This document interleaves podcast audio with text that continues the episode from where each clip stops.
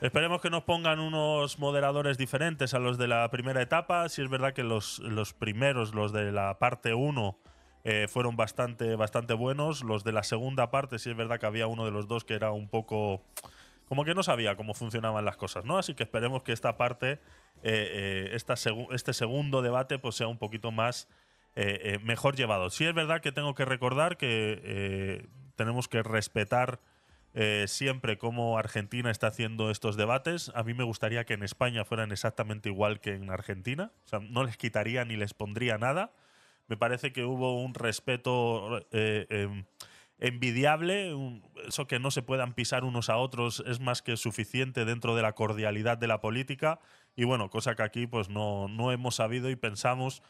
Eh, no sé si es eso de del calentamiento latino que hace que tengamos que responder automáticamente antes de que incluso terminen una frase, ¿no? Entonces eso a veces se hace innecesario, no, se deja que la persona se exprese, eh, la persona que al final está atentando contra esa persona que está intentando expresarse tampoco dice nada eh, coherente, sino que simplemente va a la descalificación fácil y bueno, eso lo vivimos aquí en, cualquiera de los debates que, hubo aquí. ¿no? Otra cosa que destacar de los debates de Argentina es que son obligatorios. Si alguien no se presentara a uno de los debates, automáticamente perdería esa posibilidad de aparecer en los medios de comunicación con esos espacios de anuncios eh, reservados para cada partido político, automáticamente ese partido político desaparecería. Es una cosa de aplaudir también y que aquí tendría que ser exactamente igual, ¿no? Y no dejar ese de eh, pues no voy, porque como voy ganando, no voy. Eh, perdona, tienes que ir.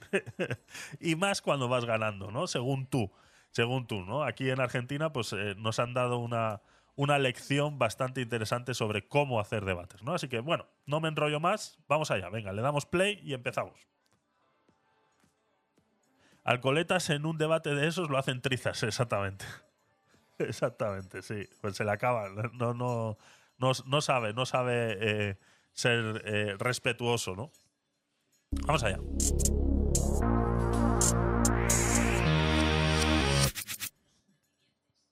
Uy. Toma la música, ¿eh? Comienza en instantes, vale. Verdad que esto es, que esto es el directo. Déjame adelantarlo hasta donde veamos gente. Vale, ya nos hemos quitado 18 minutos.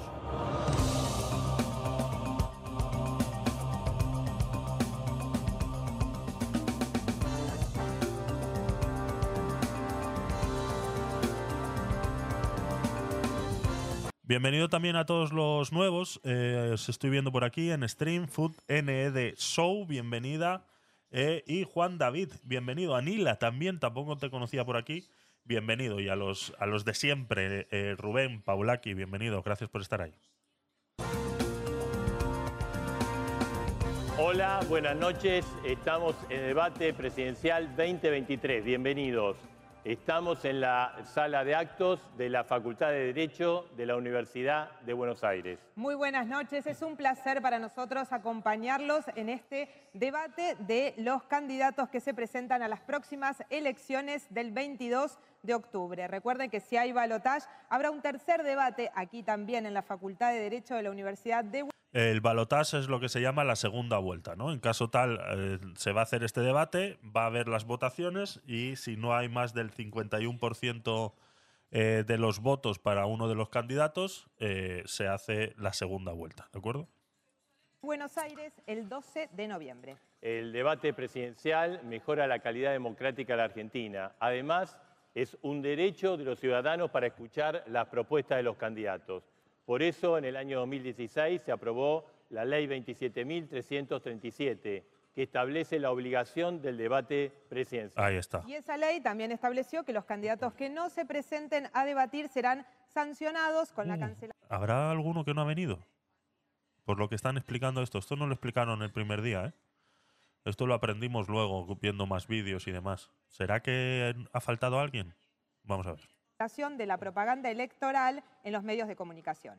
Eh, el debate ha sido organizado y la autoridad máxima, la Cámara Nacional Electoral. Eh, la parte de la propuesta televisiva la realizó CAPIT, la Cámara Argentina de Productoras Independientes de Televisión.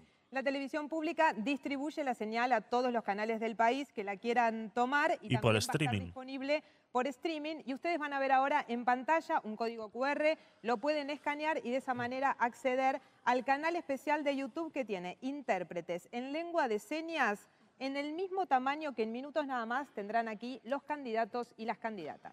Bien, muy bien. Y queremos decirle lo siguiente, que todo lo que ocurre acá ha sido sorteado, fue un sorteo público. O sea, el ingreso de los candidatos, la ubicación en los atriles, el orden de exposición de los candidatos y los temas. Los conductores acá con Mariana vamos a tener el objetivo de presentar los temas y también dar el orden de la palabra. Y también toda la dinámica de este debate fue consensuada por los candidatos y las candidatas. Por eso ahora eh, los invitamos a compartir este video para que ustedes también conozcan cuáles son las reglas de este debate 2023. Compaltan, compaltan. Reglas del debate 2023. La dinámica de los debates presidenciales 2023 funciona del siguiente modo. Mira, atención, ¿eh? comienzo, los candidatos y candidatas Esto, esto te lo explican exactamente igual cuando ves un debate aquí en España, ¿verdad? Os suena, ¿no? Os suena que esta explicación se haga, ¿verdad? tendrán un minuto libre para su presentación. Cada debate tendrá tres ejes temáticos donde contarán con dos minutos para desarrollar sus propuestas. Uno de estos ejes temáticos fue elegido a través de la participación ciudadana. Si alguien se siente aludido por lo que se dijo durante alguna de las exposiciones, tendrá cinco oportunidades Pedimos para pedir sangre. el derecho a réplica. La duración será de 45 segundos y se usará solo en los ejes temáticos. Los candidatos y candidatas podrán hacer una pregunta a cada uno de los que se encuentra en el escenario. Tendrán 15 segundos para formular la pregunta y 45 segundos para dar la respuesta. Todos y todas preguntan y todos y todas Responden. en el último bloque del debate, cada candidato y candidata tendrá un minuto libre para finalizar su participación. El La llamado de minuto de atriles oro. Y el orden de exposición fueron definidos por sorteo. Ahí está. Y bien, es el momento ahora de presentar a los protagonistas de esta noche. Por eso vamos a invitar al escenario a los candidatos y candidatas que se van a presentar el 22 de octubre. Adelante, candidatos presidenciales. Aquí, si veis, hay público, cosa que aquí en España es imposible que hubiera público, ¿no? Aquí los moderadores no le han dicho nada al público, pero es la primera vez sí le dijeron de que no pueden hacer ni siquiera un ruido, ni siquiera levantarse para ir al baño, ni nada por el estilo, nada que pueda interrumpir a los eh, es- es- a los eh, que se están presentando al debate, ¿no?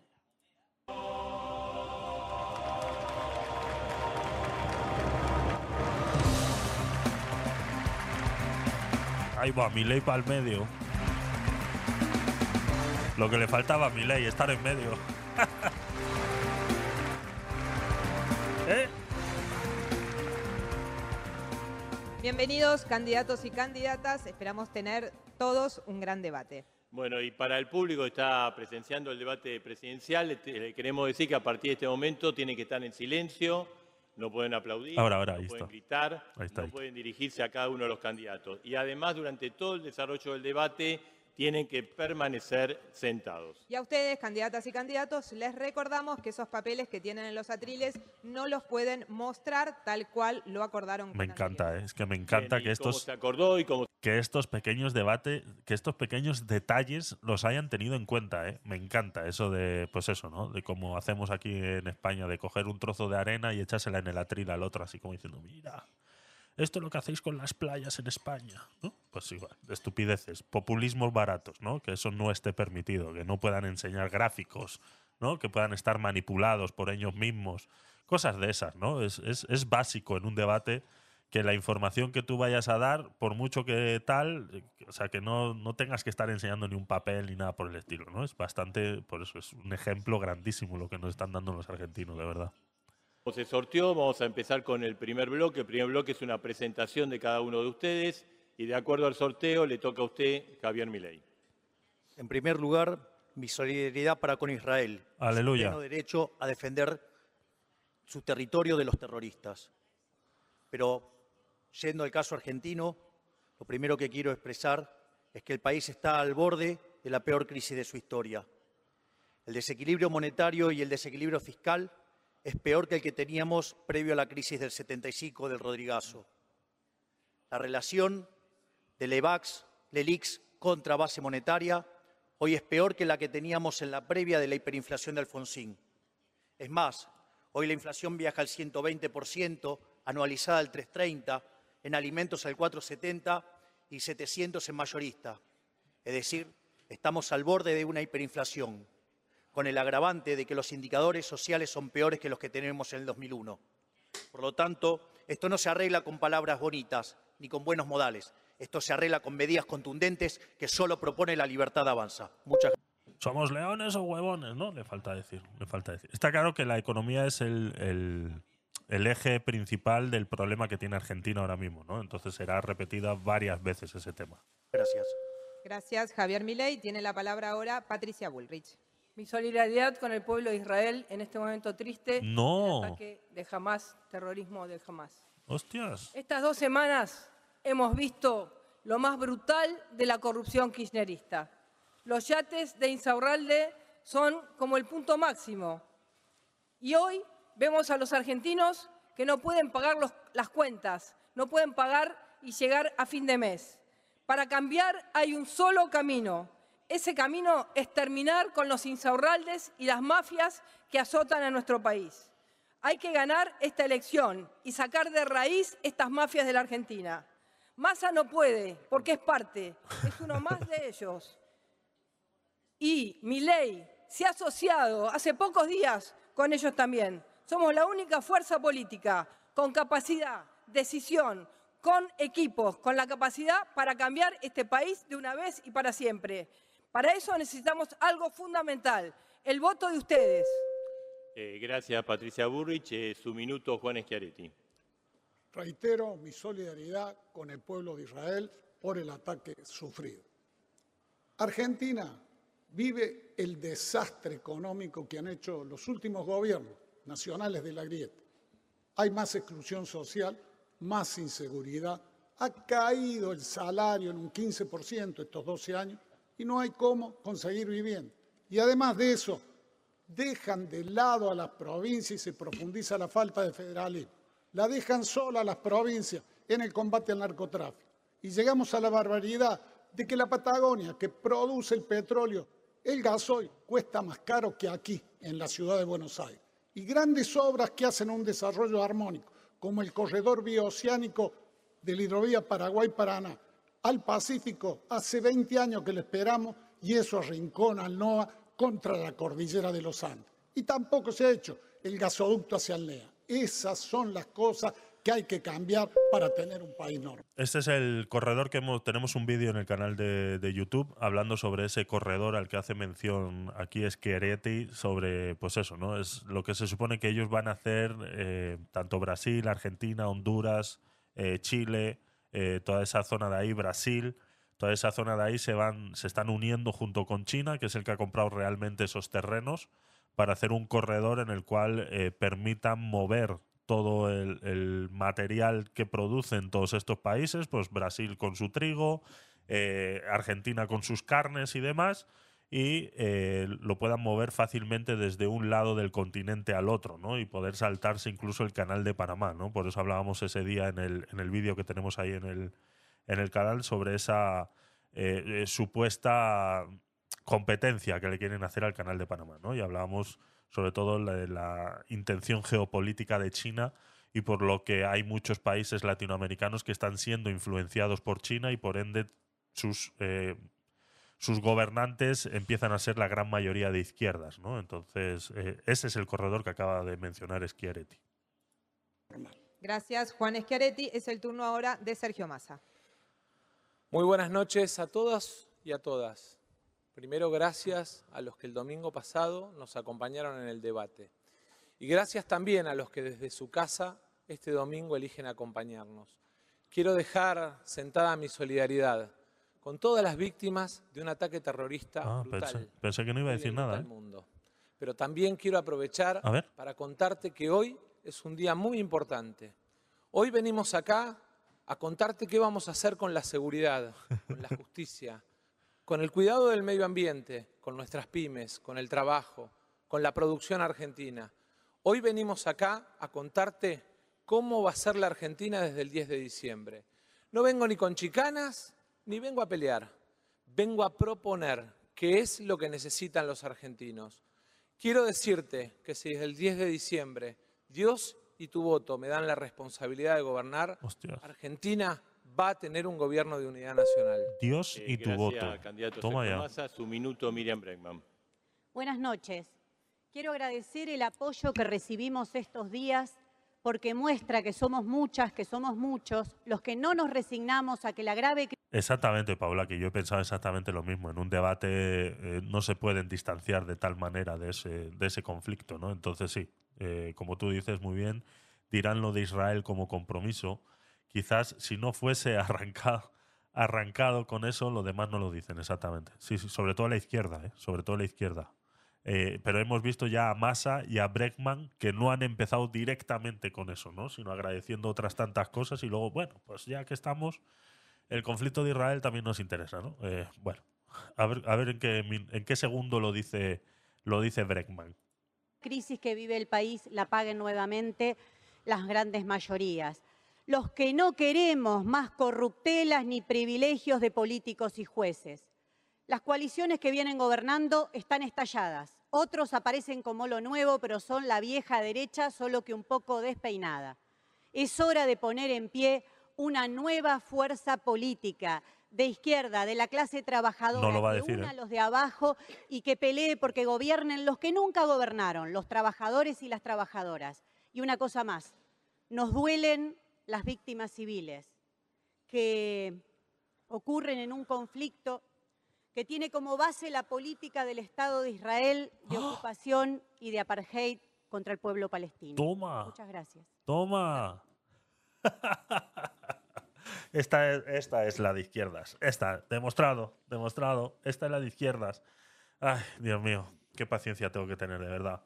Eh, es que esta es la gente que de verdad eh, tendría que irse a vivir allí y, saber realmente cómo funcionan las cosas. O sea, desde afuera hacer este tipo de comentarios tan estúpidos, hablar de apartheid, bueno, ya sabéis cuál es, cuál es mi opinión sobre este tema, ¿eh? Me encanta el olor a pánico progre por las mañanas. ¡Me encanta!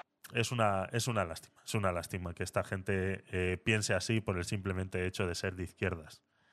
Eh, es que la izquierda nunca es contraria a Palestina, no tienen opinión propia exactamente, solo siguen la línea. Así es, Rubén, es así, es una, es una verdadera pena que no tengan criterio propio para poder eh, tomar una decisión. Pero bueno. Gracias, Miriam Breckman. Terminamos entonces el momento de las presentaciones y vamos a comenzar con el debate del primero de los ejes temáticos. Sí, eh, primero le queremos decir que eh, los temas fueron propuestos por el eh, Consejo Asesor de la Cámara Nacional Electoral y que fueron consensuados por los representantes de cada uno de los candidatos. Y según el reglamento, eh, el contenido del debate debe estar centrado en qué harán y cómo llevarán adelante sus propuestas. Y a partir de ahora, dentro de cuando entremos en los ejes temáticos, empieza a regir el sistema de derecho eh, a réplica que van a poder utilizar los candidatos si se ven aludidos por la exposición de otro candidato. Es importante aclarar que no se va a interrumpir ninguna exposición, pero mediante un mecanismo automatizado, cada candidato va a poder pedir su derecho a réplica eh, tocando un botón con luz que tienen en el atril que solo verá el candidato o la candidata solicitante. Y el orden de la solicitud va a quedar registrado en forma automática y nosotros con Mariana vamos a dar, eh, precisamente vamos a hacer cumplir ese registro.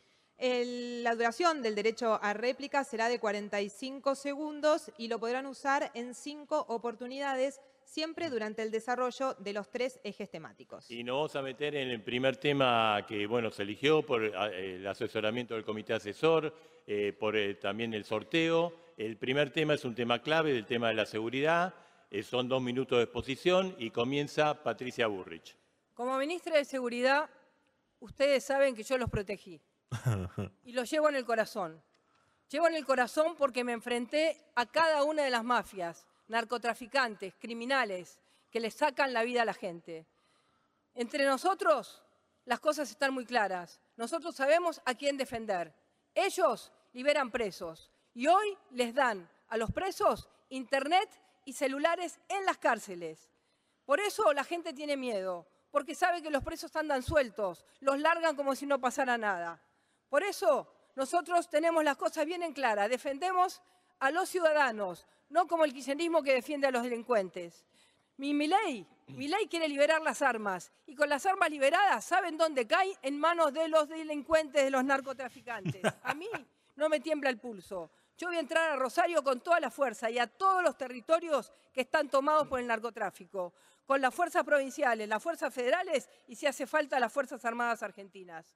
Voy a cambiar el código de imputabilidad de los menores a los 14 años, el código civil, el código penal, perdón, el código penal para que nunca más un violador, un asesino pueda andar por la calle con tranquilidad. Van a purgar sus penas como la tienen que purgar. Acá me acompaña hoy Chocobar. Escuché que Córdoba está tomada por el narcotráfico. Pues no tengo ni idea. Mira que lo dijimos en el primer debate, ¿eh? Digo, eh, qué raro que Córdoba vaya tan bien, eh, eh, o una de dos, o gobierna, o tienen la ayuda de algún narcotraficante, o no sé de dónde sacarán el dinero. ¿Te acuerdas que lo dijimos en el primer, en el primer debate, ¿no? Porque llama siempre muchísimo la atención que Córdoba vaya tan bien, ¿no? Como, eh, como hablaban de Córdoba, que tal. Digo, una de dos, o lo que te dije, ¿no? Es, increíble. Pues mira, pues es posible. Es posible, es la única manera en la que una comarca de dos millones de personas eh, eh, eh, sea tan próspera, ¿no? Si, el resto del país está tan mal, se supone que cuanto más afuera de la capital vas, por mucho que tengan presupuestos independientes o cosas de esas, tiene que la pobreza tendría que duplicarse exponencialmente según más te vas alejando de la, de la ciudad, ¿no? Se supone que eso es como funciona. Y, y que Córdoba, pues, eh, sea, sea tan próspera como lo proponen en el debate, en el, en el primer debate, eh, pues es bastante para llamar la atención, ¿no? Pero bueno, es posible, es posible, seguramente.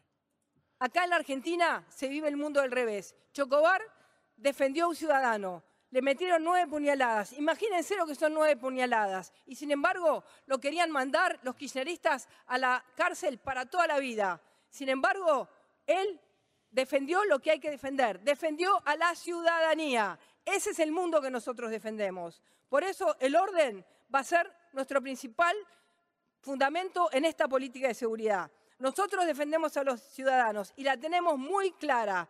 Los ciudadanos con nosotros, los delincuentes con aquellos que liberan delincuentes y el que las hace las paga. Bien, muy bien. Eh, sus dos minutos, Patricia Bure. Hubo tres derechos a réplica. Muy cuatro me avisan ahora. Sergio Massa. O sea, eh, los eh, cuatro derechos a réplica son en este orden. Miriam Bregman, Juan Schiaretti, Javier Milei y eh, Sergio Massa, que se incluyó en el último segundo. Eh, Miriam Bregman, su derecho a réplica. Patricia Bullrich, usted y todos los que promueven la mano dura fracasaron. En una década incrementaron en un 97% la población carcelaria. Aumentaron todas las leyes generando Le van a dar a toco a Bullrich. Espérate que, que salga Milei. Que salga Milei también. Espérate. Es que, es que lo de Bullrich es, es, es la típica Charo eh, eh, que, no sé, que se cree que está dando, que, le- que está hablando con sus hijos y cosas así, ¿sabes? Es la sensación que a mí me da, que no, no sabe lo que está diciendo, simplemente repite algo que le han escrito o lo que sea, pero no sabe realmente cómo funciona lo que está proponiendo, ¿no? Y lo vamos a ver en este debate como lo vimos en el primero, que le van a hacer muchas réplicas, le van a preguntar muchas cosas y no va, no va a saber responder. Incluso en el primer debate, Milei le preguntó, pero sí, ¿cómo lo vas a hacer? Y, y no saben cómo, cómo hacerlo. O sea, no, no sabe, eh, eh, Bullrich no sabe cómo hacerlo. una verdadera inflación penal. ¿Y qué tienen para mostrar? Porque cuando era Inflación su penal. era sacarse fotos en un secuestro Inflación penal. O sea, esta muchacha está diciendo que eh, llenar las cárceles de gente delincuente es una inflación penal. de 25 porros. Literal. Ahora la escucho cada tanto que vuelve con bajar la edad de imputabilidad. Me gustaría que nos cuente hasta dónde. ¿Hasta los 12? ¿Hasta los 10? ¿Hasta el jardín de infantes? Y le quiero aclarar, Burrich, que estamos en una elección donde se elige presidente, no jefe del servicio penitenciario. Gracias. Eh, gracias, Miriam Bregman. No, no se sumó nadie hasta ahora, entonces le toca a Juan Schiaretti. ¿En Córdoba? último gobierno los kirchneristas y los de Cambiemos dejaron solo a las provincias en la lucha contra el narcotráfico. Hicieron la ley de federalización del narcomenudeo. Ocho provincias adherimos. ¿Y saben qué? La ley decía que nos tenían que enviar recursos. No nos llegó ni un peso desde el año 2005, del 2012, cuando adherimos.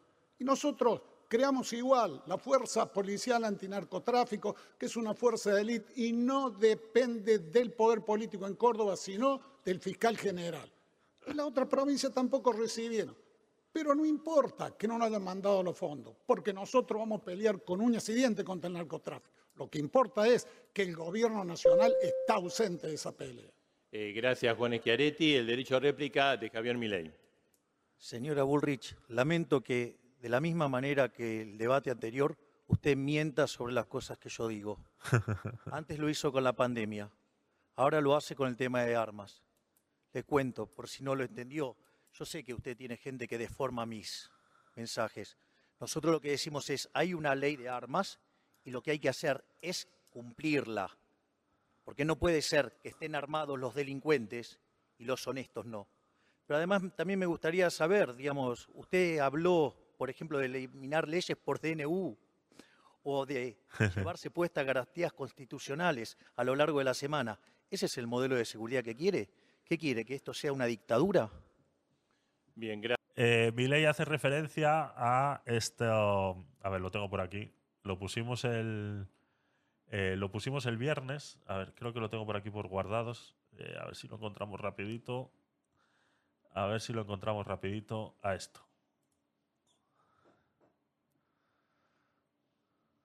Vos tenés un, un preso que le puede estar mandando un mensaje a alguien, vos grabás la conversación con, con su defensa. No podés eso. Sí, sí. No podés. Bueno, vamos, No. a, vamos a ponerlo en el Código Penal. Patricia, mírame. No podés eso. Un derecho, no, no es que no me pongas a mí a defender delincuente, pero es un derecho. Si yo, yo, yo eh, constitucionalmente puedo tener una defensa. eh, a ver, es técnica esa defensa, no me voy a poner a defender a delincuentes, reitero y lo aclaro, pero eh, eh, con esto te van a, te van a tirar a la, a la yugular. Vamos a ver. Pero ¿cómo le vas a grabar una charla de un tipo con bueno, el, con el yo, lo, abogado? yo lo puedo grabar bajo un sistema en el que, digamos, Pero si yo estoy con mi abogado hablando y soy del... Está bien, por algo estoy con mi abogado hablando, pero sí, pero vos no podés saber Pero de lo que yo estoy hablando con mi yo abogado. puedo, yo puedo grabarlo, lo puedo tener, digamos, como una, como un elemento de prueba, puedo no escucharlo, tenerlo con un sistema de protección. esto es, esto es, esto es a lo que se refiere. Exactamente. Esta tipa va a espiar más fuerte que en el bloque oriental. Exactamente. Eso es lo que propone Bullrich y eso es a lo que se refiere mi ley. Pues eso, ¿no? Con, con la dictadura, con ese, con ese tipo de dictadura, ¿no? Gracias, Javier Milei. El derecho a réplica entonces de Sergio Massa. Yo creo que es muy importante que quienes venimos acá le contemos la verdad a la gente. Y los datos desmienten las mentiras. En el año 2019, en la Argentina, se liberaron 16.000 presos. En el año 2020 se liberaron 9.000. Con lo cual, quien debe explicar la liberación de presos es quien era ministra de Seguridad en ese entonces. Pero hay algo mucho más grave. ¿Quién eliminó los inhibidores en las cárceles de Santa Fe? En el año 2017, y invito a que los argentinos chequeen en Google, lo eliminó la señora Patricia Bullrich. De manera tal que un programa de seguridad debe partir por los candidatos comprometiéndose a la verdad. Gracias, Sergio Massa. Retomamos entonces los dos minutos de exposición. Por el orden del sorteo, le toca a Juan Schiaretti. La inseguridad es hija de la exclusión social que aumenta día a día en Argentina. Pero eso no es una excusa para no combatir con toda la fuerza la delincuencia. Hay que acabar con la puerta giratoria en los juzgados. Y esto significa modificar el Código Penal y el Código Procesal Penal. Hay que cambiar también la ley penal juvenil, porque la que hay vigente es de la última dictadura genocida. Y hay que hacerlo conforme las recomendaciones de la ONU y del UNICEF. Y hay que pelear en serio contra el narcotráfico. El narcotráfico lo combate en todo el mundo el gobierno nacional. Y acá miran para el costado. Argentina no produce droga, pero tenemos una frontera que es un colador.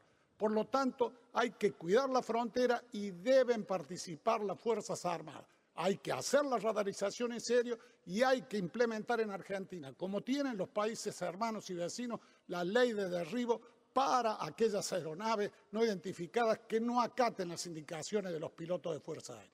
Hay que crear también una fuerza federal antinarcotráfico que tenga al menos 15.000 efectivos, que no dependa del poder político, sino de la Procuraduría General de la Nación y que esté distribuida en todas las provincias y en la capital federal. Hay que también tener cárceles de máxima seguridad para que no puedan los narcotraficantes poder conducir su organización desde la cárcel y avanzar en el cuidado y en la investigación del lavado de activos, porque eso es lo que le da el imperio económico a los narcotraficantes. Si actuamos combatiendo con toda nuestra fuerza el narcotráfico, si actuamos cambiando y terminando con la puerta giratoria y acabando con que los usen a los adolescentes, los mayores, para hacer los robos piraña y otros delitos, vamos a avanzar y mucho contra la inseguridad.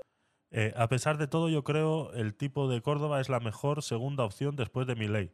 Dentro de lo que es la, izquierda argentina, sí. Es el más eh, respetuoso, es el que habla con como pareciendo que sabe lo que dice.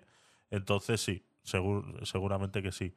Sea con, contra, contra quien pudiera competir mi ley en una segunda vuelta si se llegara a dar, ¿no? Pero bueno, las encuestas dicen que esa, esa parte no va a pasar.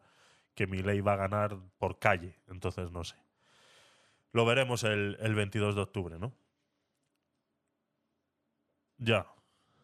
Sí, sí, sí. El problema, dice eh, Rubén, dice, el problema es que la gente ve como la segunda opción a Massa. Sí, bueno, pero ya sabemos que Massa es gobierno ahora mismo. Entonces, no sé. Si es que ese tipo de, encuestas y preguntas en la calle, al fin y al cabo, no tiene, no tiene ningún sentido. Bien, gracias Juan Schiaretti. Nadie pidió derecho a réplica. Seguimos con el, tema seguridad y de acuerdo al orden le toca a Sergio Massa sus dos minutos. Tengo la decisión de transformar la Argentina en un país seguro y el tema de la lucha contra la inseguridad lo voy a tomar como presidente desde el primer día. Lo voy a hacer sobre tres ejes muy claros. El primero, la prevención. Ya lo hice en Tigre, mi ciudad Bajé 80% el robo automotor, que es el delito que nadie deja de denunciar. Cámaras, móviles, sistemas satelitales de rastreo, botón de pánico en cada celular para cada una de las ciudades de la Argentina de más de 50.000 habitantes, financiada desde el Estado Nacional. Pero además vamos a encarar como segundo eje la lucha de política contra el crimen. Y en ese sentido vamos a crear una agencia federal con los mejores de cada una de las cuatro fuerzas federales. Sí, un FBI argentino, instalado en Central Córdoba, el edificio de Rosario, que va a permitir que trabajemos sobre... Sí, el botón del pánico en, los móviles, eh, por ejemplo, iPhone ya lo tiene como tal. O sea, FBI argentino, sí, ha llamado bastante la atención ese, ese comentario. El botón del pánico no es más que una llamada directa a la policía de manera discreta. ¿Vale? Eh, por ejemplo, iPhone ya, ya tiene esa, esa, opción. Si tú mantienes apretado, y me imagino que Android también la tendrá. Si tú mantienes apretado el botón de, apagado del teléfono y automáticamente hace una llamada de emergencia. Creo que Android también lo tiene. Eh, dudo que no lo tenga. ¿Vale? Entonces, eh, no es algo que tengan que hacer ellos en, los teléfonos, sino me imagino que tendrán que hacer ellos una infraestructura para que esto a ellos les funcione. ¿Será que no les funciona y no llaman directamente a la policía? No lo sé. Desconozco. Aquí lo puedes, aquí en España puedes hacer la prueba. Eh, si mantienes apretado el botón de, inicio eh, durante X segundos, hace una llamada directa a emergencias. Directa. O sea, no, no tienes. y ya está. Y lo puedes hacer eh, desde el bolsillo, donde lo tengas. Automáticamente hace la llamada y intentan localizarte a través de, tu teléfono si estás, en, si estás en peligro. Y el FBI argentino. Muchas películas ha visto este. Sobre tres crímenes que son transnacionales. Corrupción, narcotráfico y además la trata de personas. Tenemos el objetivo de que lo recaudado por la justicia y ese organismo vuelva a fortalecer el sistema de funcionamiento de las fuerzas de seguridad, pero también de la justicia y una parte vaya a los clubes de barrio por la tarea social que realizan. Por último, el tercer eje, tenemos que animarnos a exigirle cuentas también a la justicia. No puede ser que un juicio por indemnización demore cinco años, que una adopción demore siete años y que una escarcelación o una orden de allanamiento demore siete, diez o quince días. Claramente vamos a medir con un cambio en la ley el funcionamiento de los jueces para que también ellos tengan que rendir cuentas frente a la sociedad. Gracias, Sergio Massa. Hubo un pedido de derecho a réplica a cargo de Patricia Burrich, así que su derecho a réplica, Patricia Burrich. Massa, hace cuatro años que estás en el gobierno. No hables de Tigre. Parece una vergüenza que hables de Tigre cuando hace cuatro años que estás con el gobierno que aumentó los homicidios el 70% en Rosario. Dejó liberados a todos los narcotraficantes. Generó la peor crisis de seguridad que tenemos en la Argentina. ¿Tus números quién te los da? ¿Insaurralde que te dijo que vale 500 pesos el bote que se compró, el yate que se compró? No podés hacer buena seguridad si tus socios son corruptos, si son delincuentes. Vos defendiste a Escapolán, un fiscal del narcotráfico. Lo defendiste así, de cara. Entonces, no hables de seguridad porque no tenés autoridad moral para hacerlo. Eh, gracias, sus 45 segundos terminaron. Eh, pidió derecho a réplica sobre los dichos de Patricia Burrich, Sergio Massa. Sergio Massa. Es que es un problema muy grande cuando ya formas parte del gobierno venir a un debate, o sea, diciendo, o sea, ¿qué me estás contando? Si estamos aquí por culpa de ti, o sea, por culpa tuya, ¿qué me estás contando? Massa ve con cara de querer asesinar, pues imagínate. Es que... Yo quiero contarles que Tigre se transformó en seis años en la ciudad más segura del conurbano, pero que además vinieron de distintos lugares del mundo a copiar el modelo que habíamos desarrollado. Móviles controlados satelitalmente para que los patrulleros no duerman en las estaciones de servicio. Cámaras en todas las esquinas de los barrios y además el botón de pánico en el celular de cada ciudadano. Yo no hablo de acusaciones falsas. Y respecto... Tiene pinta, ¿no? Que Tigre es mejor que Córdoba. No sé dónde queda Tigre. Tigre Tigre, ciudad. Tigre es una localidad argentina situada junto al norte de Buenos Aires. Sirve de base para visitar los ríos y las eh, marismas. A ver. Población de Tigre. Eh, altitud, población, 25.000 habitantes. O sea, es un pueblito. Es un pueblito. Eh, no tiene nada que ver con Córdoba. O sea, no sé si eran dos millones que vimos el, el Córdoba, Argentina. Córdoba. Córdoba tiene eh, habitantes, población 2 millones. Eso es. O sea, no tiene nada que ver una cosa con la otra. Eh, Tigre es como manejar la economía de tu casa y Córdoba, pues un poquito la mitad de la de Madrid, ¿no? Madrid creo que tiene 5 millones de habitantes o una cosa así, ¿no? O más. Madrid, España, habitantes, población 3 millones. 3 millones. Eso es, más o menos. Por eso decía que lo de Córdoba es más o menos como, como Madrid. de Insaurralde cometió un hecho gravísimo. Le pedí la renuncia al cargo, le pedí la renuncia a la candidatura y no todos somos lo mismo, Patricia. Vos nunca pediste la renuncia de Milman. Hostias. Bien, muy bien. Gracias, Sergio Massa. Es el turno ahora de los dos minutos de exposición sobre seguridad de Miriam Breckman. Gracias. La derecha siempre dice que a la izquierda no le gusta hablar de inseguridad, cuando somos nosotros los que vivimos en un barrio como cualquiera. Lo que no nos gusta es hacer demagogia punitiva como hacen ellos, porque el gran delito se organiza desde arriba. Y eso implica hablar de las complicidades en sectores de las fuerzas de seguridad, políticos y judiciales. Por ejemplo, no hay posibilidad de que existan redes de trata si no hay complicidad con quienes manejan la frontera. Por eso me parece también muy importante pensar cómo llegamos hasta acá. Desde la ley de entidades financieras de la dictadura que ablandó todos los controles hasta la actualidad, se fue dictando todo el andamiaje jurídico que facilita el lavado del dinero sucio. Llegamos a... Esta gente, esta gente habla de seguridad y habla de seguridad de cosas que prácticamente va a ser imposible que puedan solucionar, de que la trata de blancas, el tráfico de drogas, o sea, no, o sea, esa no es la seguridad que realmente hace que una persona dentro de su casa no se sienta tranquila yo dentro de mi casa me da igual. O sea, no digo que me da igual. A ver, o sea, digo, no me afecta ese tipo de, de, tráfico de personas, de drogas, no me afecta directamente. A mí me afecta que cuando yo voy al supermercado no me metan un cuchillazo en mitad de la calle para robarme el reloj o para robarme las zapatillas. Esa es la delincuencia de la que ellos tienen que dirigirse y de la que tienen que tratar. No la del. Eh, que está claro que con la otra también hay que combatir, pero que no le interesa eso al votante, que eso al votante no le toca de cerca. A no ser que todos los argentinos sean narcotraficantes y, y tratadoras de, de, personas. Entonces sí, si todos los argentinos tienen un negocio de, de, de drogas, dirán, pues hostia, sí, nos va a tocar de cerca. Como se meta esta con la droga, nos toca de cerca. Pues, seamos serios.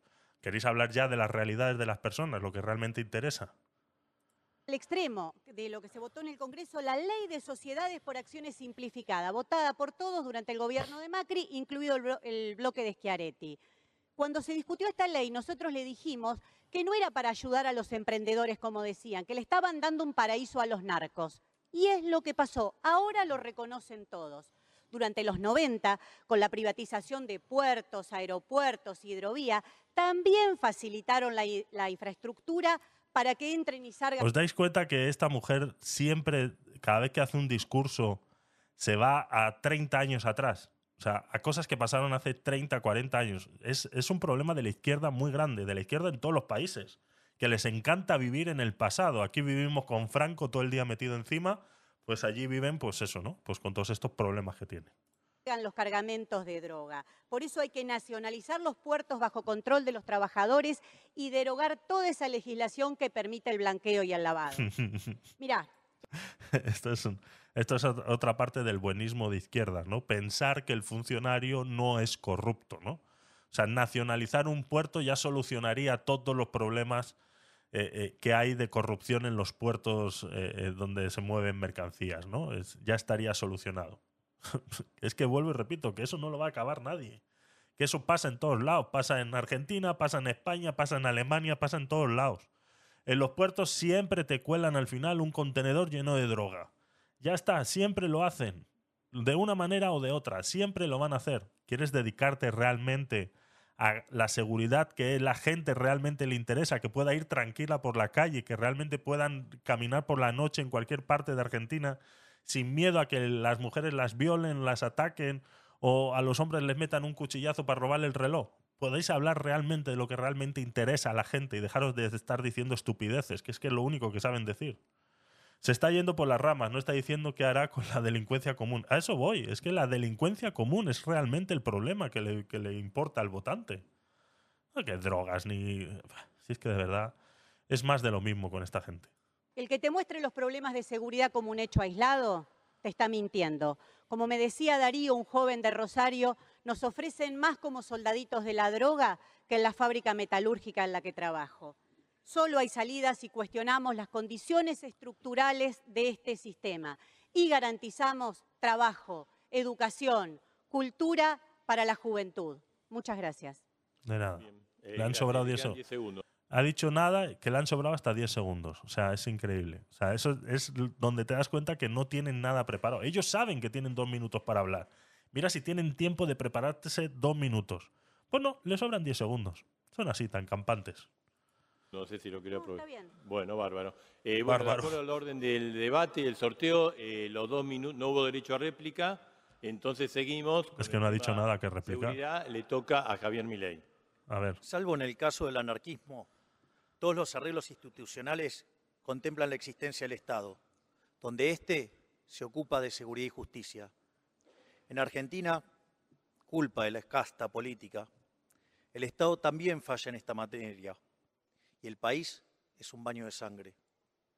Este desastre es culpa de haber abrazado las ideas del doctor Zaffaroni, que en los últimos 20 años ha causado un verdadero desastre en este país, porque básicamente cambia el rol entre víctima y victimario, haciendo que los delincuentes sean tratados como las víctimas cuando en realidad son los que tienen que estar encerrados. Estas ideas, cuando las propuso Zaffaroni, no eran nuevas, ya se habían impulsado en las 60 en Nueva York y también 20 años después era un desastre.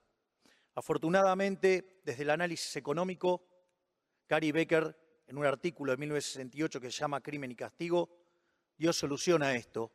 Lo enfocó como una actividad ¿sí? que genera resultados y así cuando los beneficios aumentan, esa actividad se expande. Al ponerlo en estos términos, no solo es importante el rol de la seguridad, sino que se vuelve fundamental el rol de la justicia en hacer efectivos los castigos, es decir, que sea costoso ser delincuente. En este sentido, para que esto empiece a funcionar nuevamente como corresponde en Argentina, nosotros proponemos hacer una reforma de la Ley de Seguridad Interior, de Defensa Nacional, la Ley de Inteligencia, modificar el sistema carcelario, modificar el Código Penal, el Código Penal Procesal y en un contexto de reforma del sistema judicial para que sea verdaderamente independiente y que los delincuentes tengan que pagar, porque en la Argentina liberal lo que la van a pasar mal y van a tener miedo son los delincuentes. Eh, su tiempo, Javier Milei, gracias. Eh, dice Rubén, dice, dicen que a la izquierda no le gusta hablar de la inseguridad y confirmó ella misma, exactamente, no hablando de lo que realmente importa. Eh, bienvenidos a todos los que sois nuevos. Eh, Majo Donatone, bienvenida. Eh, Gámez, bienvenido. Te estoy dando a seguir. Maraguilarlife.com, bienvenido también. Lulo, bienvenido. Y Gitán Galí o Jalí, bienvenido también. Os he dado a seguir a todos. Bienvenidos. Espero que disfrutéis del contenido. Si queréis hacer algún comentario, tenéis el chat a vuestra disposición y automáticamente comentamos aquello que estemos viendo en ese momento, ¿vale? Gracias. Hubo dos eh, pedidos de derecho a réplica. Primero Patricia Burrich, segundo eh, Juan Schiaretti, así que su derecho a réplica, Patricia Burrich. Milay, mirá tu plataforma. Artículo 17. Desregulación y liberación de armas. Así que, si no, cambiala. Pero si cambiás la plataforma es porque no estabas convencido. A las mamás y a los papás, les digo que si se liberan las armas, van a estar en manos de los monos. Las armas van a terminar masacrando chicos en las escuelas. Esa es la realidad. ¿De los y además, monos? Si liberás la venta de órganos, hoy el 10% de la venta de órganos ilegales en el mundo es trata de personas. Secuestran a chicos, tratan a personas y venden órganos. Esta es la realidad. Hoy Interpol ha planteado un informe muy clarito. La venta de órganos es uno de los delitos más codiciados en el mundo criminal. Y eso es lo que vos proponés. Bien, eh, queremos aclarar que eh, Javier Milei pidió derecho a réplica de los dichos de Patricia, pero seguimos Qué, qué pesadilla, ¿eh? De verdad, qué pesadilla, ¿eh? Qué pesadilla. en el orden. Entonces, Juan Schiaretti. Y es la derecha, ¿eh? O sea, es, es, es la derecha. O sea, parece que no, pero sí, es de, es de derecha la Bullrich. No veo que se haya hablado acá del combate al narcotráfico en un punto que es central para evitar que los narcos se hagan dueños de las barriadas populares de las grandes ciudades. Sí lo he visto aplicar en Medellín y lo aplicamos en Córdoba. ¿Qué son los consejos de seguridad barriales? ¿Qué es lo, que ellos representan? La participación de centros vecinales, clubes de barrio, centros de jubilados, escuelas, comerciantes, todos, junto a la policía, el gobierno provincial y al gobierno municipal, para generar un entramado social que impida que los narcos se hagan dueños de la barriada popular. Lo estamos haciendo en Córdoba y quiero que lo hagamos en toda nuestra patria argentina. Es que es pesado, es pesado el Schiaretti con Córdoba, es pesadito, es un poco pesadito, exactamente. Milei está como que fastidiado con este señor. A ver, lo que está diciendo Schiaretti no es ninguna tontería. Lo que es la tontería es cuando eh, vas a intentar eh, acabar con el narcotráfico acabando con el narcotraficante. Si te vas a por el narcotraficante, te va a costar mucho más acabar con el narcotráfico. Una de las maneras más fáciles de acabar con el narcotráfico es hacer, pues, que eh, los jóvenes tengan trabajo, tengan dónde entretenerse, tengan Por eso lo que está diciendo Schiaretti no es ninguna tontería, pero vuelvo y repito, eh, hay que empezar desde abajo, desde abajo, que los jóvenes tengan con qué entretenerse y que no sea también como ha dicho Bullrich, que no es una no es no son tonterías, lo que pasa es que como están tan aisladas lo que dicen, no son capaces de que el discurso cale en la gente porque no, no saben hacer discursos, eh, divagan, eh, lo floriturean de una manera que luego lo único que hacen es distraer, pero tienen varios puntos que son lógicos. Claro, eh, un niño, un chaval, 14, 15 años, claro, vive mejor repartiendo papelinas por la calle que trabajando. Claro que sí, les pagan más. Es así. Pues con eso es con lo que hay que acabar. Hay que generar empleo, hay que generar educación y que estos chavales no se vean en la necesidad de repartir papeletas por ahí para poder sobrevivir. Pero de ahí a ir a por el narcotraficante, o sea, vas a perder mucho tiempo y al final no vas a conseguir nada. Bien, gracias Schiaretti. Eh, ahora le toca el turno a Javier Milei su derecho a réplica. A ver. Señora Bullrich, no solo que vive aferrada a las mentiras que le arma su equipo de campaña, muestra una falta de flexibilidad impresionante. Le acabo de contar segundos atrás Exacto. que lo que nosotros proponemos es que se respete la ley de armas que existe, tal como existe, y no como actúa hoy, llena de restricciones que lo único que hace es favorecer a los delincuentes. Pero parece que está muy seteada. Por favor, suéltese un poquito. Y lo otro, la venta de órganos. Tampoco proponemos la venta de órganos. Lo que nosotros decimos es que hay 7.000 personas esperando un trasplante y 300.000 potenciales donantes y hay algo que no funciona en el medio y que genera un montón de corrupción. ¿O Exactamente. acaso a usted le gusta la corrupción? Exactamente, exactamente. Esa, esa parte es clave, esa parte es clave y aquí lo hemos hablado alguna vez sobre, sobre ese tema y, y lo puedes traspolar a cualquier otra cosa, ¿no? Eh, siempre lo hemos dicho. Cuando salen en la televisión, ahora por favor hay que donar sangre, hemos tenido un gran problema en no sé dónde y hay que donar sangre. ¿Tú te crees que realmente si se pagara por esa sangre, lo que fuera, independientemente, me da igual, lo que fuera, realmente habría que estar pidiendo que la gente done. Lo mismo es con los órganos. Lo acaba de decir muy claro. Tienes un montón de pacientes necesitando trasplantes y un montón de gente que pudiera dar esos trasplantes, pero que simplemente no lo dan porque el altruismo, el altruismo es algo que haces con un familiar, es algo que haces con un conocido, es algo que haces con un- una persona querida. Pero con una persona que no conoces no existe el altruismo. Eso hay que pagarlo. Eso tiene que tener un coste. Porque yo voy a poner mi vida en riesgo para sacar ese órgano de mi cuerpo y que luego no haya ningún problema. Es así. Así es como funciona el mundo. O sea, no sé por qué. O sea, ese, ese tema de la sociedad altruista donde todos nos echamos la mano y cantamos kumbaya alrededor de una hoguera con guitarras. eh, chicos, o sea, de verdad, eh, despertar ya. Eso solamente pasa en las películas y en los campos de, de, de- de orquídeas. O sea, eso no funciona así. La sociedad no funciona así. La sociedad funciona que da cuando recibe. Y si tú no recibes nada a cambio, no lo vas a dar. Es así. Bienvenidos al mundo real. Despertad ya. Entonces se solucionaría un montón de muertes innecesarias por el simplemente hecho de habilitar algún sistema en el que las personas se puedan ver recompensadas de alguna manera por hacer ese esfuerzo de donar un órgano a una persona que no conoce absolutamente de nada. ¿Cuántos países no hay que por ley, y si tú no, no reniegas de eso, automáticamente eres donador? Hay un montón de países que van en contra de tus derechos y que si tú no te informas, el día que tú te mueres, tus familiares se encuentran con un problema enorme porque tú automáticamente, siendo parte de ese país, ya formas parte de la donación de órganos. Y los familiares hay muchas veces que se encuentran con una cantidad de problemas que dices, eh, perdona, yo no sabía que esto era así. No, no, sí, es que aquí es así. Si tú no reniegas de eso, automáticamente eres donador de órganos. ¿Por qué? ¿Perdona? Y así con otras tantas cosas. Entonces no es ninguna idea descabellada. No es como dice Bullrich, no, es que con esto vas a fomentar el tráfico. Al revés. Pues no se ha dicho siempre que legalizando la marihuana se impide el tráfico. Pero no se ha dicho siempre que cuando eh, legalizas la, la cocaína eh, impides el tráfico, pues esto sería exactamente igual. La gente no se viera con esa necesidad. Claro, pero es que creamos, eh, vienen ahora los socialistas progresistas y dicen, es que creamos ciudadanos de segunda, ¿no? Esos ciudadanos que como viven mal, pues pueden vender un órgano para salir de la pobreza.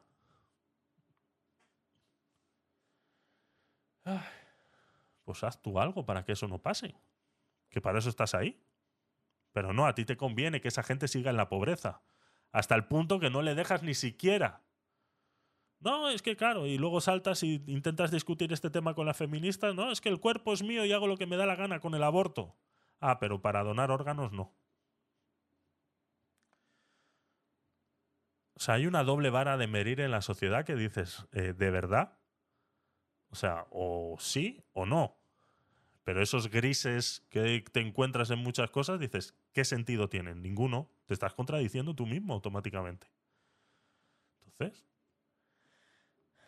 dice, Colombia es así, me parece, cuando mueres obligatoriamente te retiran los órganos. Sé que hay varios países, no sabría decirte exactamente cuáles, pero sé que hay varios que son así, que tienes tú que expresar eh, directamente que no eres eh, donante de órganos para que el día que te mueras de cualquier accidente o lo que fuera, no te extraigan tus órganos de buenas a primeras. Sé que hay varios, no sabría decirte cuáles exactamente, los, los buscaremos, los buscaremos. Bien, cerramos entonces el eje temático de la seguridad y ahora pasamos al segundo bloque temático. Antes de pasar al segundo bloque temático, vamos a ver eh, los pedidos de eh, réplica de cada uno eh, de los candidatos, lo vamos a mostrar en pantalla. Bueno, Ahí tenemos mejor. dos Schiaretti, dos Patricia Burrich, Esta vez han entendido mejor lo del derecho a réplica. El, el primer debate yo creo que no lo entendieron bien y gastaron, eh, o bueno, también se entiende que el, el- el tema de economía es, es bastante más importante, ¿no? Pero sí es verdad que Milei y Massa creo que acabaron los, los, las réplicas en, en el primer, en el primer tiempo. dos Javier Milei, uno eh, Miriam Bregman, dos Sergio Massa. Recuerden que cada candidato tiene cinco oportunidades para pedir su derecho a réplica y que lo pueden hacer durante el desarrollo de los tres ejes temáticos. Y de acuerdo al sorteo, a lo propuesto por el comité asesor, a lo decidido por la Cámara y a lo decidido por los candidatos, vamos al segundo bloque, que es trabajo y producción. Y de acuerdo al or- sor- sorteo público, Juan Schiaretti eh, tiene, arranca con sus dos minutos. Para que haya trabajo y producción tiene que haber inversión. Y Argentina tiene una tasa de inversión menor que el promedio de América Latina. Para que haya inversión tiene que haber estabilidad macroeconómica, seguridad. ¿Con quién está hablando esta la, la Bregman? ¿Con quién está hablando la Bregman? Mira que está ahí arriba a la derecha. Mm, mm, ¿Con quién está hablando? Se supone que no puede hablar con nadie. Tiene, arranca con sus dos minutos. Para que haya trabajo y producción tiene que haber inversión. Y Argentina tiene una tasa de inversión menor que el promedio de América Latina. Para que haya inversión tiene que haber estabilidad macroeconómica, seguridad jurídica y no atacar a los inversores como hace el kirchnerismo. Además, tenemos que tener una estructura impositiva que no castiga la producción. Hay que eliminar las retenciones a las exportaciones del campo y el complejo agroindustrial. Y hay que sustituir impuesto distorsivo como ingreso bruto por un impuesto a la última venta o un IVA provincial como tiene Brasil. Hay que ayudar a las pymes que son las generadoras de empleo para que generen más empleo. Y esto significa acabar con la industria del juicio y poner en marcha el fondo de garantía por tiempo de trabajo como existe en la industria de la construcción o todos los empleos de Brasil y bajarle las cargas sociales a las pymes. Y ese fondo tiene que regir para los nuevos empleos. De la misma manera, hay que transformar los programas sociales en empleo genuino. Y esto significa entrenar nuevamente a quienes reciben los programas sociales y permitirles que al menos durante cinco años lleven sus beneficios cuando son ocupados por la economía formal. Y bajarle las cargas sociales a quienes le das trabajo a las pymes. Y además, a los jóvenes, yo propongo lo que hicimos en Córdoba, extenderlo en todo el país. Es el programa Primer Paso, que significa que puedan hacer prácticas rentadas en las empresas privadas, poniendo recursos, el Estado y los empresarios. Eso permitió que 200.000 jóvenes hicieran su práctica en las empresas privadas y muchos de ellos hoy son gerentes. Además de esto, propongo que la promoción a las pymes para la industria se dé en función de los costos y no en función de la inversión. Hay que bajarle la energía y hay que darle subsidio a la mano de obra como hacemos en nuestra provincia de Córdoba. Exactamente. Con todo lo que dice el señor, Córdoba debe ser como Japón. Es que es, es, increíble. Córdoba es increíble. Yo ya lo dije en el primer debate. La solución de Argentina es que todos los argentinos se vayan a vivir a Córdoba. No sé, no sé por qué no, no se han ido ya. Si Córdoba es, eh, vamos, es el paraíso argentino. Gracias, Juan Schiaretti. Le recordamos a los candidatos y candidatas tener cuidado cuando eh, van a pedir su derecho a réplica para que no haya problemas después al, al, tocar sin querer y arrepentirse. Bien, seguimos entonces con la exposición sobre trabajo. ¿Será eso lo que le ha pasado a Bregman? Que por eso estaba hablando con alguien, que ha apretado el botón sin querer o algo. ¿Será? Eh, y producción de Sergio Massa. Creemos en una sola clase de hombres y mujeres, los que trabajan y tomamos la decisión de poner en el trabajo uno de los ejes centrales de los próximos cuatro años. Hemos planteado y estamos planteando una mejora en el ingreso desde dos lugares. Obviamente la paritaria libre, pero además la reducción de impuestos. Ya hay 16 millones y medio de argentinos que reciben la devolución del IVA. Y obviamente terminamos con la mentira del impuesto a las ganancias sobre el salario y más de dos millones de argentinos ya no tienen esa preocupación. Lo hicimos hace algunas semanas. Pero creemos que además hay que seguir haciendo. El impuesto a las ganancias sobre el salario es lo que aquí en España llamaríamos el IRPF, ¿no? Digo yo, creo que se refiere a eso. O sea, que lo han eliminado para mucha gente. Y en ese sentido es clave hablarle a las personas con discapacidad que hoy son rechazadas del mundo de trabajo, básicamente porque la pensión funciona como un límite se termina el límite de que el que tiene pensión no puede trabajar. Se termina esa muralla. En paralelo, quiero dejar claro, en el mundo... Eh, tremenda muralla, ¿no? Tremenda muralla esa, ¿eh? A ver, eh, eso me imagino que habrá que matizarlo de alguna manera, que no es tan simple como él está diciendo, porque entonces sería una eh, competencia desleal contra aquellos que no tienen ninguna discapacidad. Yo entiendo que aquí en España, por ejemplo, aquellas personas que tienen discapacidades del 25, 35, eh, etcétera, por, por, ciento que pueden trabajar, eh, esos trabajos son compensados, o sea, compensan el sueldo de esos trabajos, compensan a la, eh, a la ayuda que reciben del Estado. Ahora bien, eh, veo complicado lo que él está diciendo si realmente es como lo está proponiendo, como acaba de decir, esa barrera.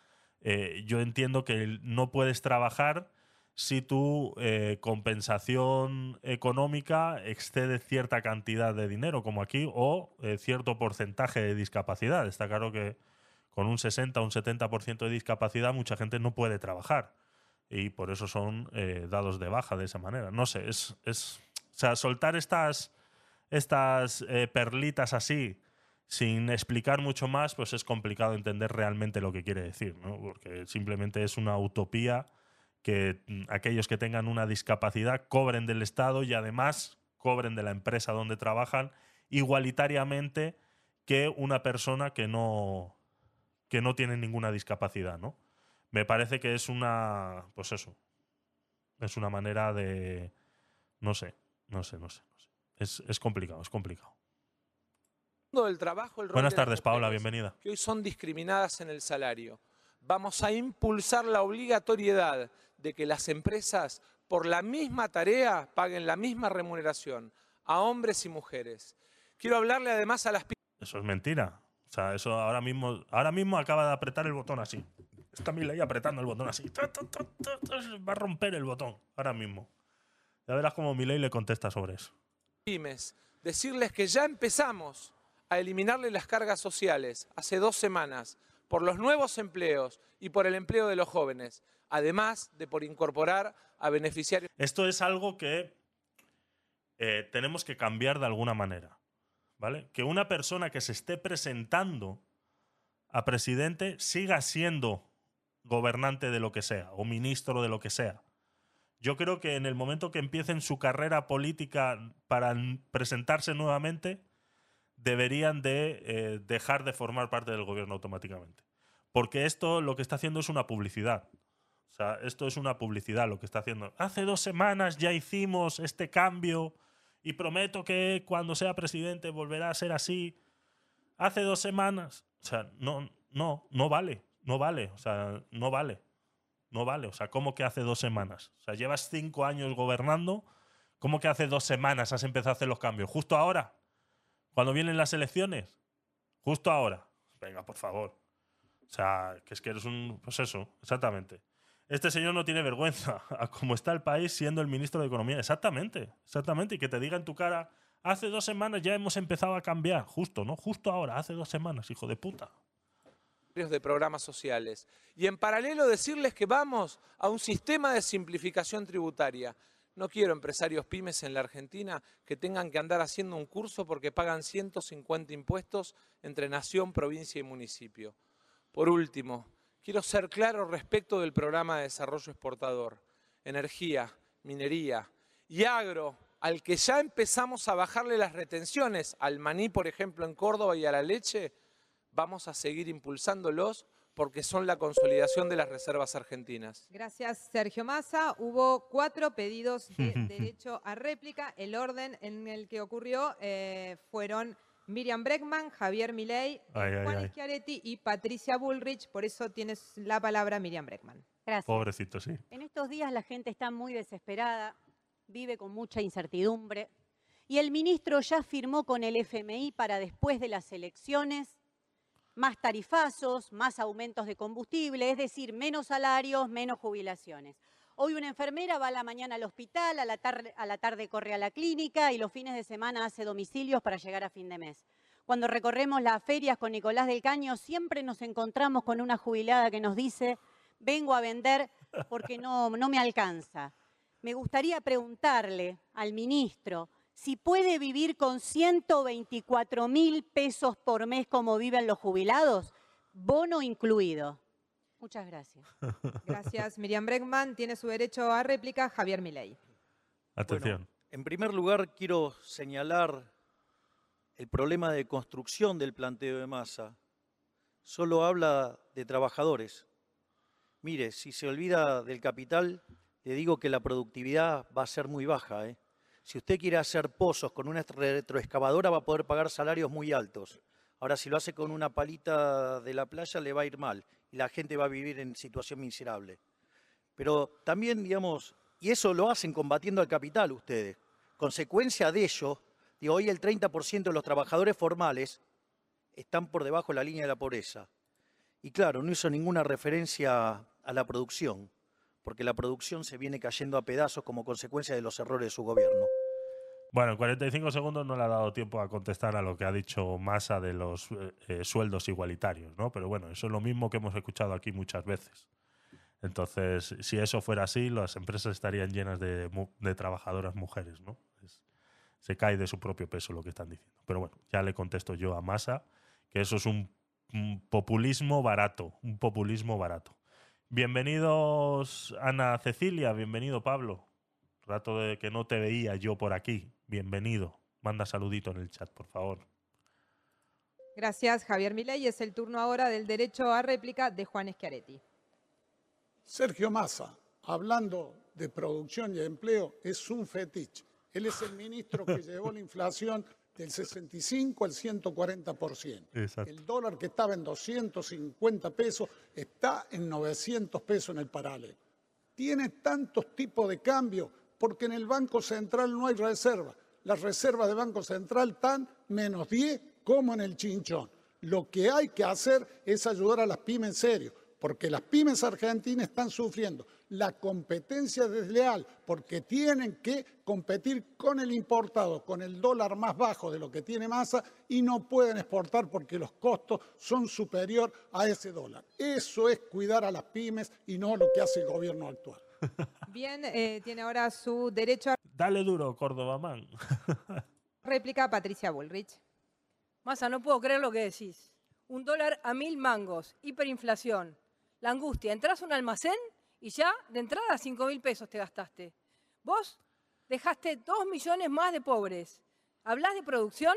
Cuando en la aduana tenés que acomodarte para una cira y tenés ahí un tongolini que te dice quién va primero en esa cola. ¿Esa es, esa es la Argentina que vos querés para la producción? ¿Con qué cara? Dijiste que venías a sacar las papas del fuego. ¿Y sabés lo que hiciste? Nos hiciste puré. Esa es la realidad. La Argentina está en la destrucción total y absoluta de su aparato productivo. Está en una situación de emergencia. Y vos, en vez de arreglar la emergencia, cavás más, fondo, el, más a fondo el pozo. Nosotros vamos a cambiar de verdad y para siempre. Gracias, Patricia Bullrich. Se sumaron dos pedidos de derecho a réplica más. El primero fue Sergio Massa, el segundo Javier Milei. Por eso arranca su derecho a réplica Sergio Massa. La verdad es que hay algunos que escucho Uy. que parecen paracaidistas suecos, que se olvidan que llevaron a la Argentina a la peor deuda de la historia de Argentina y del FMI. Y claro, cuando nosotros llegamos al gobierno ya estaba el país acabado y nos ha costado mucho y hemos tenido que ceder a las presiones monetarias del Fondo Monetario Internacional, en el cual nos ha obligado a subir los impuestos para poder pagar la deuda y así es que nos encontramos en una inflación del 140%. Venga, Masa, repítelo, repeat after me, please. También escucho algunos que se olvidan que Argentina está transitando la peor sequía de su historia. Yo quiero dejar claro, me hice cargo de la emergencia cuando muchos agitaban el helicóptero o la Asamblea Legislativa. No me metí abajo de la cama, porque amo mi país. Con el mismo amor, el 11 de diciembre, en la producción y el trabajo, voy a poner en marcha la economía. Y respecto de las economías regionales, todos hablan pero el único que bajó las retenciones fui yo. Gracias. Esa es otra excusa que tiene, ¿no? Es que siendo ministro de Economía no puedo hacer todo lo que quisiera, tengo que ser presidente. Las masas se sumó Schiaretti también. Exactamente, ¿por qué no lo pone en marcha ahora? Por eso, por lo que te acabo de decir. Tiene la excusa perfecta, ¿no? Que siendo ministro hay muchas cosas que no puedo hacer. Cuando sea presidente, sí. A el listado de quienes quieren eh, bueno, usar el derecho a réplica, pero volvemos al orden, le toca ahora a Javier Milei. A ver, a mí me sorprende porque la señora Bullrich acaba de hablar de la CIRA, es decir, de la deuda con los importadores. Argentina tiene cepo y ese cepo en el fondo es una fuente de corrupción y además es un subsidio encubierto para los importadores. A mí me sorprende el planteo que hace la señora Burrich, ¿sabe por qué? No por las bestialidades que hace Massa, sino por el hecho de que su potencial ministro de Economía, el señor Melconian, se juntó con el señor Massa para pedirle que cuide la CIRA, es decir, que cuide un tongo, que cuide de la corrupción. ¿Así quieren cambiar? Gracias, Javier Milei. Le toca ahora el turno a Juan Schiaretti en el interior, una pyme, para poder importar, tiene que venir casi de rodillas a las oficinas. El interior es eh, las afueras de la capital argentina, ¿vale? En Latinoamérica se llama así al, al, exterior de lo que es la capital se le llama el interior, ¿vale? Por eso, para que tengáis en cuenta a qué se está refiriendo. De alguno de los funcionarios de masa para que le dejen traer un clavo. Y además, no es verdad que favorece a las economías regionales como la leche de Córdoba. Los tres gobernadores de la región centro le pedimos que la declare economía regional a la lechería. Y en vez de hacer eso, le dio una baja de retención, una eliminación por tres meses nada más. Masa, sáquele el pie de encima al campo, déjelo que produzca y aumente la cantidad de dólares genuinos que pueden venir a la Argentina en vez de aplastar el campo, impúlselo a que produzca como hacemos nosotros. Gracias, Juan Schiaretti. Acá. La leche de Córdoba tiene esteroides, seguramente, y que estará mezclada con un poquito de aditivos. Acaba de pedir también su derecho a réplica Sergio Massa. Adelante. La verdad es que hay que sostener con el voto en el Congreso lo que se dice acá. Porque Muchos de los impuestos que se crearon entre el 2015 y el 2019 que le ponen la pata en la cabeza a las pymes y a los productores, los votaron los diputados de Córdoba. Yo quiero ser claro, el maní, la leche, el tabaco y otras economías regionales que cambian, Salta, Jujuy, Catamarca, fueron beneficiadas en los últimos meses con la eliminación de las retenciones que nadie se animó a hacer. Vienen acá y hablan y hablan y hablan de sacar la pata de la cabeza y después van y duplican los impuestos. Bien, pidió derecho a réplica nuevamente Juan Schiaretti, adelante. Córdoba tiene la menor tasa de impuesto a los ingresos brutos de Argentina, porque es 2,51% en Córdoba, mientras es 2,93% en el resto del país. ¿Qué me habla de aumentar los impuestos si los vivimos bajando más? ¿Y por qué no declaró economía regional a la lechería en vez de eliminarle temporariamente la retención? Y claro que le ponen el pie encima al campo. Si ustedes aumentaron las retenciones al campo, apenas asumieron. Y no quieren bajársela y eso hace de que la región pampeana le pase al Tesoro Nacional miles de millones de dólares al año. En Córdoba ponemos 3.400 millones de dólares por año en esta confiscación que nos hace el Estado Nacional. Bien, muy bien. Eh, eh, no hubo derecho a réplica, pidió derecho a réplica, ahora vamos a seguir. Le quiero decir, Juan Schiaretti, que usó los cinco a réplica ya. Anda. Agotó el espacio que usted tenía. Cachis. Eh, continuamos con el debate precisamente. Borja, bienvenido. producción. Bien, bien, bien, bienvenido.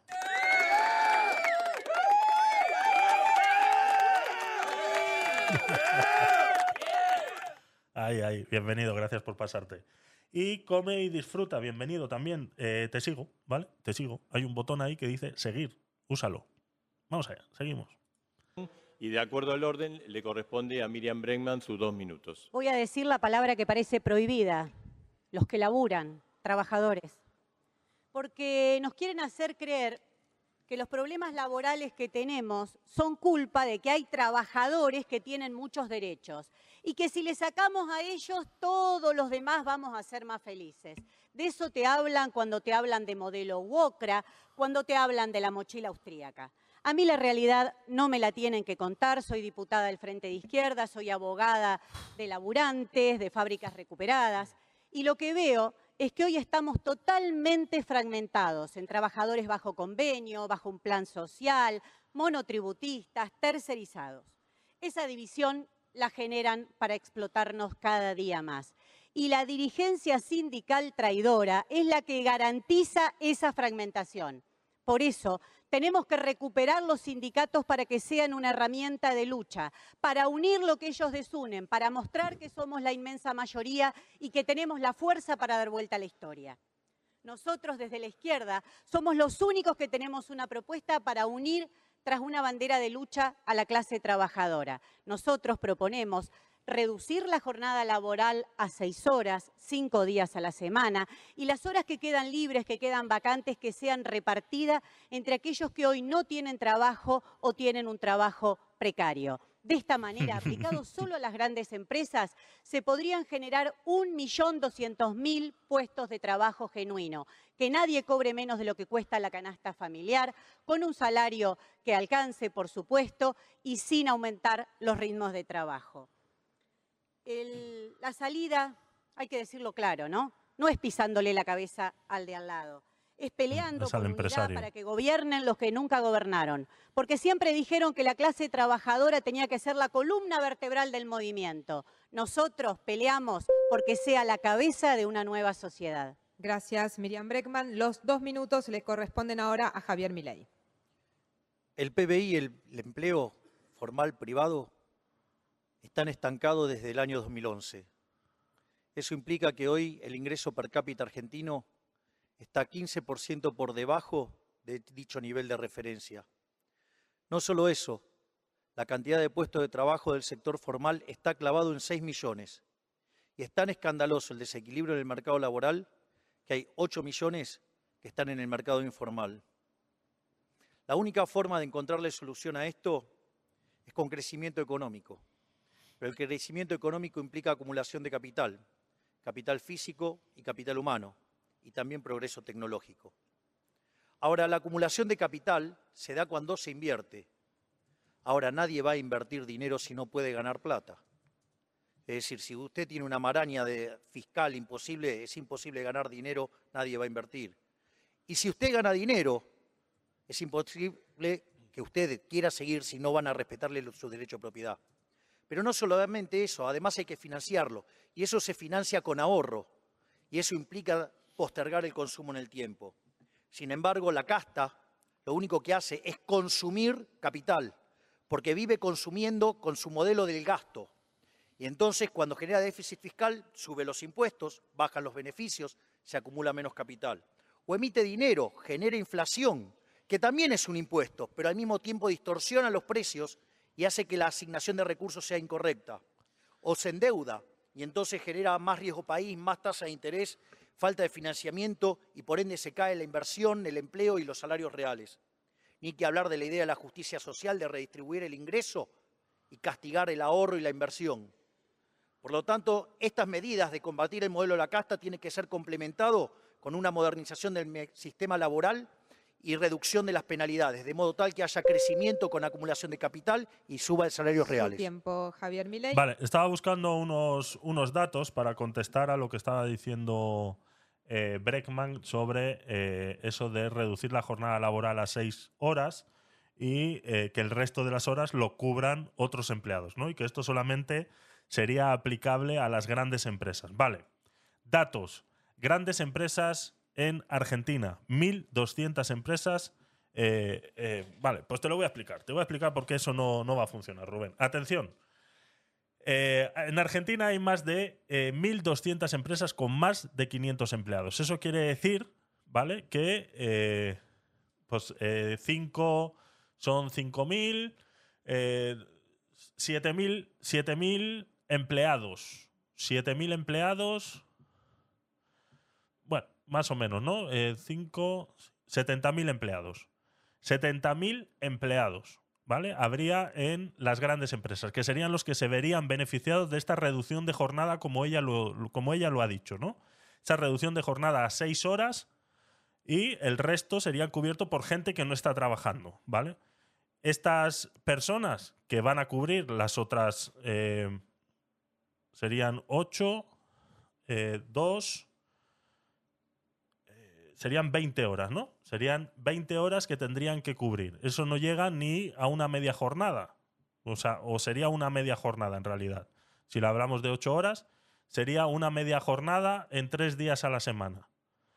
Em, lo único que estás creando aquí es una desigualdad entre los que trabajan en una empresa privada eh, con más de 500 empleados, esas grandes empresas, a lo que ellos llaman grandes empresas, crearías una desigualdad. Ahora bien, ¿Cuántas pequeñas y medianas empresas hay en Argentina ahora mismo? 520.847. Si solo cada una de estas pequeñas y medianas empresas tiene un empleado adicional al dueño, estamos hablando de más de 150.000 trabajadores. Entonces, ¿quién realmente mueve el grosso del trabajo en un país? ¿Las grandes empresas o las pymes? Ahí es donde esta gente se equivoca bastante y no sabe realmente eh, cómo atajar ese, ese, problema al que ellos llaman, eh, pues eso, ¿no? Eh, querer conciliación laboral, conciliación familiar, como le quieran llamar. me da exactamente igual, ¿no? Esa reducción. Aquí en España es que estamos sufriendo lo mismo. O sea, es que esto es un déjà vu constante, ¿no? Ya lo hablábamos la semana pasada con el primer debate, es un déjà vu constante, ¿no? Es eh, la grande empresa siempre es la mala, ¿vale? Siempre es la mala. Y bueno, pues la quieren beneficiar eh, reduciéndole la jornada a esa gente, que solamente tienen 70.000 empleados cuando las pequeñas empresas tienen más del doble de lo que ellos tienen. Entonces, se cae un poquito de su propio peso esto que están, que están proponiendo. Por eso es que no tiene ningún sentido lo que están diciendo. Hubo un pedido de derecho a réplica en este No sé si me he explicado bien, ¿vale? Los, cálculos los he hecho así rápido. No sé si, si, me he explicado bien dónde está el vacío realmente funcional de lo que está diciendo. O sea, no tiene ningún sentido. Lo único diferente que han dicho aquí en Argentina, lo que se ha dicho aquí en España, es que solamente sería aplicable a las grandes empresas, ¿no? Como diciendo, ellos son los que pueden eh, hacer esto porque son los que más dinero tienen y más pueden mover el dinero, ¿no? Es lo único diferente que han dicho, pero eso también les tendrás que dar un beneficio a esas empresas para que el coste de contratación de esos empleados a media jornada para cubrir esas horas que le están pagando al otro sin trabajarlas, también les hagan rentables. Porque si no, no tiene ningún sentido. O sea, si no, estamos elevándole el costo a esa empresa y esa empresa va a decir, pues yo prefiero cerrar el fin de semana y ya está. ¿De acuerdo? O sea, prefiero cerrar el fin de semana y listo, solucionado. No tengo que contratar a nadie. Vamos a trabajar seis horas de lunes a viernes y ya está. No, no te preocupes, que no tengo que contratar a más nadie. Ya está, está todo cubierto. Tranquilo, no te preocupes. Este caso de Miriam Breckman. Sí, cuando Milei te habla en difícil, lo hace para oculta- ocultar su verdadero plan. Cuando te habla en difícil, ¿no? porque eres un ignorante. Eres un ignorante que no entiendes lo que este señor está diciendo porque habla en difícil. Qué manera de insultar a la gente, de verdad, más sutil. Qué manera de insultar más sutil tiene esta mujer, de verdad. Es increíble. Indemnizaciones, afuera. Licencias, afuera. Aguinaldo, afuera. Si sos monotributista, precarizado, tercerizado, no registrado, ya estás afuera. Pero con lo que propone mi ley no vas a estar mejor. No te van a dar los derechos que hoy no tenés.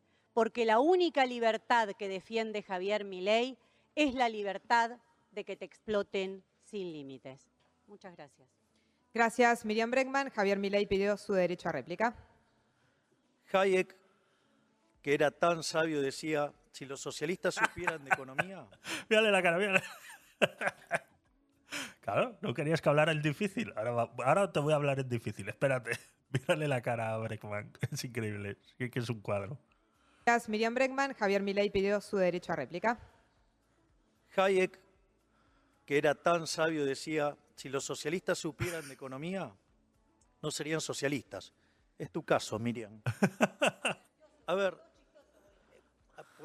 A ver, ¿puede, Sí, por favor. ¿me das los 10 segundos sí. que me robó? Sí, se los vamos a dar. Ustedes se comprometieron a no interrumpir las intervenciones del resto. Adelante. Ya son 20.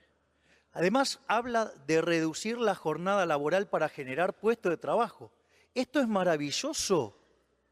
¿Por qué entonces no la llevamos a una sola hora, un día? Va a haber empleo para todos. Es decir, es como decir que se modifica la ley de gravedad con un decreto.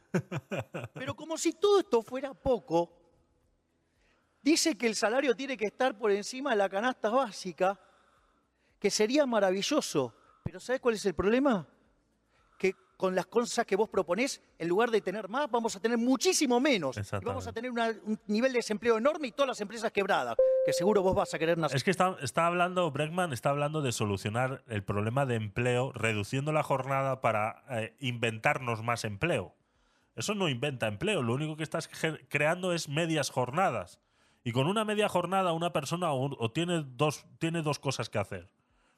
Como en Estados Unidos, o conseguirse tres trabajos o poco más. O sea, no tienes más.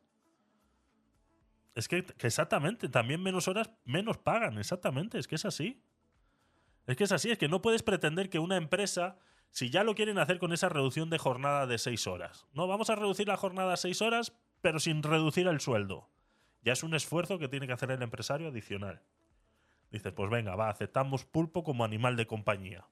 Pero es que ahora encima me vas a obligar a contratar más gente para cubrir las horas de trabajo que yo necesito tener.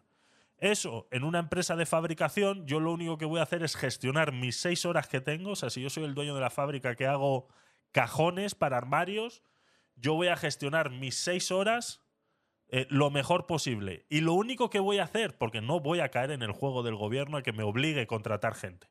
¿Sabes qué es lo que va a pasar? Que mis cajones, como ahora se tienen que hacer en seis horas, ya no van a valer 10 euros cada cajón, van a valer 12. Porque me estás obligando a que la demanda no sea suplida por, eh, eh, por la oferta. Es lo único que vas a conseguir con eso. Porque es mentira que vas a contratar más gente de media jornada para cubrir esas horas de producción que no cubres de otra manera. Si estoy diciendo que voy a tener gente trabajando seis horas pagándole lo mismo. Seis horas pagándole lo mismo. Por ende, mi cajón ya no vale 10 euros, va a valer 12. Y si quiero producir más, tengo que contratar a esa gente en media jornada. Por ende, para producir lo que producía antes, vendiendo cajones a 10 euros, ¿vale? Ahora ya valen 12, pero es que encima para producir lo mismo los tengo que vender a 15 porque tengo que contratar un montón de gente a media jornada para suplir la demanda que tenía antes de que esta señora dijera esta tontería. Entonces ese cajón ya no va a valer 10 euros, va a valer 15. Es fácil, es matemática pura. O sea, no se puede eh, manipular al comercio. El comercio se regula solo. No hace falta que esta gente venga a decirle a la economía lo que tiene que hacer. La economía es un ente solo, funciona solo. No es de empresarios queriéndose hacerse millonarios. No, no, no, no, eso no funciona así.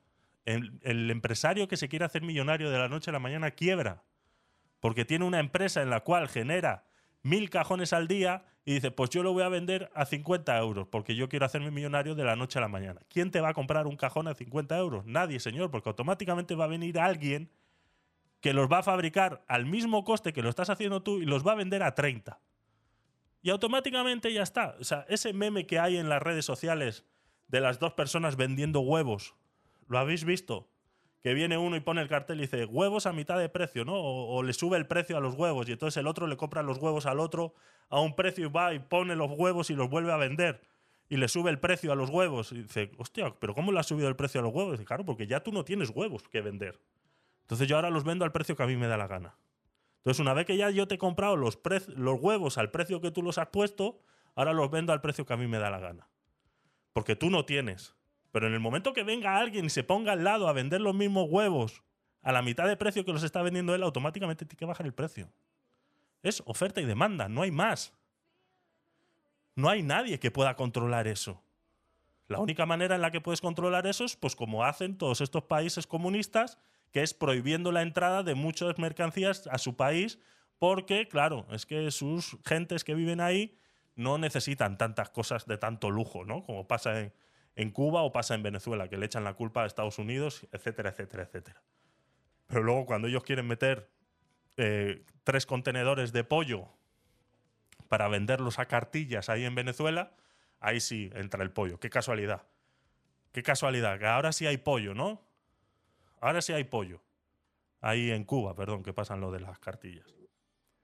Ahí sí hay pollo. De lo normal no hay. Nada más es cuando tú dejas pasar tres contenedores de pollo. Venga, hombre.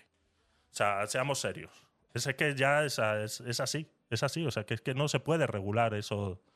Automáticamente estás contaminando el mercado y lo único que creas es pobreza, que es lo que hacen. Nacionalizar. Gracias, Javier Milei. Eh, usted ya usó todas las posibilidades de derecho a réplica. Que las empresas no son ONGs. Una empresa no es una ONG. No es una empresa sin ánimo de lucro las empresas sin ánimo de lucro son empresas estatales y se ha demostrado que una empresa estatal lo único que está es para gastar dinero y tampoco funcionan. Por eso es que hablan de privatizar, ¿no? Vamos a... Es que privatizar no se puede privatizar, hay que nacionalizar. Venga, hombre. Ha pedido también derecho a réplica Sergio Massa, su turno. Javier, hasta acá llegaste. Deja de... eso, eso ha sonado amenaza, ¿eh? Eso ha sonado amenaza. Nos vemos en la salida, mi ley. Le acaba de amenazar. Bienvenida María Valles, Noemi, bienvenida, gracias por pasaros. Eh, Noemi Arias G y Noemi, ¿vale? Gracias por pasaros. Y Damián, también gracias por estar por ahí. William Schweinger, gracias por pasaros también por aquí. Y Katy, que acaba de llegar, bienvenida. Eh, os sigo a todos, a los que no y a los que sí. Venga, seguimos. Que, esperar, que es que le acaba de amenazar. Le acaba de amenazar a mi ley. Atención. Javier, hasta acá llegaste. Hostias. Deja de faltarle el respeto a las mujeres porque me parece que más allá de que piensen distinto, tienen derecho a opinar distinto a vos. Y me parece que muestra tu rasgo autoritario. ¿Pero qué ha dicho? Quiero dejar bien claro. ¿Pero qué ha dicho mi ley? Esta gente, de que, pero, pero ¿qué ha, qué ha dicho? ¿Alguno se ha dado cuenta de algún micromachismo, como le llaman ahora cosas modernas? Algunos han dado cuenta de un micromachismo. O sea, no le puedes decir a una mujer que está equivocada de lo que está diciendo. O sea, no se lo puedes decir. Eso es un micromachismo, ¿no? Eso es lo que está pasando ahora mismo. Eh, vamos a repetir el de Miley, por favor.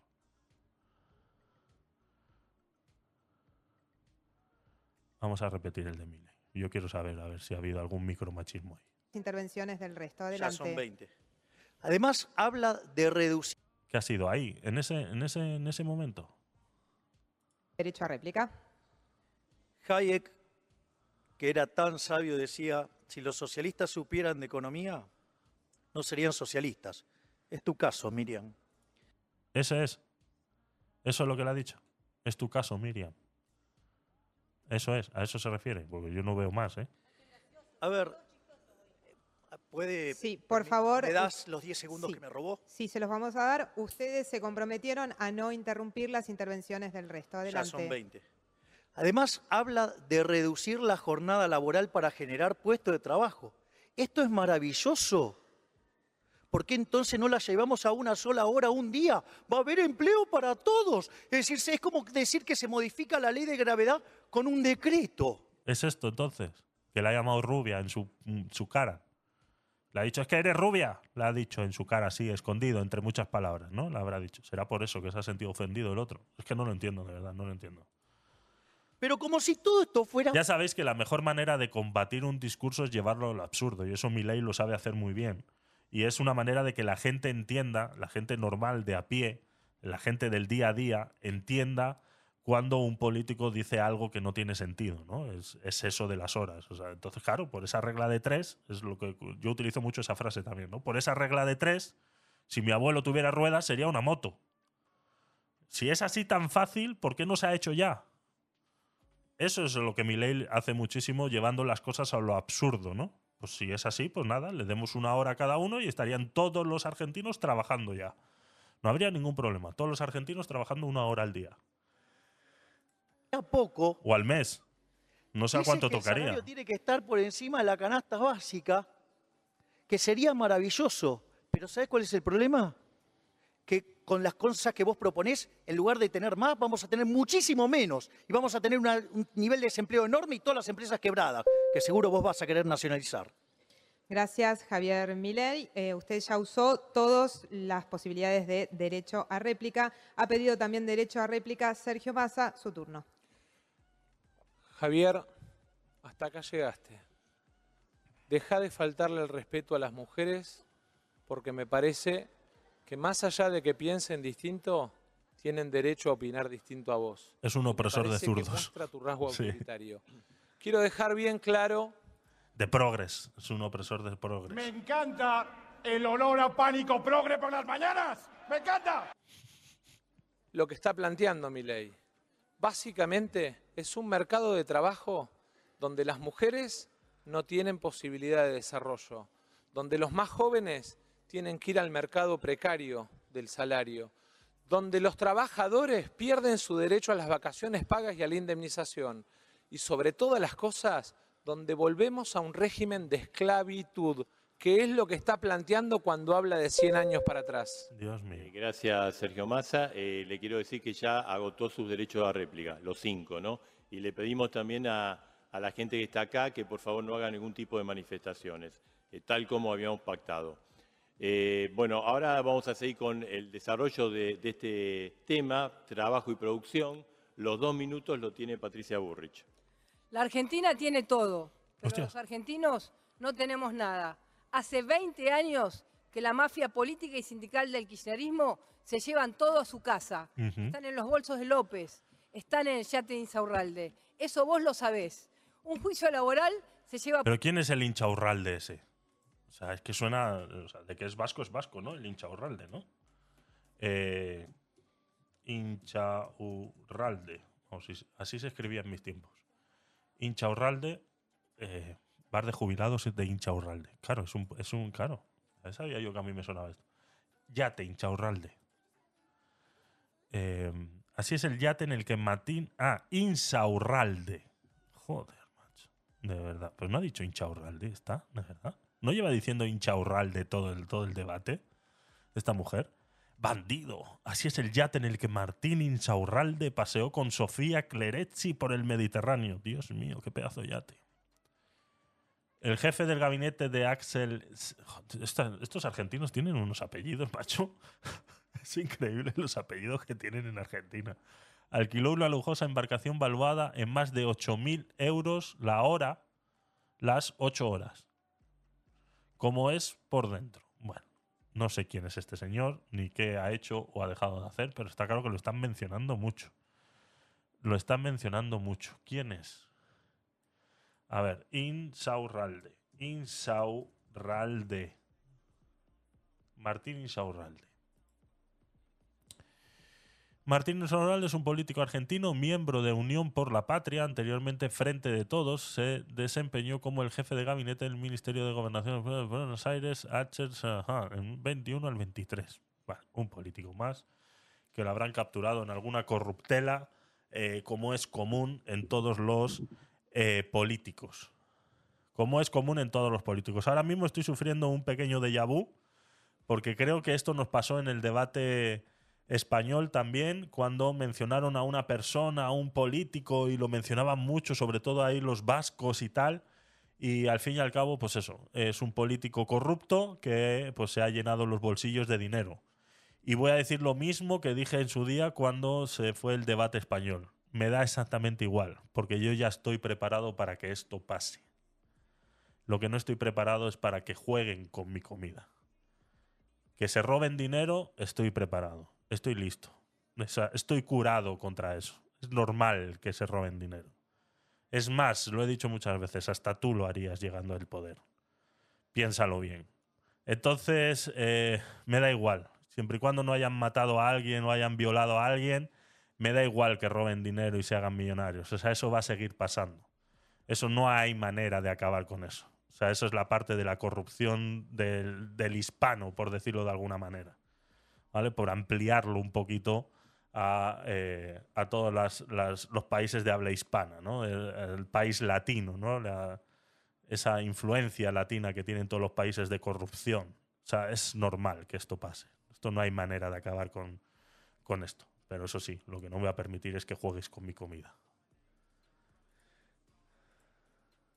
puesto una pyme. Un monotributista cobra una jubilación de porquería.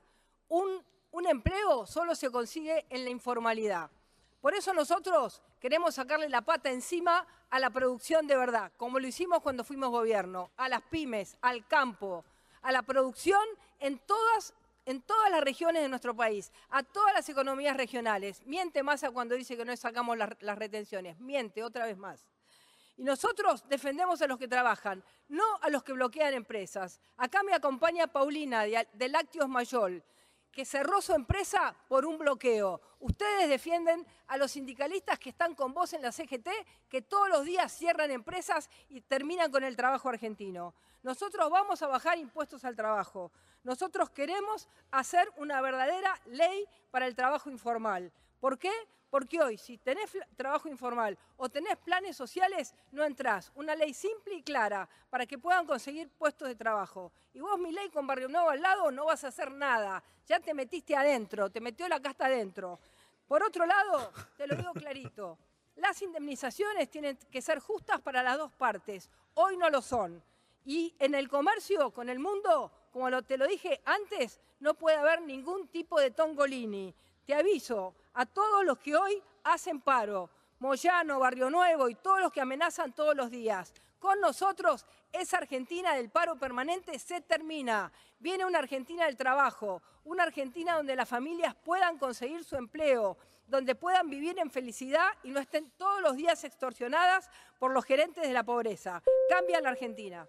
Gracias, Patricia Bullrich. Bueno, terminamos ya el debate sobre trabajo y producción y acá termina también, Marcelo, nuestra participación. Así es, les agradecemos a todos, fue un honor estar en este debate presidencial, debate 2023, y bueno, ya va a venir eh, la otra parte, hacemos una pausa muy breve y continúa el debate. Así es, hacemos un corte y enseguida estarán acá como moderadores Soledad Largui y Sergio Rullier para compartir esta noche con ustedes. Ha sido un enorme placer. Muchísimas gracias. Un gusto muy grande, eh, gracias.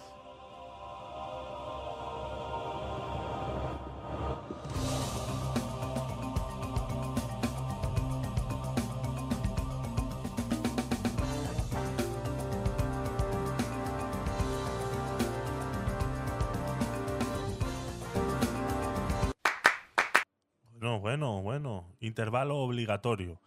Eh, nos queda una hora y diez, bueno, menos, menos, una hora y diez minutos. Eh, creo que lo vamos a dejar para mañana para cogerlo con, eh, con más ganas.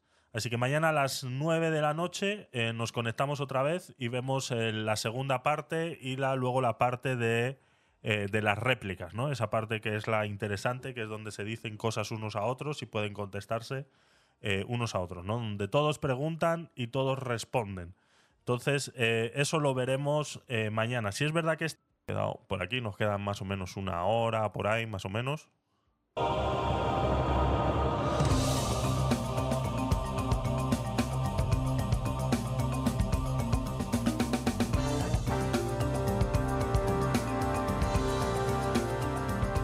Buenas noches. Abrimos el segundo bloque de este debate. Aquí nos quedamos ayer, sí. Aquí nos quedamos, Rubén, en la segunda, la segunda parte, justo cuando iba a empezar la segunda parte del debate. Debate presidencial. Nos queda eh, tratar un tema. Aloha, Mónica, ¿qué tal? Bienvenida. Eh, mi hawaiana favorita.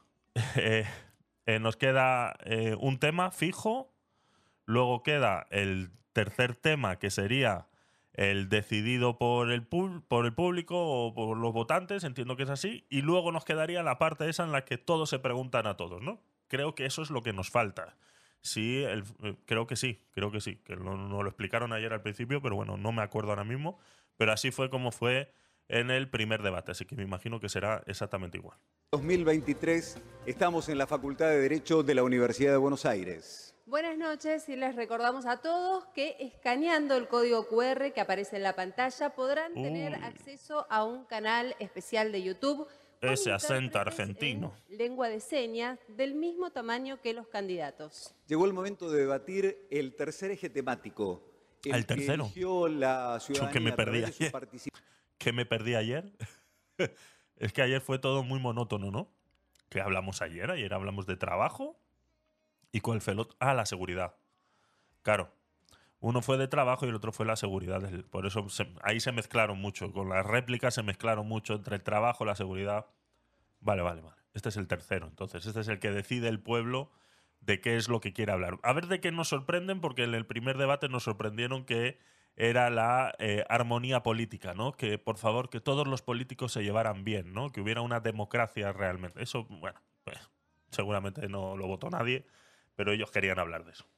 participación en un hecho inédito en la historia de los debates de nuestro país. Y en este segundo debate, la ciudadanía eligió que el tema sea desarrollo humano, vivienda y protección del ambiente. Bueno. Antes, Vamos a ver la cantidad de réplicas que han utilizado cada Buenas, Paulaki, y bienvenido. hasta este momento.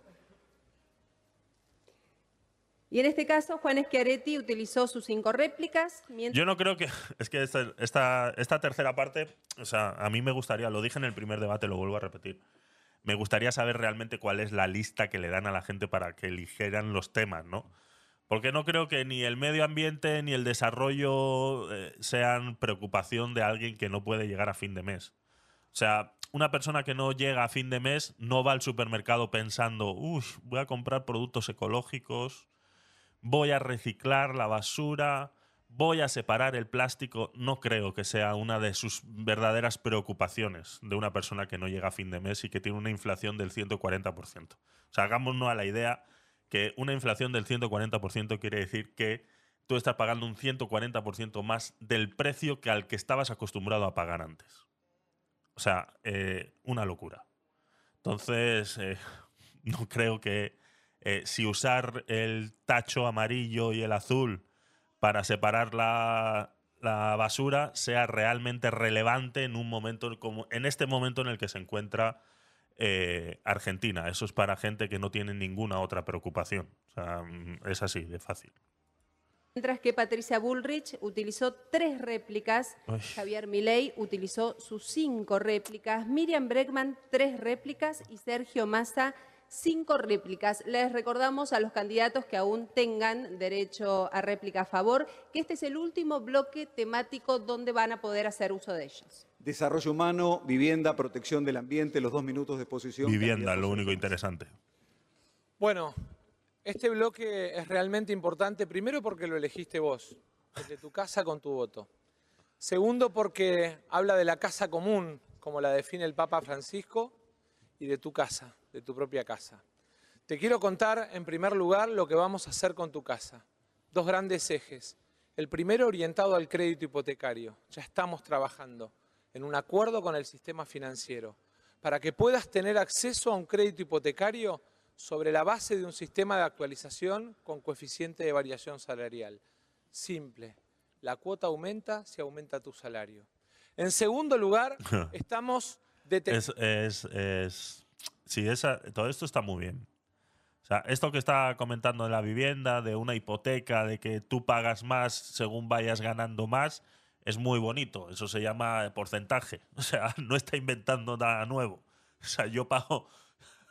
es que de verdad me parece tan, tan, tan gracioso como hablan y cómo lo, lo caricaturizan todo para que parezca más entendible y más bonito. No, señor, eso es un porcentaje de toda la vida. Yo pago más según vaya ganando más. Entonces lo único que vas a hacer es que eh, me vas a poner un plazo fijo o variable. Decide. O sea, ¿cuál de las dos opciones hay para comprar una casa? No me inventes otra que parezca que es diferente a la que ya están establecidas. Fijo o variable. No hay más. O sea, es que no hay más. O sea, el costo del dinero tiene un precio. Y los bancos tampoco son ONGs. Y para que los bancos de Argentina, que tienen que en un país que hay una inflación del 140%, tienes que inyectarles con dinero. ¿De dónde vas a sacar el dinero que no tienes ahora mismo? ¿Vas a imprimir más? Entonces la inflación va a llegar al 200% para llenar a los bancos de dinero que puedan. Eh, ahora mismo esa función de hipotecas no funciona no hay manera, o sea, no hay de dónde sacar. O sea, terminas jodiendo más el país. Y seguramente que alguno se lo dirá ahora, seguramente.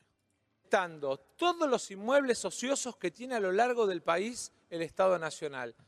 Inmuebles ociosos, ¿vale? Esos inmuebles ociosos son inmuebles que pertenecen al Estado, pero que están sin utilizar, ¿vale? Él propone utilizar esos para eh, rehabilitarlos como viviendas. Ahí vamos a poner en marcha un programa de lotes con servicios Dos millones de lotes con servicios, con agua, cloacas, con pavimento y con alumbrado, con inversión pública, para que vos puedas acceder al lote para poder construir tu casa. Ah, muy bien, muy bien, muy bien, muy bien. O sea, propone que esos eh, sitios que pertenecen ahora al gobierno es más o menos lo que nos quejamos aquí mucho con el tema del problema de la vivienda, ¿no? Que tenemos que que no hay eh, suficiente espacio para la vivienda. Entonces, el espacio que donde se está construyendo ahora mismo es muy pequeño, ¿vale? Es mínimo, ¿no? Sobre todo en las grandes ciudades como Madrid eh, y Barcelona. Eh, sí, ahora ahí, ahí va a llegar yo, Rubén. Ahí va a llegar yo, ahí va a llegar yo. En, país, en, ciudades como Madrid o Barcelona, por ejemplo, tenemos ese gran problema de terreno, ¿no? Que mucho del terreno donde se pudiera construir no está calificado para tal o pertenece a el gobierno y el gobierno tendría que liberar esos terrenos para que eh, la empresa privada pudiera construir. No estoy hablando de que la empresa pública tenga que construir edificios, ¿no? Porque eso pues entraríamos en otro gasto innecesario para el Estado que no es, no es necesario. O sea, es, es, así, es otro gasto para el Estado que no es necesario. Esa, esa, esa, esa necesidad de vivienda no tiene que recaer en el Estado. ¿Vale? Vuelvo y repito, la vivienda es parte de la economía y se regula automáticamente. ¿Por qué las viviendas están tan caras? ¿Por qué los alquileres están tan caros? Porque no hay donde construir ya. Todo lo que se está construyendo es en terreno que ya lleva calificado más de 30 años, o sea que se podía haber construido hace 30 años ahí.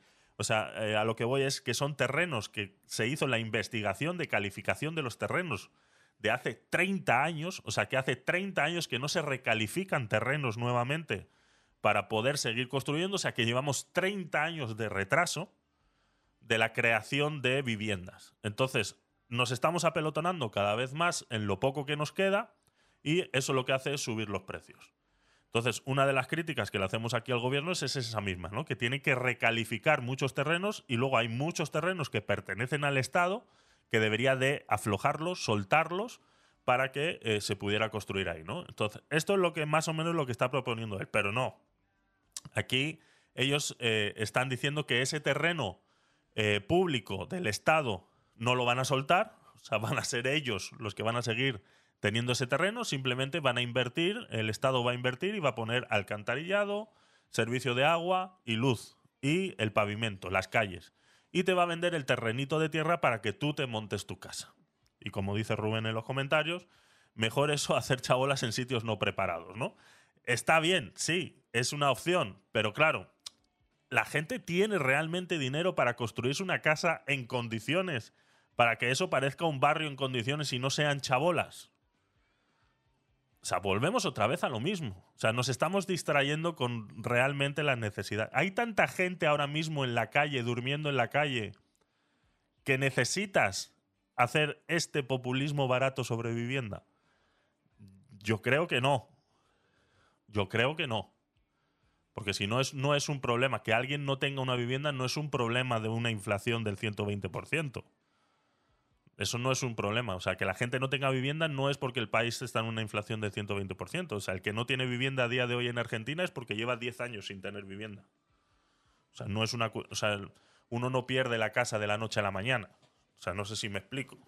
Entonces, eh, no creo que sea necesario. Pero bueno, son opciones que, hay que conocer bastante más el país. ¿no? Yo estoy opinando un poquito desde afuera y comparándolo mucho, sobre todo, con lo que tenemos nosotros aquí en España. ¿no? Pero bueno, eh, no aflojan esos terrenos. Ellos se los quieren quedar, los ceden de alguna manera a, a los ciudadanos. Vamos a que termine más. Pero en paralelo tenemos la responsabilidad de cuidar la casa común, la casa de todos. Y en ese sentido hay tres cosas claras. Vengo planteando desde el 2014 la reforma del Código Penal. Quien contamina un río, tala un bosque o destruye un humedal, tiene que ir a prisión, de tres a ocho años de prisión. En segundo lugar, energías renovables. Argentina tiene la enorme oportunidad por sus corrientes marinas, por su energía solar, pero también por la energía eólica y por el gas, de ser uno de los grandes jugadores mundiales del hidrógeno. Y en tercer lugar, y no menos importante, también hay un tema que tiene que ver con el cuidado del ambiente. Y es que vos seas protagonista del desarrollo de un programa ambiental que nos permita el cuidado a todos. Casa común y casa propia, el desafío del próximo eh, ya sabéis lo que opino yo sobre eh, recargar la responsabilidad en el ciudadano de eh, la ecología de un país. O sea, discúlpame, que yo separe el plástico del cartón no va a hacer que todo vaya mejor. O sea, hay empresas que contaminan muchísimo más que lo que puede contaminar un ciudadano. Así que esa, ese discurso barato de es por tu bien y es bajo tu responsabilidad, ¿no? O sea, tú eres el responsable de que el país esté así o el mundo esté así Así que tú eres el que tiene que hacer algo. No, no, señor, el que tiene que hacer algo es usted. Y esa parte que ha dicho de esa gente que contamina ríos y demás, que tiene que ir a prisión, estoy de acuerdo con que esa gente tenga que ir a prisión y que pague con prisión. No con una carga administrativa. No, esto es que, claro, contaminar el agua del río son 200.000 euros. ¿Tú te crees que esa gente que hace todos esos negocios y todas esas empresas que terminan contaminando ríos, estos problemas que estamos teniendo ahora aquí en, España, de gente que no puede beber agua del su grifo porque les está contaminado los afluyentes de agua de donde... ¿Qué crees que está pasando ahí? O sea, cuando un río de la noche a la mañana deja de ser potable, ¿qué crees que está pasando ahí? ¿Qué es un alga? ¿O es que ha venido un, un pajarito que se ha comido una valla de fruta de África, ha volado hasta aquí, ha cagado en el río y lo ha contaminado. O sea, realmente nos creemos que eso es así. O sea, de la noche a la mañana un río se contamina y ya no se puede tomar el agua de ahí y un montón de gente enferma que no puede ni lavarse los dientes con ese agua. O sea, realmente creemos que eso es así. Entonces, esa gente que termina contaminando esos ríos, que vierte esos vertidos que hace al final eh, eh, causando eso que está causando, que una población entera de 7.000, 8.000 habitantes en un pueblo no pueden lavarse los dientes por miedo a enfermarse, pues esa gente tiene que ir presa de alguna manera. Esa gente tiene que ir presa de alguna manera. No hablamos, es que el río ha contaminado el río, tal, bueno, tal. No, estamos hablando de 7.000 personas que no pueden hacer su vida normal porque tú has cometido una negligencia como esa. Entonces, por supuesto, la gente tiene que ir presa por esas cosas. Porque pagar 200.000 euros lo sacan del banco y dicen, venga, toma, va, ya está. Porque si yo me acabo de hacer millonario, no vertiendo, no haciendo el uso... Yo me acuerdo cuando... El, un segundo. Yo una de las cosas por la que en mi empresa que tengo de, marketing digital, que es la que se divide ahora mismo en... eh, que solamente estoy haciendo marketing digital y creación de páginas web y tiendas online, yo empecé, o sea, la, la empresa yo la empecé haciendo camisetas. O sea, yo compré eh, cantidad de maquinaria, eh, tanto pulpos para hacer serigrafía, como impresoras de metro y medio para, para imprimir camisetas, etcétera, etcétera, etcétera, etcétera. Tú sabes la cantidad de requisitos, que fue una de las cosas por las que al final dije, mira, esto no es rentable. Como pequeña y mediana empresa no es rentable. Necesita ser una gran empresa y mira que yo tenía gran cantidad de maquinaria y necesitas ser una gran empresa para poder competir en el mercado, ¿no? Porque yo, a mí me tenías que hacer un pedido de mil camisetas para yo poder competir en precio con alguien que con 500 ya te las vendía al precio que yo te, las tenía que vender las mil, ¿no? O sea, yo siempre andaba en esa en ese baremo de precios, ¿no? Entonces, es una competencia que al final se hace muy farragosa y que al final pues te cuesta mucho, ¿no? Y, y bueno, sí, vendía camisetas a ayuntamientos y tal, eh, y todo lo demás, y bueno, con lo mal que pagan los ayuntamientos, sumado a esa guerra de precios, y adicional, al que es a lo que voy y por lo que os estoy contando esto, es la gestión de residuos. O sea, la gestión de residuos para una empresa que, como esa de camisetas, que gestiona tintas, gestiona residuos textiles eh, y demás, eh, es una locura. Eh, los ácidos para hacer los, los tableros de serigrafía, es una locura. O sea, realmente ahí es donde está el gran problema de los grandes negocios, ¿no? La gestión de esos residuos. Entonces, yo me pudiera haber ahorrado un montón de dinero vertiendo los residuos por el inodoro. ¿no? Esos residuos o lavando esas pantallas de serigrafía con ese, con ese líquido azul que se utiliza para, para hacer las pantallas de serigrafía, bañarlos y tirar el agua directamente a, eh, al desagüe.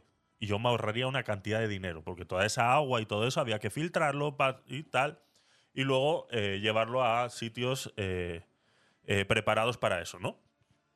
Y, y todo ese dinero que yo tenía que invertir para la gestión de esos residuos, tú lo tienes que traspasar directamente al, al producto. Entonces, eso es- realmente pues también es un, es un gasto adicional que tienes que hacer. Pues yo todo ese dinero me lo pudiera haber ahorrado, como digo, tirándolo por el inodoro. Y luego pagar una multa de 10.000 euros. Entonces, pues igual a mí, a mí no me compensa por el volumen que tenía de trabajo, pero a una empresa gigante, por supuesto que le compensa.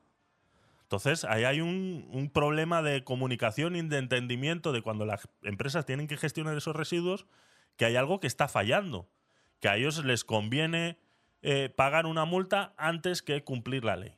Entonces, eso es un problema. Por eso, en vez de que sean eh, cuestiones administrativas, que al final, si tú me pones a mí una multa de 100.000 euros, yo lo que hago es que el próximo año vendo las camisetas 20 céntimos más caras y ya he recuperado esos 100.000 euros en seis meses. Ya está.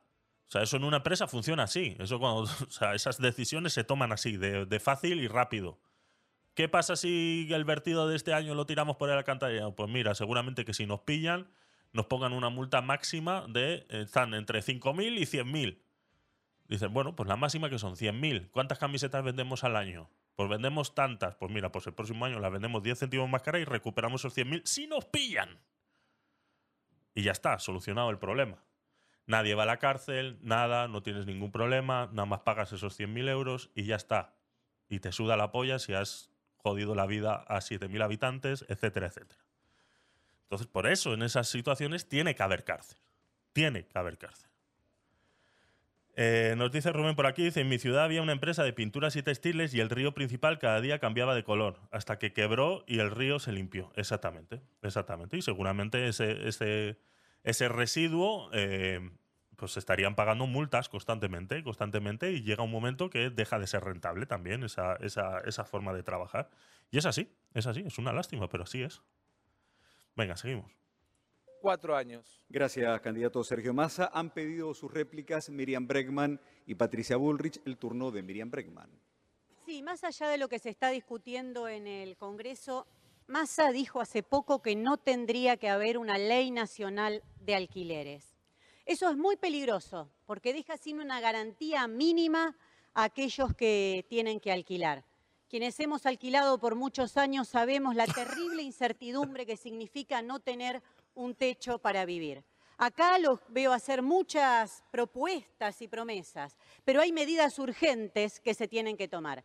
Impuestos progresivos inmediatos a la vivienda ociosa, créditos hipotecarios accesibles ya y un plan nacional de vivienda para solucionar la emergencia habitacional. Que la plata no vaya para el FMI, vaya para vivienda y dejen de desalojar a todos los que reclaman vivienda en La Matanza, como lo hicieron en Guernica. Ha finalizado su 45. Esta es la Yoli argentina, ¿no? Ya lo hemos dicho muchas veces. Esto es lo mismo que dice Yolanda de, de la vivienda, ¿no? Sí, esta es una ocupa. O sea, esta fácilmente se convierte en ocupa, Paula, aquí así es.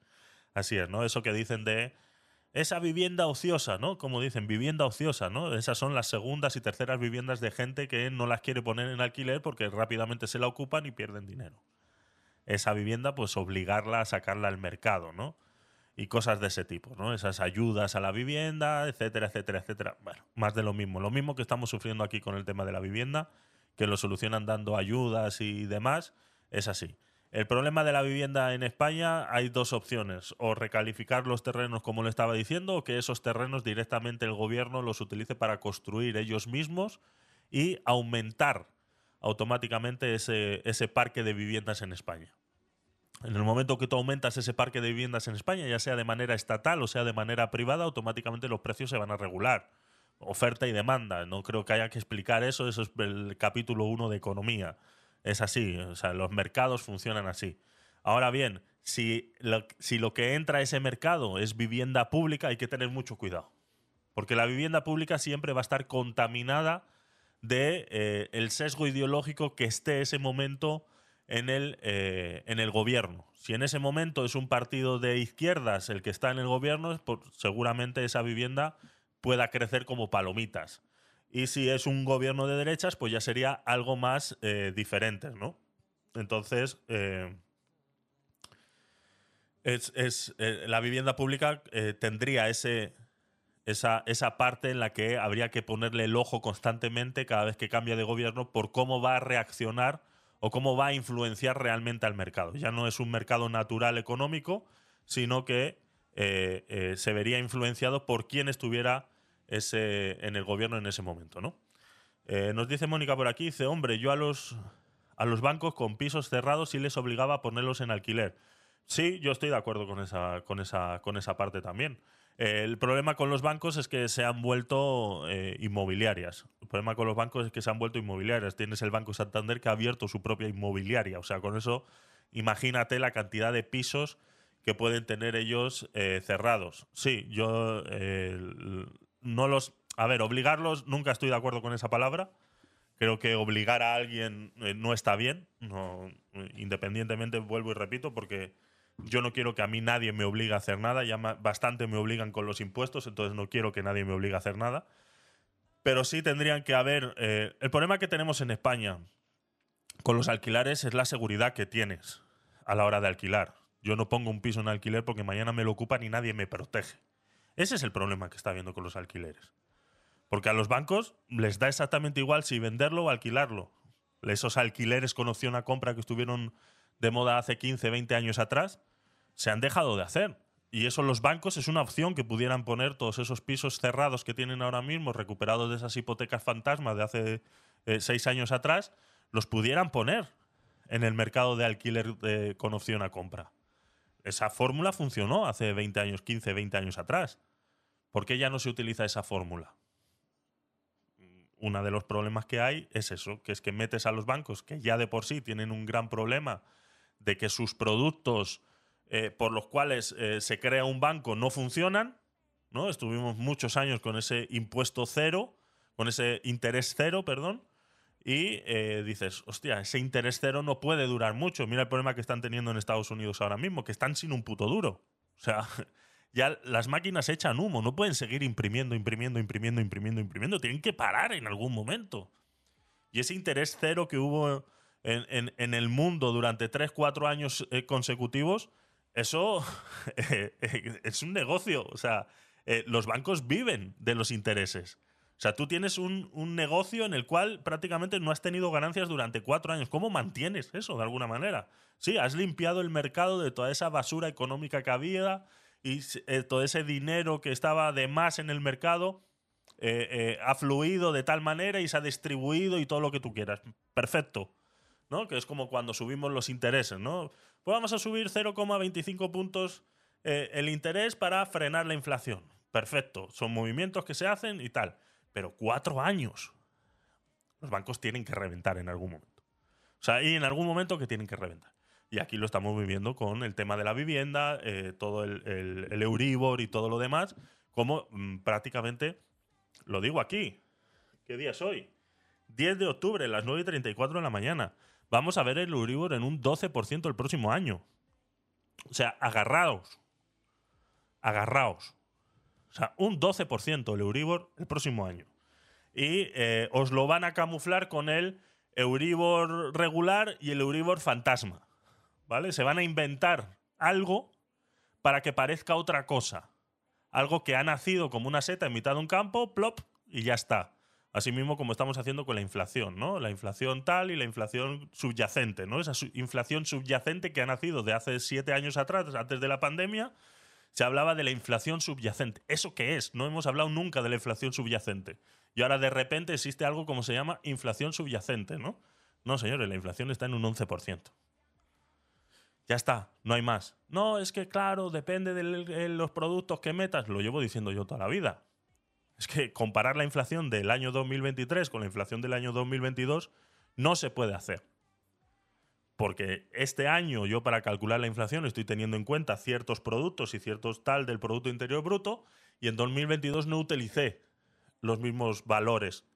Entonces, cuando ellos comparan, no, es que este año nos está yendo mejor porque la inflación la hemos recuperado en un 3%, cuando realmente el, eh, eh, Bruselas decía que íbamos a estar en un 4, 5, 6%, ¿no? Ahora estamos en un 3, lo hemos bajado un 3%. ¿Un 3% en relación a qué? No, al año 2022. ¿Vale? Pero es que en el año 2022 los, lo que tú tomaste como referencia no son los mismos valores que tú tienes ahora. Entonces, eh, se han visto en la necesidad de que, claro, eso no cuadra. No hay manera de explicar eso. Si yo hoy estoy teniendo en cuenta el aceite, porque me conviene tener en cuenta el aceite, porque el aceite está por los suelos, entonces meto el aceite dentro de, de la inflación y me funciona de puta madre. Ahora este año ya no me interesa, porque el aceite está a 10 euros el litro. La saco de la inflación. Entonces logro que esa inflación baje. Es maquillar los datos. Es a lo que se dedican constantemente en los medios de comunicación y todos esos grandes pensadores y grandes expertos económicos que lo único que hacen es maquillar. Ahora han llegado al maquillaje tan superficial que ya no son capaces de seguir maquillando. O sea, tenemos una inflación que está cubierta de capas de pintura. Todos los años le echamos una capa de pintura por encima. Pim pam, pim pam, pim pam. Tenemos un grosor así de pintura. Y dicen, esto ya se, esto se nos va a caer. O sea, esto un día la pared se va a caer. De tanta pintura que tiene, se va a caer. Han dicho, bueno, pues entonces vamos a crear la inflación subyacente. La inflación subyacente es aquella que tiene en cuenta los gasolinas, pim, pam, pum, pum, pum, pum, y la otra ya tiene en cuenta el resto. ¿no? Entonces, esa está en un 4% y esta está en un 6%. O sea, un 10%. ¿Vale? Bienvenidos. Clase de economía gratuita. ¿Entiendes? Entonces, es una, es una vergüenza cómo maquillan los datos, cómo... No sé por qué he llegado aquí, también te digo que no sé por qué he llegado a todo esto, ¿no? Entonces, lo de los pisos cerrados es eso, ¿no? Es, es, es que no hay una seguridad jurídica en la cual yo, una persona que se ha gastado X cantidad de dinero en comprar un piso para ponerlo en alquiler, no tenga una protección de que mi patrimonio se vea protegido contra unas personas que deciden dejar de pagar o, eh, o incluso hay mucha gente que no es que haya decidido dejar de pagar, sino que la circunstancia de su familia les ha obligado a no tener para pagar el alquiler. Pues eso no es mi problema. Eso es tu problema y problema del Estado, que es el que tiene que solucionar esos problemas. Entonces, a mí me solucionas mi problema, me liberas a mí esa carga que yo no tengo por qué ser responsable de esa carga que se ha generado porque la persona se ha quedado sin empleo, porque estamos en un país donde 6 eh, millones de personas, no, 3, 4 millones de, casi 4 millones de personas están sin empleo, pues dices, mm, pues vale, pero ese no es mi problema. Yo, yo te he puesto a ti ahí para que tome las decisiones correspondientes y la gente tenga trabajo. Entonces, a mí libérame de ese problema, sácame a esa persona, llévala a los servicios sociales, que los servicios sociales se hagan cargo, los pones en una vivienda temporal y a mí me dejas volver a alquilar mi piso. Si eso funcionara así de fácil, vamos, ahora mismo tendríamos inundado el mundo de un montón de pisos cerrados, tanto de bancos como de particulares, que son los primeros en retirar esos pisos del mercado, con la excusa de, no, se lo voy a dar a mi hijo, no, se lo... Y ya está. Segundo, muy amable, el turno de Patricia Bullrich. Massa, te lo voy a recordar de nuevo. Hay dos millones de pobres más en el tiempo que va tu año de gobierno tu año de ministro de Economía.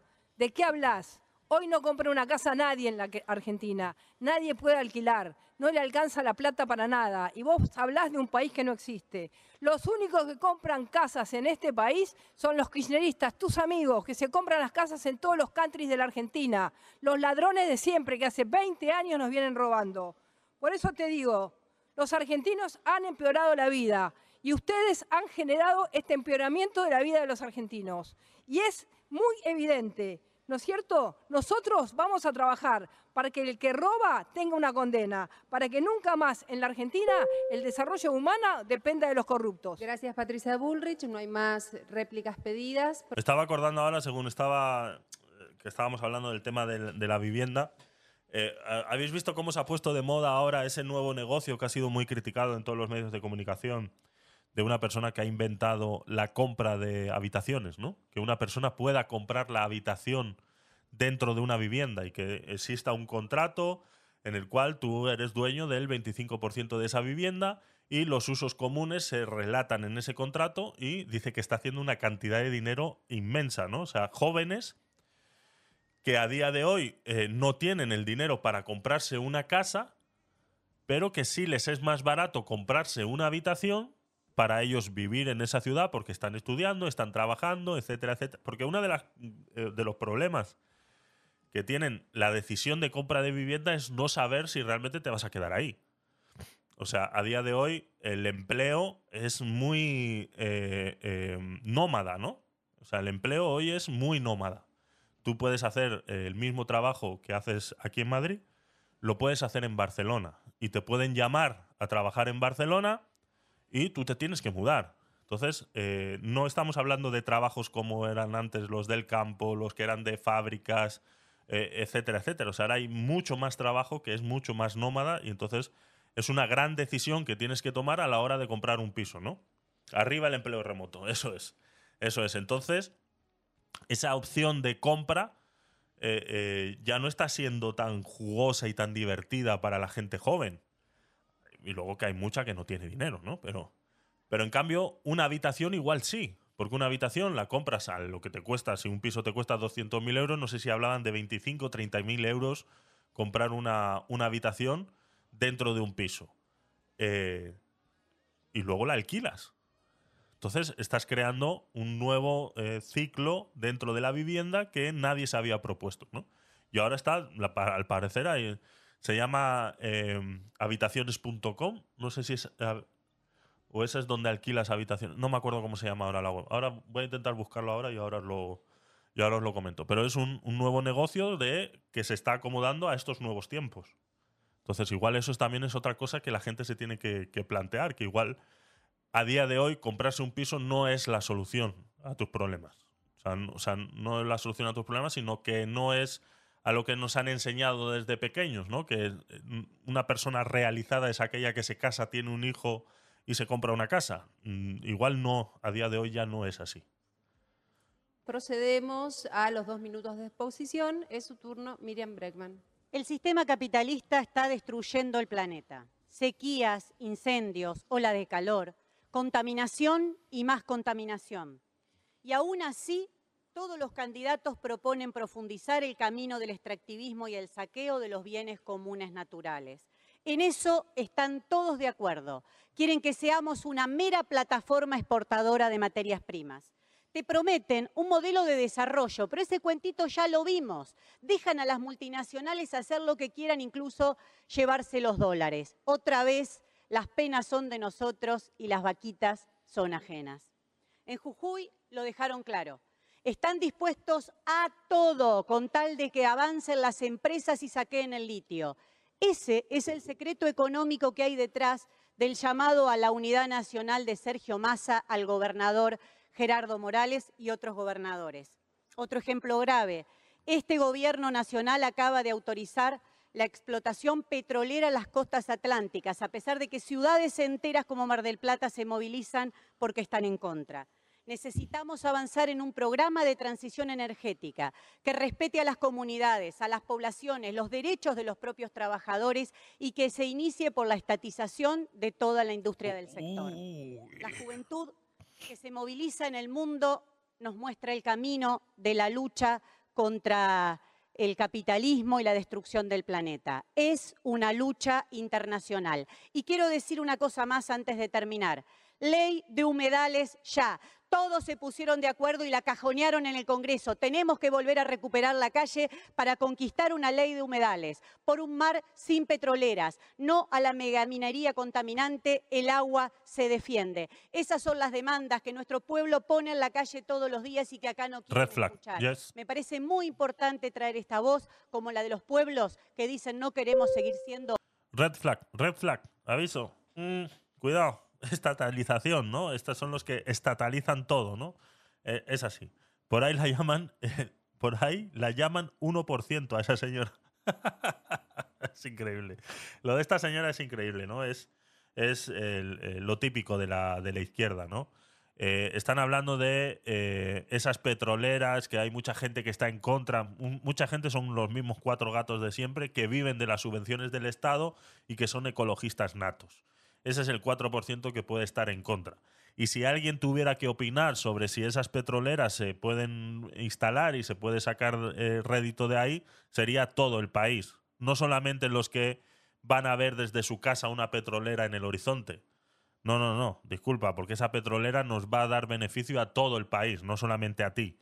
Entonces yo lo siento mucho que tú seas el que va a tener que ver esa petrolera en el horizonte y te va a joder las vistas por las cuales tú crees que has pagado cuando has comprado tu casita al lado de la playa. Eh, discúlpame, o sea, eh, bienvenido al mundo real. Tú no has comprado ese trocito de vistas, ¿de acuerdo? O sea, que por mucho que tú vayas a comprar una casa y te digan, no, pero mira las vistas.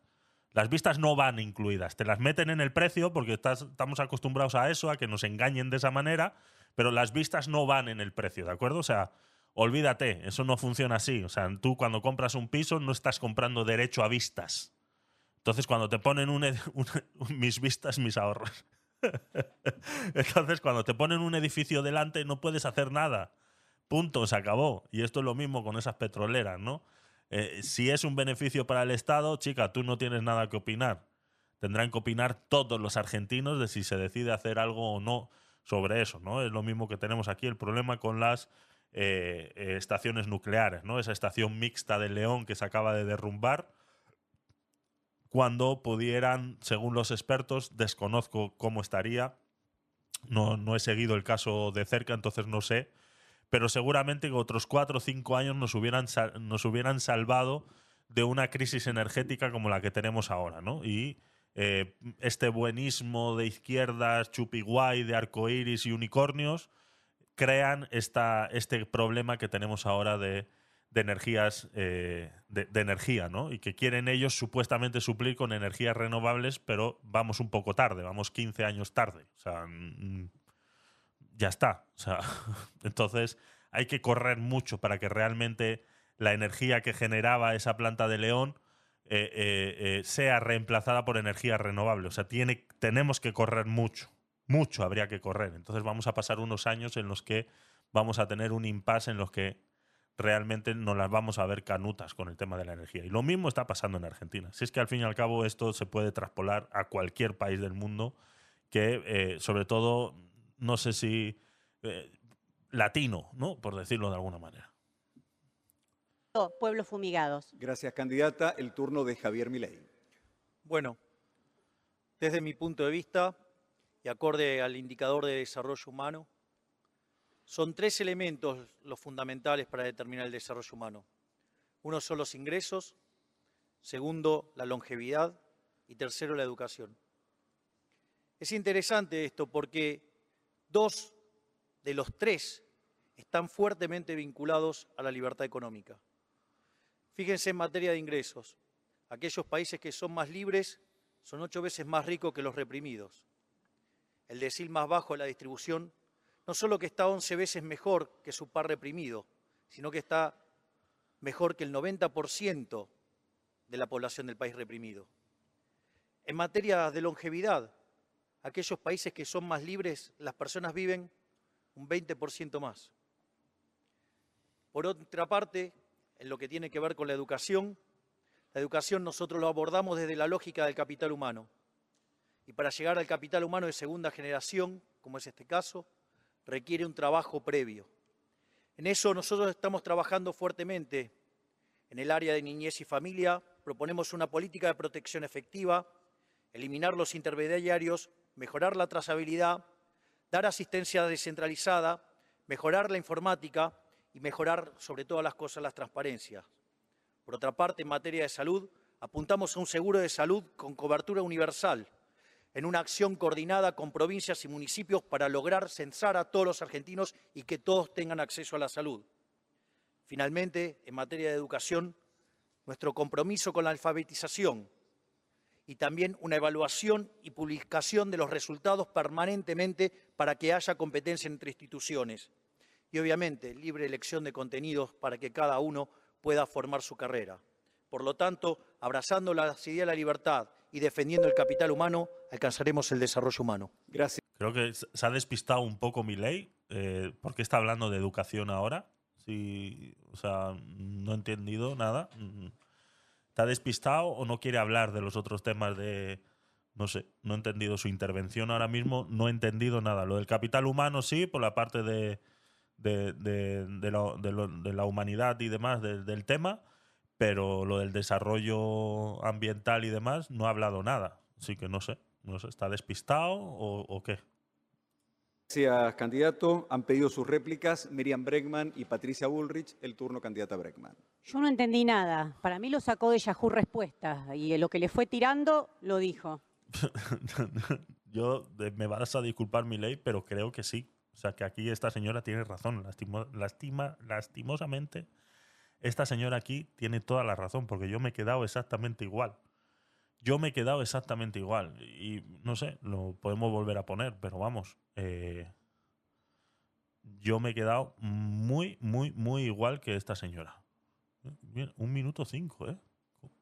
Ah, vale, que son dos minutos la intervención, perdón. Digo, Bueno, desde mi... Desarrollo humano, vivienda y protección del ambiente. Ese es el tema, ¿vale? Punto de vista y acorde al indicador de desarrollo humano. Vale, ahí estamos bien. Son tres elementos los fundamentales para determinar el desarrollo humano. Uno son los ingresos, segundo, la longevidad y tercero, la educación. Es interesante esto porque... O sea, se, ha olvidado de la vivienda y la protección del ambiente. O sea, se ha centrado solamente en el desarrollo humano, ¿no? Ya ha dividido el desarrollo humano en tres partes y ahora explica esas tres partes. Es lo único que de los tres están fuertemente vinculados a la libertad económica. Eso es, eso es, sí. Fíjense en materia de ingresos. Aquellos países que son más libres son ocho veces más ricos que los reprimidos. El decil más bajo de la distribución no solo que está once veces mejor que su par reprimido, sino que está mejor que el 90% de la población del país reprimido. En materia de longevidad, aquellos países que son más libres, las personas viven un 20% más. Por otra parte, en lo que tiene que ver con la educación, la educación nosotros lo abordamos desde la lógica del capital humano. Y para llegar al capital humano de segunda generación, como es este caso, requiere un trabajo previo. En eso nosotros estamos trabajando fuertemente. En el área de niñez y familia proponemos una política de protección efectiva, eliminar los intermediarios, mejorar la trazabilidad dar asistencia descentralizada, mejorar la informática y mejorar sobre todas las cosas las transparencias.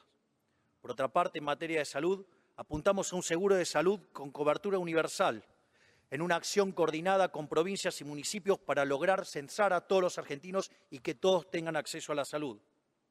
Finalmente, en materia de educación, nuestro compromiso con la alfabetización y también una evaluación y publicación de los resultados permanentemente Eso para es. que haya Sí, sí, sí, competencia sí, entre sí, sí. instituciones. Está claro.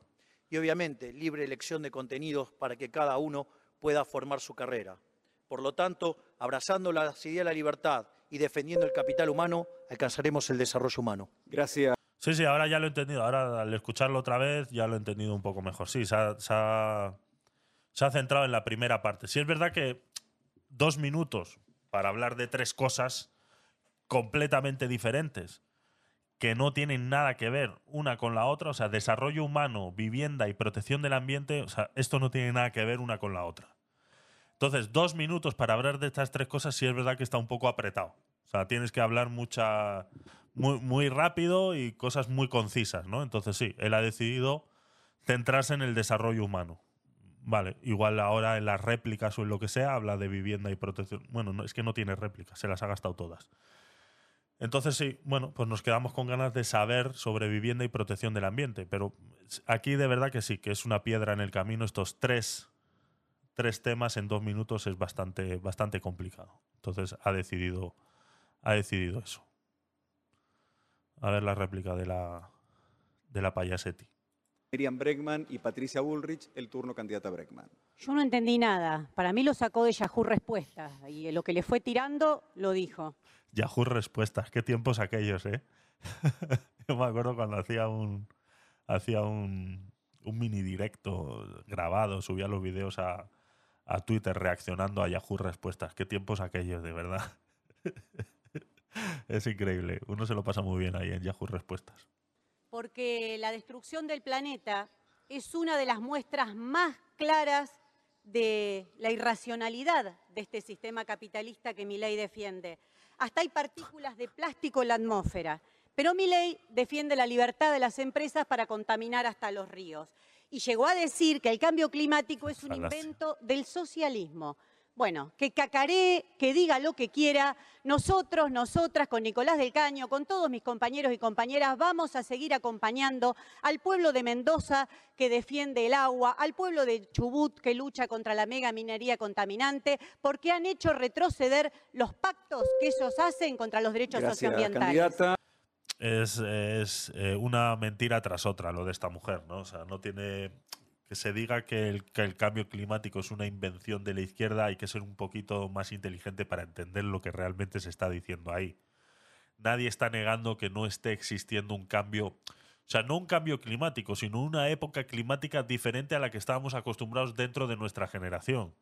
Eh, tú puedes hablar con gente que en la que te dice que eh, lo que estamos viviendo ahora, ahora que estamos en pleno octubre, 10 de octubre, y estamos en España a 23 grados, pues n- no es algo a lo que estemos acostumbrados, ¿no? Tú preguntas a las personas mayores y dices, yo no recuerdo haber vivido esta situación. Eso es verdad que existe.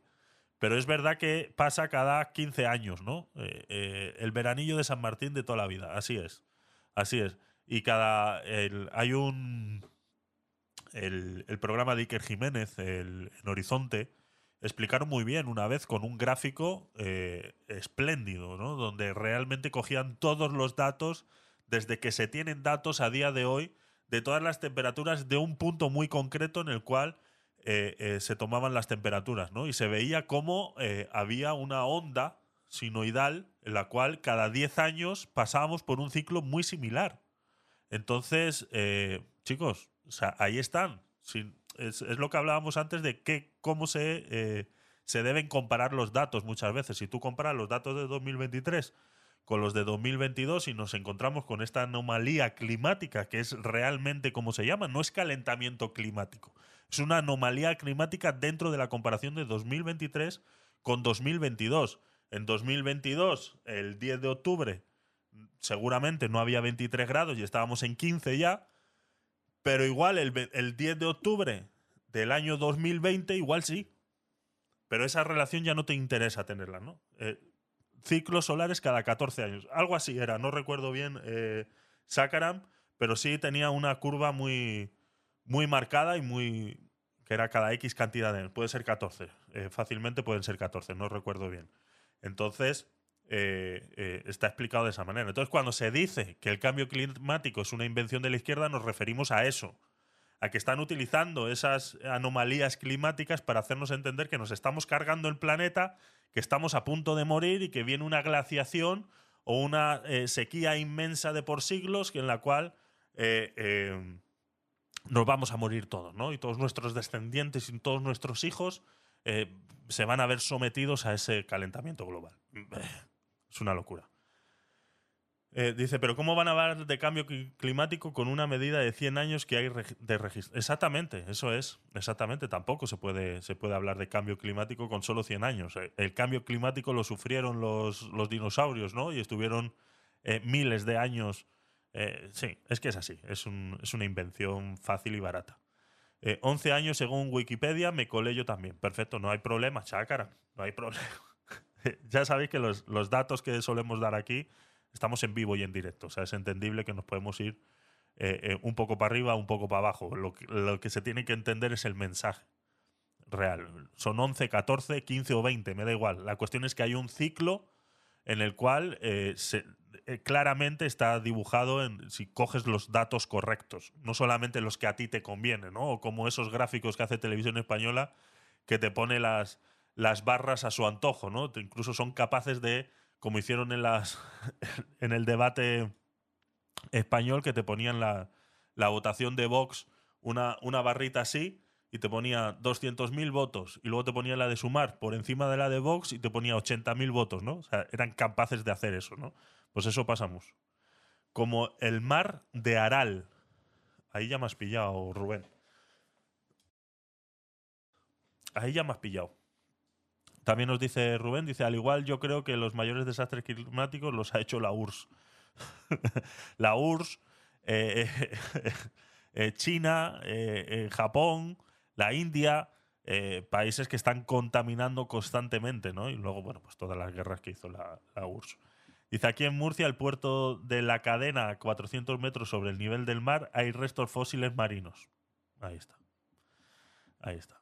Así es. Eh, y, eso, ah, y esos restos serán datados de hace 5.000 años, ¿no? O, o, o 10.000 años, a saber, a saber. Pero sí, eso es lo que a lo que se refiere la derecha cuando habla de esa invención de la izquierda, es esa, ¿no? Que te quiere infundir. eh, eh, si coges esa medida, entonces se acabó el relato. Así es, así es. Que quieren infundir ese miedo, ¿no? Constante en la población para que hagan un montón de, de cosas. Un mar entero que. eh, que se coja. Gracias, gracias por corregirlo. Menos mal que el chat funciona bien. si no, parece que estamos hablando de otra cosa. Un mar entero que secó la URSS fue el mar de Aral, entre otros desastres más. Pues, ah, pues no, no conocía. Me lo apunto y, lo, y me gustaría leer sobre, sobre eso. Eh, gracias, Rubén. Eh, pues eso, ¿no? Eso es prácticamente a lo que se refieren cuando se habla de- del tema del, del cambio climático. Venga, seguimos. Gracias a todos aquellos que estáis, eh, bueno, a todos los que sois asiduos aquí y a la gente nueva, eh, César Valdiver- Valdiverne, bienvenido. Eh, gracias por pasarte, te voy a seguir porque parece ser que no te seguía por alguna anomalía en el sistema, debe ser, porque yo intento seguir a todo el mundo que me ve. Así que ya te sigo, César, bienvenido, gracias por pasarte, espero que te guste el contenido y hacemos esto y otro tanto más, ¿vale? De todas maneras, todo el contenido que tengo queda grabado y luego es publicado en todas mis redes sociales, tanto en YouTube como en los canales de podcast, en todos los programas, eh, eh, aplicaciones de podcast que te puedas imaginar, seguramente estamos ahí. Si me encuentras como Gabinete de Curiosos, eh, seguramente lo encuentres en cualquiera de esas aplicaciones de podcast. Si eres de los raritos que escucha el podcast en una aplicación en la cual no nos encuentras, pues eh, fácil, me lo dices y tardamos nada en desplegar el podcast en esa, en esa aplicación. Así que eh, os invito a que, aparte de estos que vengáis a estos directos, que vais a ver las noticias y, todo de, de primera mano, pues también veáis el contenido en diferido. Así que os lo agradezco. Muchas gracias por vuestro apoyo. Haber visto aquí algo que ha saltado aquí en el chat y que no me ha saltado en el otro. Entonces son unas estrellitas. Eso es. Empiezan a salir, sí. Sí, sí. Se ha quedado, se ha quedado bueno. Se ha quedado bueno, sí. Está. Están empezando, sí. Ahí está, veo la osa mayor.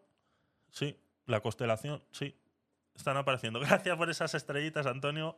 Agradezco siempre eh, tu apoyo. A ver, nos decía por aquí, siguiendo con, con el tema, la gran noche estrellada. Eso es. Nos decía Sácano, dice, el mar Mediterráneo fue la mayor inundación y más rápida. Eso sí fue un cambio climático, de secarse por completo a inundarse.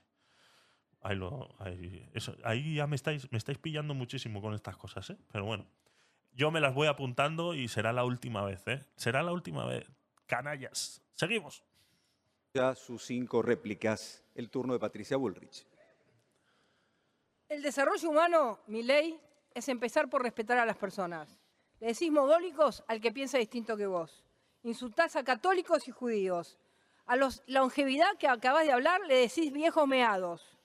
A la cámpora sos exactamente igual. Mostrás motosierras, violencia a los jóvenes y agredís a las mujeres. Y no necesitamos más a que vos nos defiendas, nos defendemos solas. Tené, tenerlo clarito. Y te quiero decir algo. La única manera de que haya desarrollo humano es que la Argentina tenga un modelo como el que nosotros planteamos, un modelo en el que no haya inflación, en el que no haya más déficit fiscal, en el que las cuentas públicas vayan por buen camino. Ese es el desarrollo humano. Lo demás es pura mentira. Gracias, Patricia. Espera, espera, que tenemos más estrellitas. Ahí, Chácaras, gracias por esas estrellitas. Y Mónica, gracias también por esas estrellitas. Sabéis que os aprecio mucho. Eh, y he puesto la cámara que no era, quería poner esta. Ahora sí, ahora sí, gracias, gracias por esas estrellitas. A ver. Eh, bueno, no es que no sé ni siquiera si volver a poner lo que ha dicho esta señora, porque de verdad que no tiene. no- no- bueno, no tiene, no tiene ningún, ningún sentido, ¿no? Pensaba que empezarías por lo de Israel. Eh, estamos haciendo. Estamos viendo, Azulá, lo de. Lo de Argentina. De Israel ya estuve hablando el domingo. Eh, hay poco que actualizar. Luego hablaremos un poquito. Pondré un par de, de TikToks y cosas que tengo grabadas de algo que quiero contestar y que luego subiré como, como clips a la, a la plataforma, pero al final, lo haremos al final, ¿vale? Y luego, pues nada, eh, mañana, eh, hoy terminamos con el tema del debate, pero mañana eh, voy a abrir directo también a las 9, ¿vale? No, no- sé si será costumbre, pero bueno, más o menos nos estamos acostumbrando porque quiero empezar a ver el... Sí, dan miedo, dan miedo las manifestaciones de todos esos eh, muslims. Yes. Eh, Ken, Ken. Eh, eh, quiero empezar a ver el vídeo de Iker Jiménez en. eh, ¿Cómo se llama? Eh, lo tengo por aquí. El que hizo este. Emisión especial Guerra en Israel, La estirpe de los libres. ¿Vale? Este de aquí. Son dos horas y media de Iker Jiménez. Con, ya sabemos que se, le gusta. eh, em, le gusta rodearse de gente que realmente tenga un criterio a la hora de hablar. Entonces espero que realmente se trate la noticia de la manera en la que Iker Jiménez suele hacerlo. ¿no? Entonces eh, me gustaría verlo con vosotros y lo empezaríamos a ver mañana. Lo empezaríamos a ver mañana, ¿vale? Son dos horas y media también de contenido que eh, podemos sacar bastantes cositas eh, con esta gente que vemos aquí hablando y luego eh, el problema es que no vamos a poder ver los vídeos, la primera parte de los vídeos que pusieron porque le tumbaron el directo y yo no, no llegué a tiempo para descargarlo. Tengo descargada esta versión, pero eh, la primera versión que él subió, que fue la que hizo en, en directo, eh, se la tumbaron, ¿vale? Porque puso unos vídeos bastante fuertes y que parece ser que eh, pertenecían a, la editorial de Rai y eh, Rai le tiró el directo. Entonces lo ha tenido que resubir y me imagino que aquí ya no estarán esos vídeos, ¿no? Porque me imagino que si no estarían, estarían quitados. Entonces, eh, esto lo veremos mañana, ¿vale? Mañana empezaremos a ver esto a partir de las, de las 9. A partir de las 9. Cuando se levanten, ojo. Yo, a ver, eh, para hacer un pequeño impasse y, y comentar un poquito ese tema, eh, yo estoy cansado de decirlo ya, Antonio. De verdad que estoy muy cansado, la gente no llega a entender este buenismo de que todos somos kumbaya y alrededor de la hoguera con una guitarrita eh, pensando que todos somos, eh, no todos somos iguales. Tenemos un problema cultural muy grande, una invasión cultural muy grande y que la gente pueda manifestarse, se puede manifestar, pero no es el momento de manifestarse. O sea, defender eh, los ataques terroristas de Hamas intentando eh, cambiar la opinión de, las personas eh, no debería estar permitido. O sea, esas manifestaciones que se están dando ahora en Europa a favor de Palestina no tendrían que ser posibles. O sea, yo espero que eh, la Organización de Comunidades Judías del Mundo y las de Europa se unan para, para que todo este movimiento que está sucediendo en todas las ciudades acabe, o sea, que realmente se puedan enjuiciar a estas personas y que de alguna vez eh, se les pueda categorizar como eh, eh, esto de odio, ¿no? Eso, bueno, me estáis. No sé, me falta una palabra, pero no la encuentro ahora mismo. promulgando el odio, ¿no? Que es, una manera de promulgar el odio. Decir que estás a favor de Palestina en un momento en el que el grupo de Hamas ha hecho los atentados que ha hecho es eh, eh, promulgar el odio, ¿no? O el delito, sí. El, odio. Yo lo hablaría más de odio, ¿no? Porque es eh, apología del, odio, eso es. Sería apología del odio, ¿no? Es, es, más, es más eso que delito, porque es un delito en sí. Pero como son terroristas, no se les puede enjuiciar, ¿vale? esa es la gran diferencia que la gente no entiende que estamos tratando con un grupo terrorista, no con la milicia palestina. Palestina primero no es ni un país, entonces no tiene milicia como tal. Entonces, eh, no es. Eh, lo dice Alsina esta mañana muy, muy, muy bien. Tengo el, trocito guardado que luego lo vamos a ver, ¿vale? No quiero, no quiero entrar en eso y, desviarnos de esto porque luego cuando subimos el vídeo a, internet eh, está todo muy, muy mezclado, ¿vale? Entonces, si, si podéis esperar un poquito, lo hablamos luego cuando terminamos el, vídeo, pero Alsina lo ha dicho hoy muy bien y la verdad que el, tío le ha plantado cara a Susana Griso de una manera muy, muy espléndida, ¿no? hablando de este tema, ¿no? De cómo se debe de llamar a las cosas por su, por su nombre. Seguimos, venga, no, no, nos vamos a, no nos vamos a despistar, venga. Bullrich. Que luego me hacéis trabajar, que si tengo que cortar, que si tengo que empalmar. Y yo Todavía no me sacáis de pobre para que yo pueda trabajar en esto. Joder. Acaba de utilizar todos sus derechos a réplica y ahora cuenta con sus dos minutos para exponer el tema. A ver. ¿Sabes lo que traba en la Argentina los... ¿Sabes aquel que dio... ¿Sabes aquel que dio que... que... Parece que va a empezar un chiste. ¿Cómo es ese, cómo era Mónica, ese, ese humorista que empezaba así los chistes? ¿Sabes aquel que dio? ¿Cómo era? Eh, ahí, eh, o Azulal, lo tienes que saber. Tiene unos arranques Eugenio, Eugenio, Eugenio, eso es. Tiene unos arranques magistrales esta señora. definitivamente, definitivamente. el del jugo de naranja y el cigarrito, ¿no? Era el Eugenio, ¿no? Eh, el, jugo de naranja, bueno, el zumo de naranja, ¿no? con, Ginebra o algo tendría eso. Desarrollo humano de los argentinos, los bolses de López, los sueños compartidos que no los compartieron con nadie, solo con ellos, los hoteles de Cristina Fernández de Kirchner, el yate de Insaurralde. Para que la Argentina tenga desarrollo humano, tienen que dejar de robar, masa, dejar de robar, entenderlo de una vez por todas. Se llevan todo, se llevaron rutas, hospitales, escuelas, todo a sus bolsillos. Los ñoquis de la cámpora que dijiste que los iba a combatir, ahora los pones en planta permanente. Ellos tienen buenos salarios, 9 billones tiene Batakis, y la gente se muere de hambre. Entonces, los ñoquis de la cámpora son los únicos favorecidos, los únicos niños favorecidos de este país. Así que para que la Argentina vuelva a tener campo, empresas, alquileres, sueldos, casas, poder cuidar su ambiente, necesitamos que la vida de tu familia, ese dinero vaya a tu familia, que la casa sea para tu familia y no para la familia de los burócratas del Estado. Necesitamos que el dinero vaya a las personas, a los sectores medios que están destruidos. Necesitamos que todo el dinero de la Argentina realmente se concentre, se. Pero qué dinero. ¿De qué dinero habla esta señora? ¿De qué dinero habla esta señora?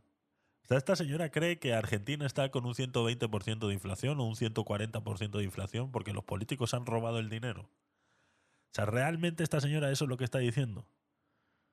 Dice, no hay audio por dos para escucharla. Sí, podríamos poner el por dos cuando ella habla. De verdad que sí pudiéramos. De verdad que sí. Qué pereza, ¿eh? De verdad que sí. Concentre en la gente. El 100% aumentaron ustedes el Estado. ¿Sabés qué Estado aumentaron? El Estado de los burócratas. Si ese Estado hoy estuviera en las casas para que cada ciudadano argentino tenga un crédito para poder comprar una casa, para que los jóvenes puedan alquilar, para que los estudiantes puedan tener un crédito para estudiar mejor, para que cada ciudadano argentino tenga posibilidades, el país sería otro. Para eso hay que dejar de robar, hay que sacarse el kirchnerismo de, de encima de una vez y para siempre. Gracias, candidata Patricia Bullrich. Para cerrar este temático ¿Eh? Le hemos aumentado la velocidad que le han sobrado 6 segundos. le hemos aumentado la velocidad que le han sobrado 6 segundos.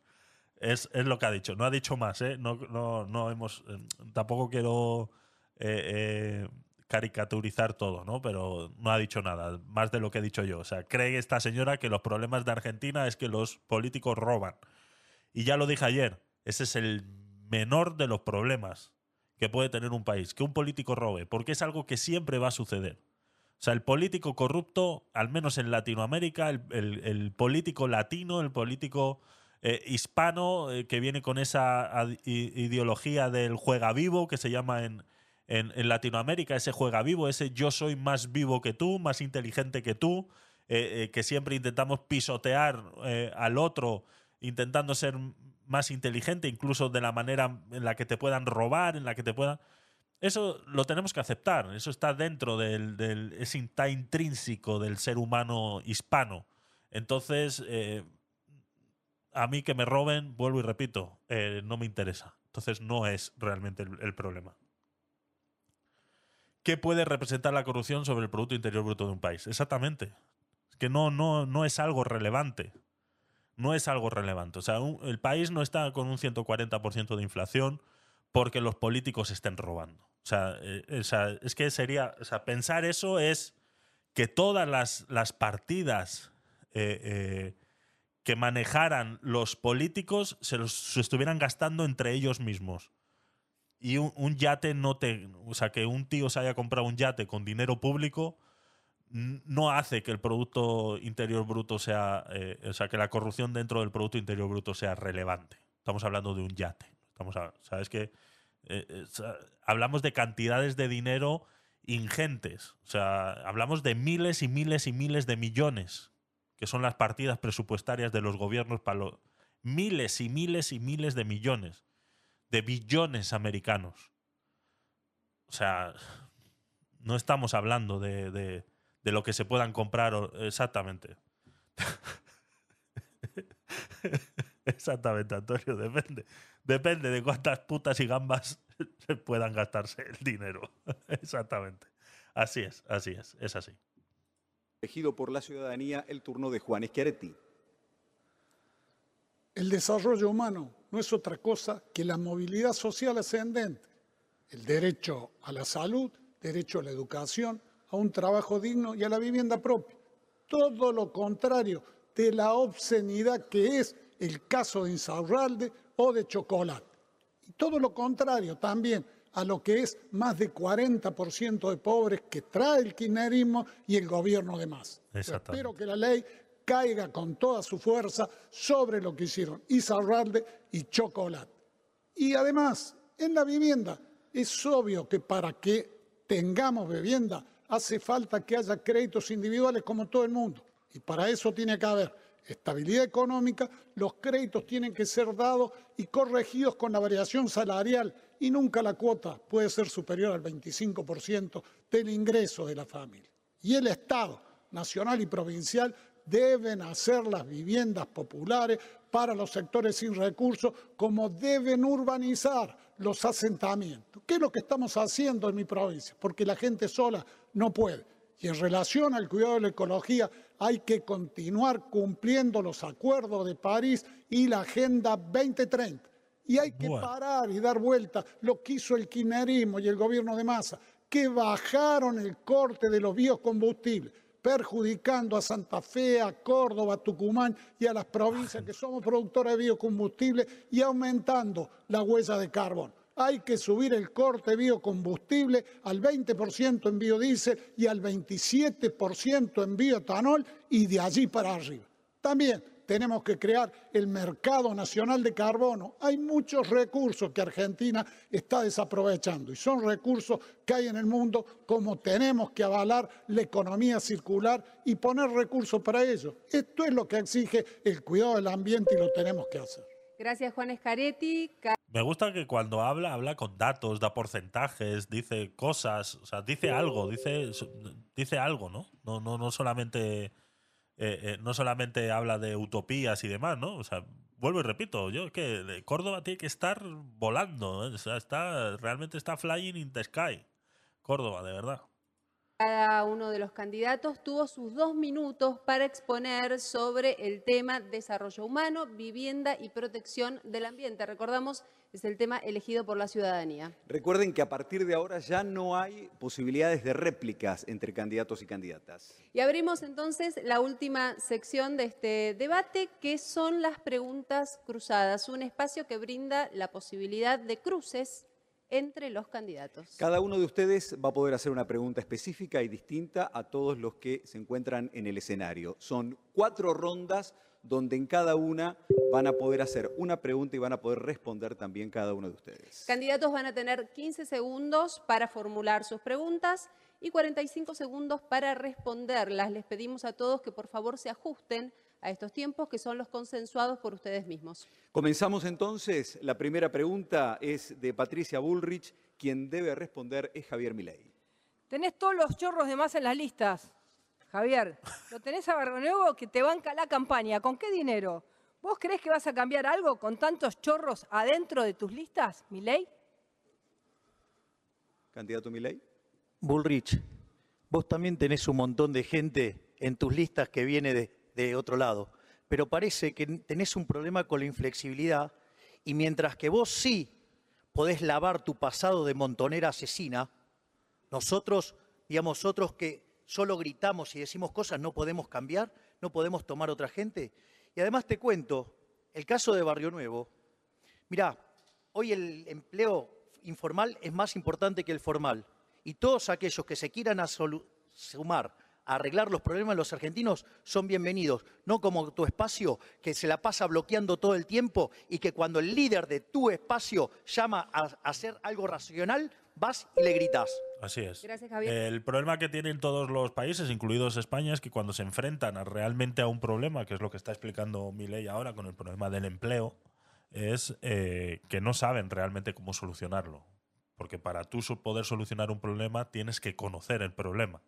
Entonces, una de las cosas que tienen que aprender a hacer los gobernantes es preguntar y analizar por qué la gente está trabajando en negro.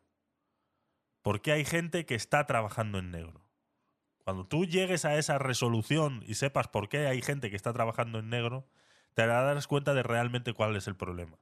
Y que no solamente, que seguro también lo sabrá muchos, que no solamente es el juega vivo de, ah, yo no pago impuestos y ya está tenlo por seguro que hay otros muchos factores mucho más eh, eh, solucionables por el gobierno que eh, esa poca gente, ese poco porcentaje de gente juega viva que, que, trabaja en negro para simplemente no pagar impuestos y que se creen más inteligentes que cualquiera. Y uno de los grandes problemas que, por ejemplo, no sé cuál será en Argentina, pero uno de los grandes problemas que tenemos en España es todo lo que un empresario tiene que pagar para poder contratar a una persona.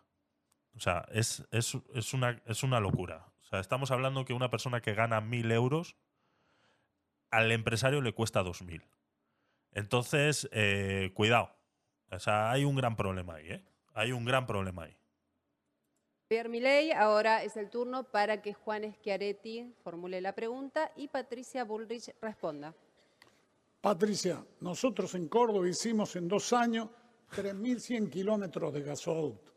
Y el plan Belgrano que puso en marcha Mauricio Macri, el gobierno que vos participaste, fracasó rotundamente. ¿Cuál es tu plan para que el norte tenga infraestructura? Córdoba, Córdoba. Córdoba recibió la mayor cantidad de obras en el gobierno del presidente Mau- Mauricio Macri. No falte a la verdad por un tema electoral. Usted sabe perfectamente, gobernador, que fue una de las provincias que más fondos recibió, que tuvo rutas, la de San Francisco, que el otro día dijo, mintió, porque la de San Francisco fue comenzada y avanzó un 30% en la gestión de Mauricio Macri. Entonces, todas las cosas que se hicieron en la gestión de Mauricio Macri no las reconoce porque está en campaña, no me parece de una buena persona hacer eso. Usted debería, como cordobés, que solamente habla de Córdoba y defiende a Córdoba, no parece un candidato a presidente, reconocer lo que el gobierno de Mauricio Macri ha hecho en Córdoba. Gracias, candidata. El turno para preguntar es de Sergio Massa. Debe responder Miriam Breckman. Miriam, Esas cosas tan, votaste con nos- esas cosas tan internas que se dicen, no, como no las entiendo, no sé, no sé qué decir. nosotros 24 leyes en el último año. Dice, lo ha calado. Sí, con el tema de Córdoba sí. con el tema de Córdoba sí lo ha calado. El turno para preguntar es de Sergio Massa. Debe responder Miriam Breckman. Miriam, votaste con nosotros 24 leyes en el último año y solo dos con la libertad avanza. Y el domingo pasado no fuiste clara con tus electores. ¿De verdad para vos es lo mismo mi ley que nosotros? Sergio, Sergio, me parece que ante todo lo que decís es un tanto irresponsable. Porque lo querés, acá lo presentan a mi ley como viene la derecha, es un monstruo, después le arman las listas. Y sí, y sí, le, lo llamás a la unidad nacional, el otro día llamaste a la unidad nacional, te olvidaste de mí. Pero mirá, llamaste a, a, a Milei y a Villarruel. Se Vos ríen. sabés con quiénes vas. Ha, ha- sucedido una risa en el público. A ver. A- Voy a subirme los cascos. A ver si ha habido una risa ahí en el público, ¿no? Me da la sensación de que sí, ha habido una risa cuando le ha dicho, a mí no me, a mí no me incluiste. Pero después le arman las listas. Y sí, y sí, le, lo llamás a la unidad nacional, el otro día llamaste a la unidad nacional, te olvidaste de mí. Pero mirá, llamaste a, a, a Sí, sí, sí, sí. Risa, risa. Vos sabés con quiénes vas a poder pagarle al FMI y seguir el plan de ajuste. Con nosotros no, Sergio. Así que, chicanita, no. Si querés enfrentar a la derecha, votá a la izquierda. Porque ellos ya gobernaron y fracasaron. Y ahora le arman las listas a Javier Milei como reconocieron desde Bernie hasta Juan Grabois. No al programa del Fondo Monetario. Y además, ¿sabes qué? No estamos en un balotaje, Sergio, no te apures. Parece, parecen dos enamorados discutiendo. ¿Quién tiene que ir al súper? Ay, Dios mío. La candidata, ahora es el turno en que le toca preguntar a Javier Milei y responder a Sergio Massa. Ministro Massa, Hey, Antonio, yo he pensado lo mismo. El Bernie, yo también he pensado lo mismo. Sí, debe ser que tiene también un Tito Bernie por ahí. Yo también he pensado lo mismo. valoro su tuit respecto a lo que pasó en Israel. ¿Me puede explicar cómo va usted a avanzar en su política internacional si adentro de su espacio tiene gente que apoya a los terroristas y es amigo de los países delincuentes? Bueno, lo primero que quiero contarte es que no solamente condené hoy, sino que además, desde el año 2014, por ahí en ese momento no mirabas con atención lo que pasaba en la política, vengo planteando la ley de juzgamiento en ausencia, para que los terroristas que hicieron atentados en la Argentina puedan ser juzgados y condenados en la Argentina. Desgraciadamente, vengo siendo bloqueado sistemáticamente por el partido de la señora Bullrich. Pero quiero ser muy claro, no solamente condeno el ataque terrorista, el 10 de diciembre voy a ser presidente y voy a incluir a Hamas en la lista de organizaciones terroristas de Argentina.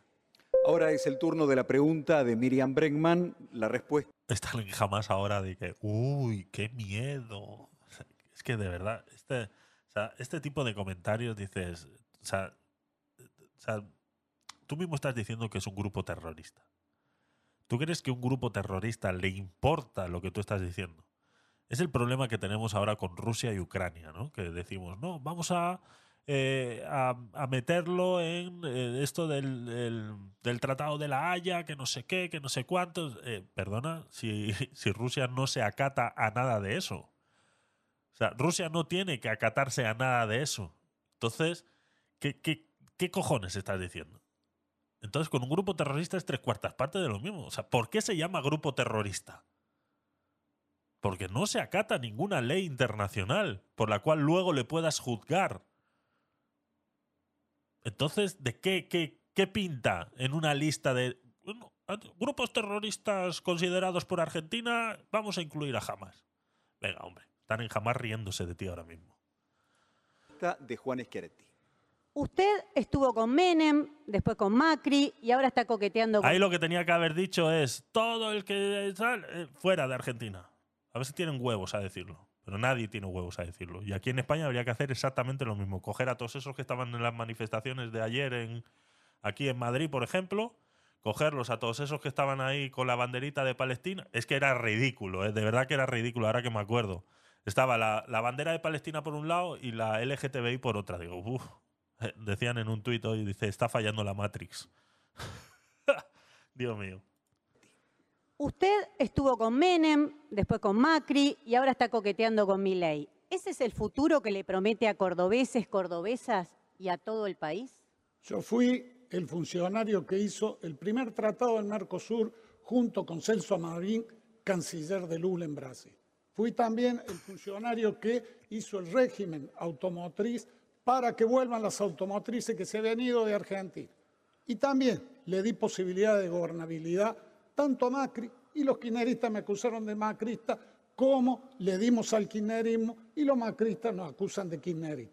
Lo que nunca vamos a hacer es no respetar la voluntad popular y nunca tampoco vamos a votar una ley que perjudique al interior de la patria. Gracias. La segunda ronda de las preguntas cruzadas comienza con la pregunta de Sergio Massa y la respuesta de Javier Milei. Javier, votaste en contra de la ley de cardiopatías congénitas. Dos chicos por día en la Argentina tienen esa enfermedad. ¿Cómo le explicás a una mamá que el Estado no se hace cargo de atender esa afección? Atención, ¿eh?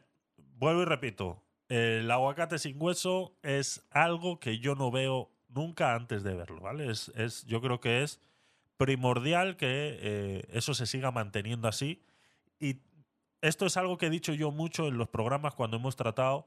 Eh, eh, hicimos un programa hace, hace bastante tiempo ya. O sea, vamos por el podcast 111, 101, perdón. Eh, hablando de la ley de, de, la ELA, ¿no? Esa ley que se está echando para atrás en el Congreso una y otra vez, una y otra vez, o hablamos también sobre esas leyes que hay que estar firmando y, promoviendo constantemente para cualquier tipo de cáncer, que dices, o sea, es que esto se cae de su propio peso. No se supone que tenemos una eh, eh, salud eh, universal en la cual pagamos un dineral y que todo el mundo se ve incluido dentro de esa salud y que todos los impuestos que pagamos, lo hablábamos con, con cuando se ha criticado a esos youtubers que se van a Córdoba, que, que, son insolidarios porque con ese dinero pagamos la sanidad pública. O sea, nos llenamos la boca constantemente de decir que los impuestos van para sanidad y educación y luego resulta que hay que estar haciendo leyes adicionales para el cáncer o como este que acaba de decir ahora de las eh, enfermedades congénitas del corazón. O sea, eh, ¿perdón? O sea, ¿qué me estás contando? O sea, ¿de verdad tenemos gente aislada porque tienen una enfermedad que parece ser que no está incluida dentro de todo eso que nos llenamos la boca de sanidad pública. Entonces, si no están incluidas, ¿qué cojones está incluido en la sanidad pública? Las vacunas del COVID y, y el catarro de las personas mayores, no hay más. Porque constantemente hay que estar haciendo leyes, que si para el cáncer de no sé qué, hay que aprobar una medicina que ya se está usando en Estados Unidos, incluso en Alemania. Me acuerdo que hablamos aquí de un cáncer que no recuerdo bien eh, eh, cuál es ahora mismo. O, las pastillas estas nuevas del VIH también. Eh, dices, o sea, pero de verdad hay que estar dejando que un grupo de sinvergüenzas en un Congreso de los Diputados decidan si realmente hay que traer esa pastilla a España para toda esa gente que tiene ese cáncer y que ahora mismo están aislados y que ya en otros países funciona. O sea, ¿de verdad me lo estás diciendo que 250 sinvergüenzas tienen que votar algo por lo cual no tienen ni puta idea?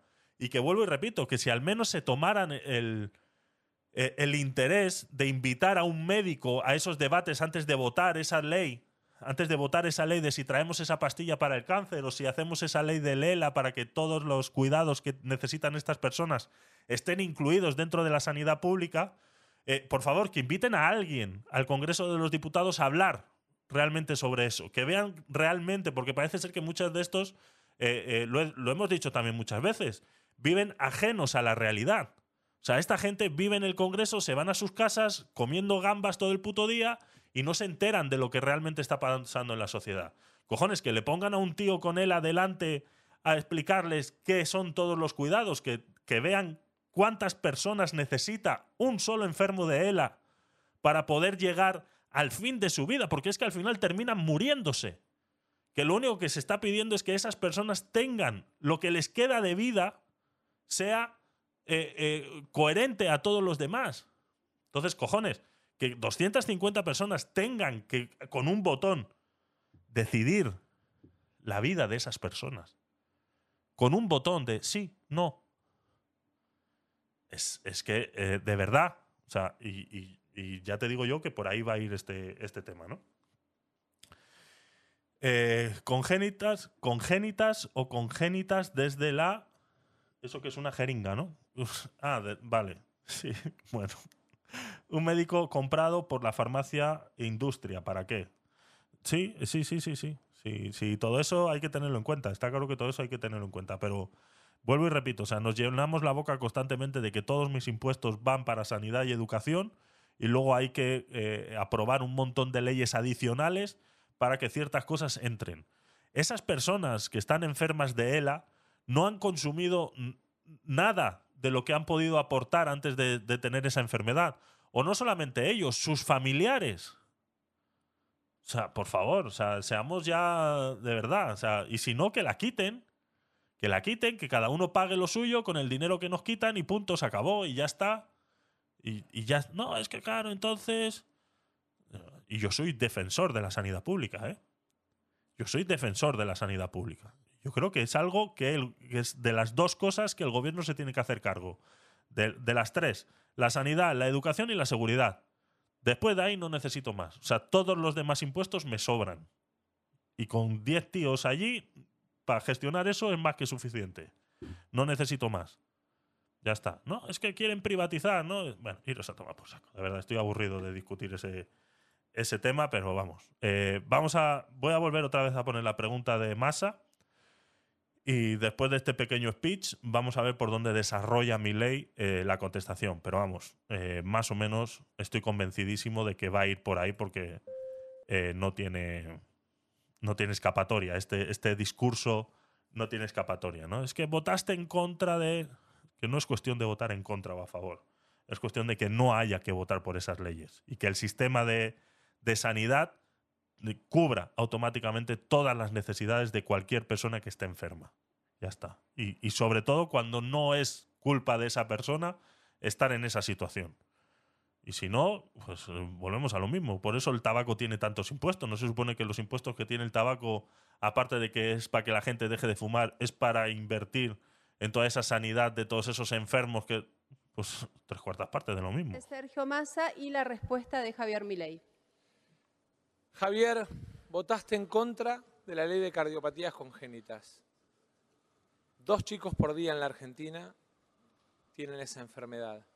¿Cómo le explicás a una mamá que el Estado no se hace cargo de atender esa afección? Massa, parece que tu adicción al estatismo te hace mal. Te aviso que hay salud pública y que ese tipo de cardiopatías congénitas tienen que ser atacadas y trabajadas por la salud pública. Esto quiere decir que si vos tenés que hacer una ley para que hagan lo que tiene que hacer, significa que el sistema anda mal. Es decir, yo lo que quiero es que si entonces vamos a tener salud, que funcione y no que se la roben o no que hagan un desastre como hicieron durante la pandemia, que si hubiéramos hecho las cosas como un país mediocre hubiéramos tenido 30.000 muertos y tenemos 130.000 por culpa de este gobierno genocida. Qué cátedra. Ahora Ah, me estoy acordando ahora la cátedra que dio Milei cuando discutía estas cosas eh, en plena pandemia, ¿no? Cómo le sacaba números a la gente y la gente se quedaba loca diciendo, hostias, sí va a tener razón, ¿no? sí va a tener razón. Eh, pues sí, teníamos razón. Pregunta es de Juan Schiaretti para Sergio Massa. Sergio, Ah, eh, de nada, ¿eh? Por adelantaros la respuesta de mi ley. No pasa nada, o sea, no, no aplaudáis. Ya lo hago yo.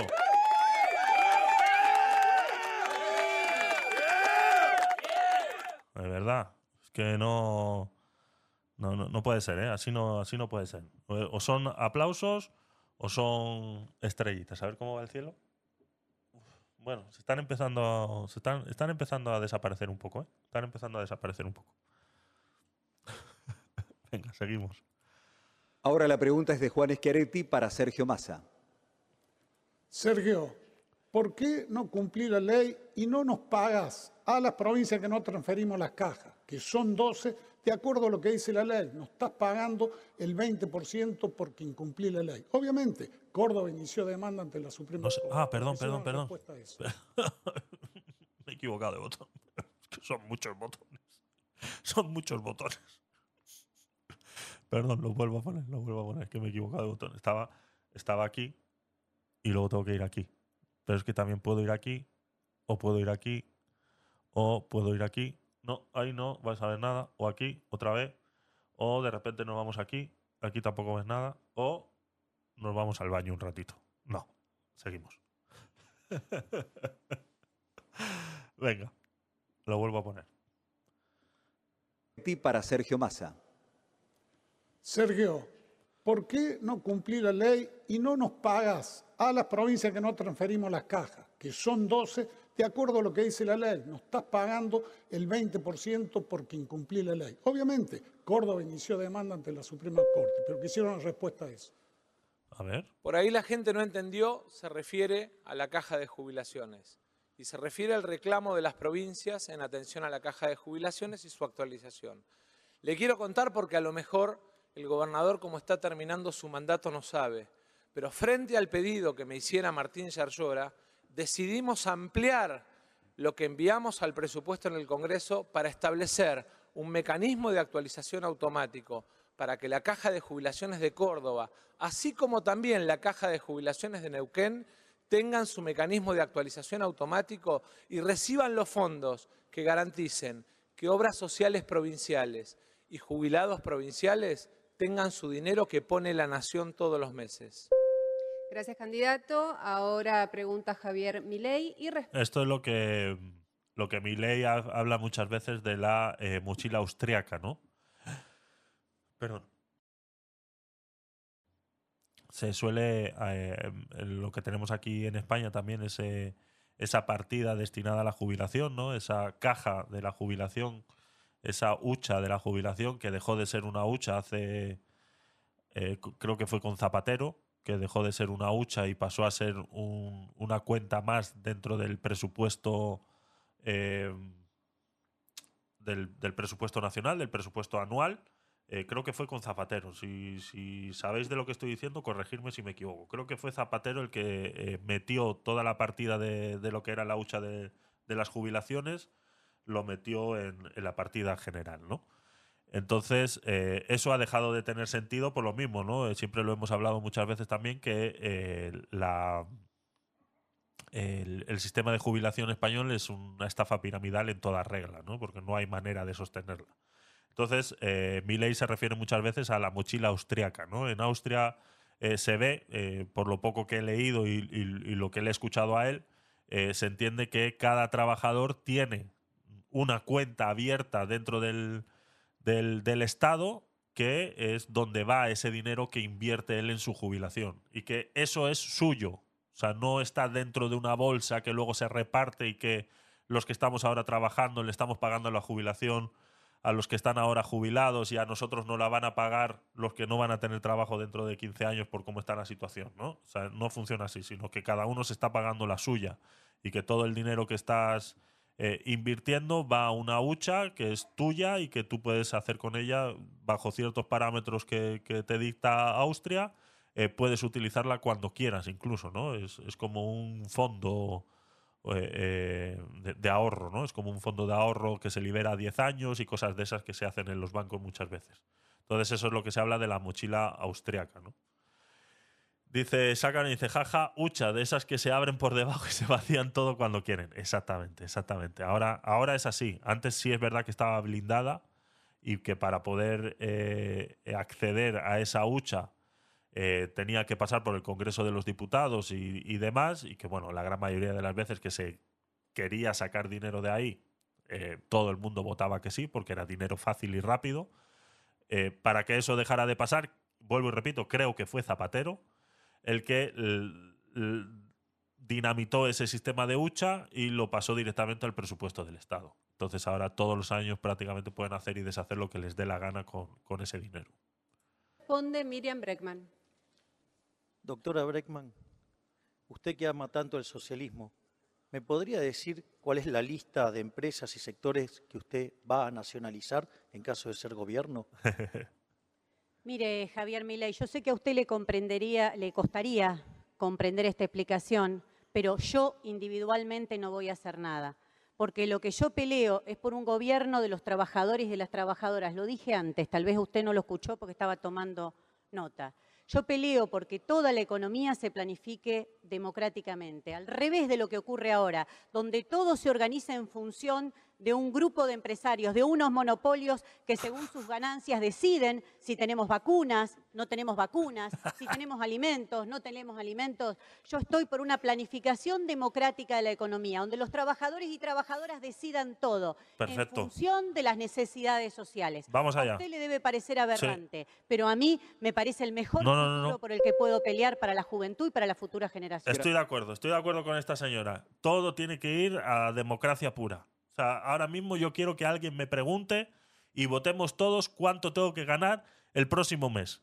Quiero que me lo pregunten, por favor, porque yo quiero empezar a ganar 5.000 euros al mes. ¿Vale? Y quiero que votemos todos por ganar 5.000 euros al mes. Ya está. Decidido. Yo creo que tiene que ser todo así. Venga, hombre. O sea, de verdad. O sea, volvemos a lo mismo, es influenciar otra vez sobre el libre mercado del trabajo. O sea, lo que tienes que quitar es la burocracia que impide a esas empresas contratar gente. Que para poder contratar a una persona, por ejemplo, aquí en España, tengas que pagar el doble de lo que le estás pagando a esa persona. No es normal. O sea, lo siento mucho. No es normal. Porque si volvemos a mi negocio de camisetas, para yo poder contratar a una persona, yo tengo que subir el precio de esas camisetas. Y ya no es por lo que le quiera pagar a él, sino por lo que le tengo que pagar al Estado.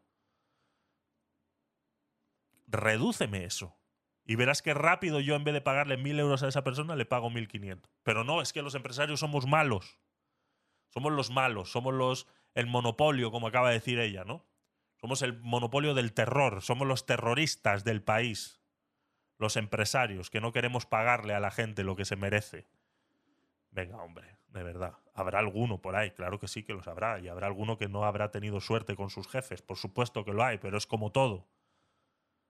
Pero no es el grosso de la gente.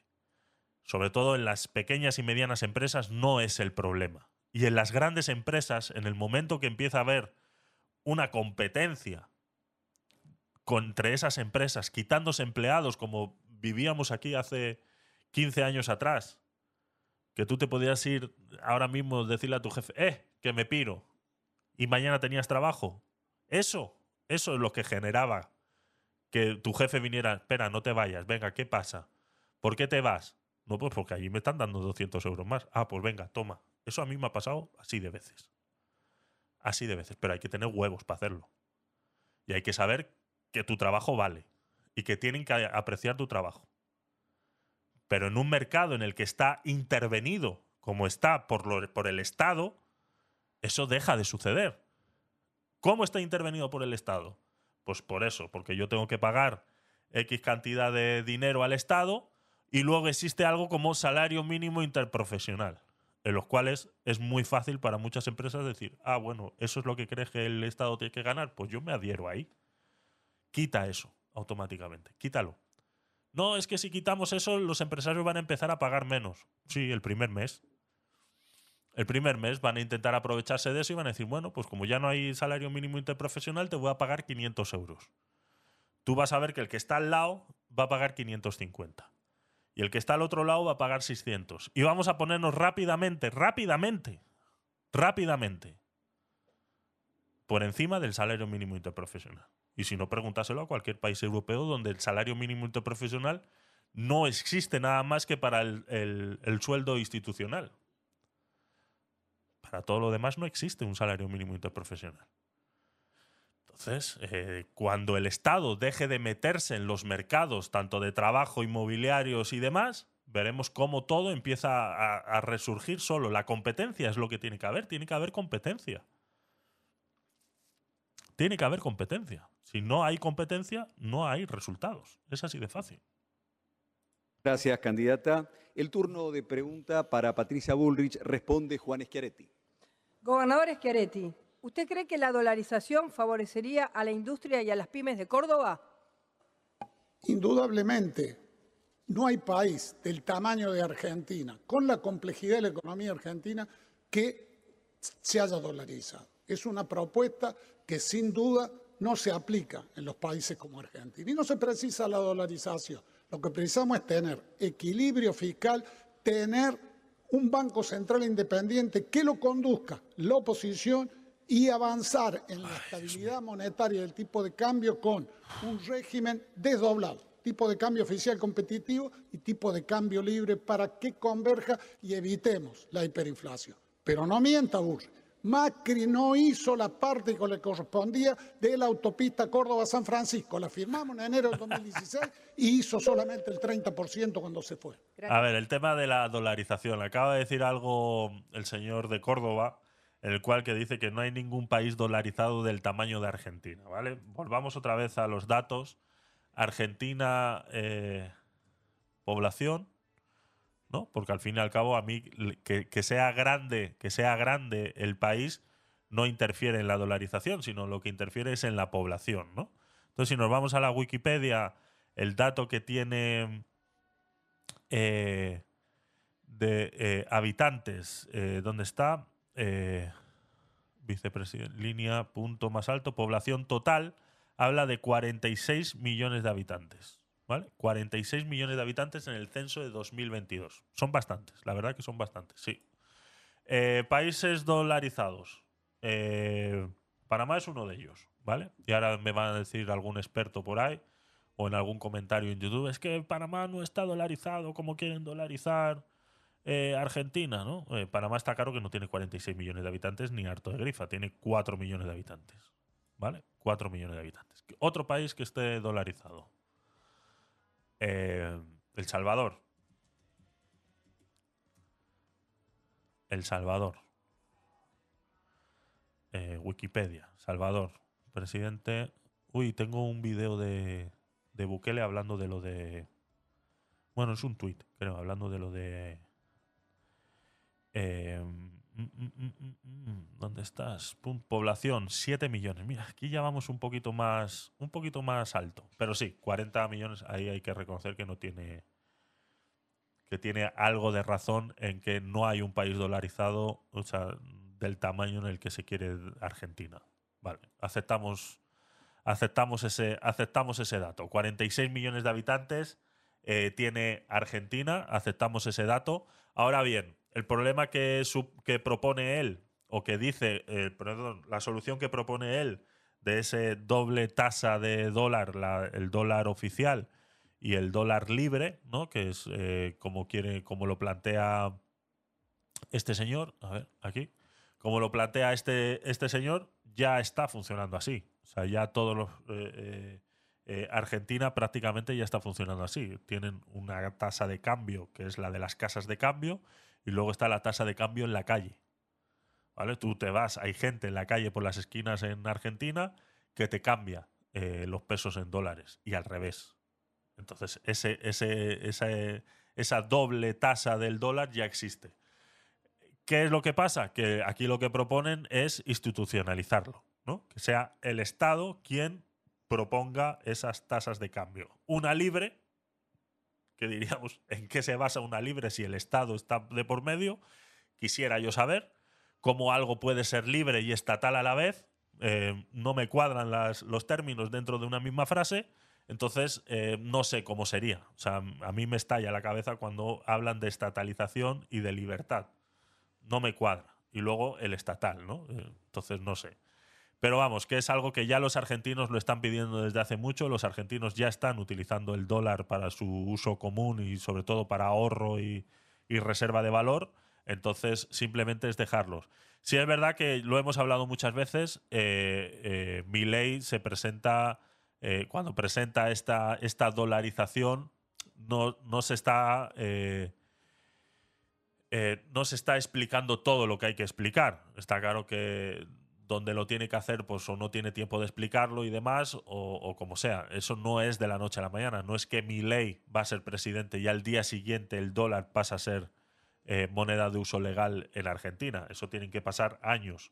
Por una de las cosas en las que entonces le tengo que dar razón al señor Cordobés, que es eh, que 46 millones de habitantes, como es Argentina, dolarizar los bolsillos de 46 millones de habitantes, necesitas muchos millones de dólares, ¿no? Entonces, eh, seguramente si esto se lo propones a Estados Unidos, sea uno de los primeros interesados en inyectar esos dólares en Argentina a cambio de cualquier otra cosa. O sea, está claro. Eh, entonces, es cuestión de negociarlo con, Estados Unidos, que son los es, su producto principal, eh, fuera del de el, el bélico, fuera del, del, del militar que, que tienen en Estados Unidos, su segundo negocio es el dinero, es que la gente utilice el dólar. Entonces serían los primeros interesados en que Argentina utilizara el dólar, y más sabiendo que son 46 millones de argentinos, sería Estados Unidos, te lo por seguro.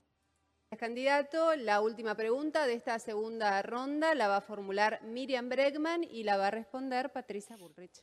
Hace unos días dijo que quiere espiar los celulares de las personas detenidas. Ay, ay, ay, ¿os Pero acordáis? ¿por qué hace tanta diferencia cuando se trata de un funcionario público como su ex jefe de campaña, al que le protegió el teléfono todo lo que pudo?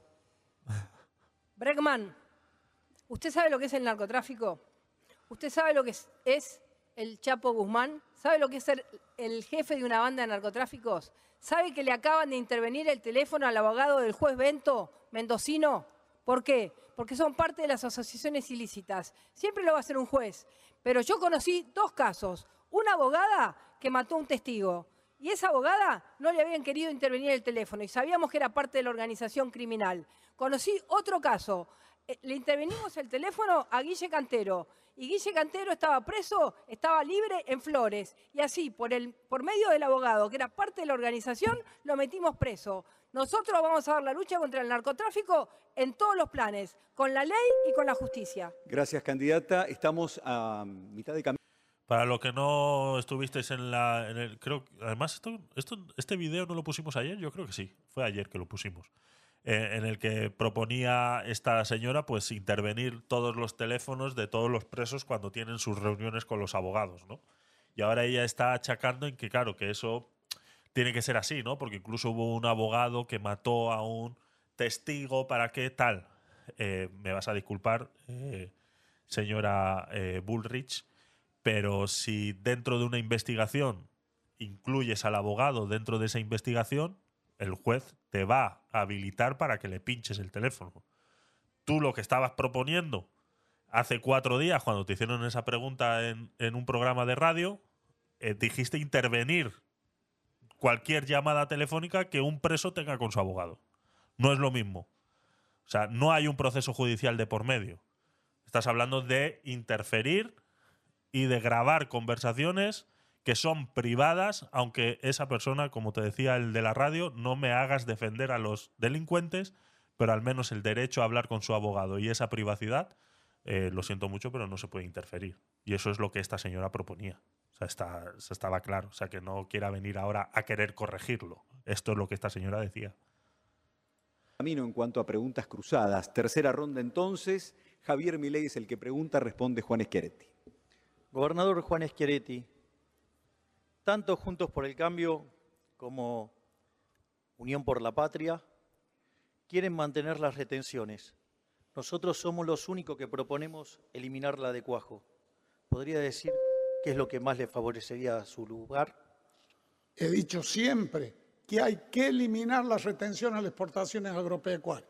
Somos los únicos que hemos mantenido esa posición desde hace tiempo, porque es una confiscación que le hacen al interior productivo desde aquí. desde la República del AMBA, que Sí, es sí, el área sí, sí. metropolitana Buenos Aires, que es de donde gobierna y donde miran la Argentina los gobiernos de la grieta. Hay que eliminarle y sacarle el pie de encima al campo. En mi provincia, dije hace unos instantes, se llevan 3.400 millones de dólares por año. En Santa Fe se llevan lo mismo. Y en todas las provincias productivas se llevan recursos al Tesoro Nacional que si quedaran en las provincias generarían más progreso y más crecimiento. Ahí, eh, eso que estás diciendo, Paulaki, de que esto se lleva más, más de chill, eh, hay algo que es, hay un fenómeno en, en política o, en, estudios políticos, y es que las izquierdas en pequeñas poblaciones funcionan mucho mejor que cuando lo escalas a las grandes poblaciones, ¿no? Por eso es que todo movimiento socialista comunista empieza desde abajo, todo el mundo se convence, pero cuando llega al poder deja de ser factible porque empieza la eh, corrupción, empieza a eso que el- ellos mismos dicen de que a los pobres en el momento que les das eh, de comer eh, y dejan de ser pobres, te dejan de votar, pues es lo que pasa cuando llegas a esos, a esos niveles, que no eres capaz dentro de, de- de lo que es la izquierda y el comunismo controlar a todos, cosa que en pequeño en pequeña muestra, o sea, en pequeñas poblaciones, como puede ser la de Córdoba en este, en este caso, pues seguramente la izquierda esté funcionando fenomenal.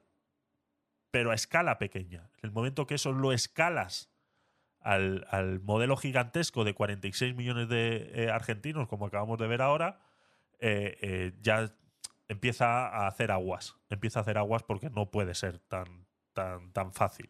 Entonces, sí, se llevan, se llevan chill hasta el momento que, que- esa ide- ideología la saques de- del contexto de Córdoba. En el momento que esa ideología la sacas del contexto de Córdoba, aquí en España lo hemos vivido mucho, ¿no? Esas poblaciones pequeñitas eh, del sur de España que han sido socialistas toda la vida. Y, bueno, y el problema que tiene el socialismo hoy en día es que es, no es socialismo, es sanchismo. Entonces, muchas de esas poblaciones que han sido socialistas toda la vida ahora de repente son de derechas. ¿Qué ha pasado? ¿Qué ha pasado? ¿Eh? ¿Qué ha pachado, eh? Entonces, eh, eh, eso hay que hacérselo mirar. Entonces, en poblaciones, como digo, muy pequeñitas, la, eh, la izquierda siempre ha funcionado eh, bien. Siempre ha sido eh, graciosa para todos. Gracias. Es el turno de Sergio Massa para preguntar y de Patricia Bullrich para responder. El previaje cambió el sector turístico definitivamente en la Argentina. Y a lo largo de las últimas semanas los economistas de Bullrich dijeron que lo iban a eliminar. Siete millones y medio de argentinos lo usaron, 500 mil trabajan en el sector. ¿Lo van a eliminar sí o no? El previaje. Ahora lo buscamos.